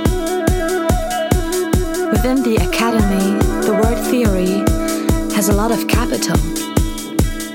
I have always been interested in how the word theory itself is distributed, how some materials are understood as theory and not others.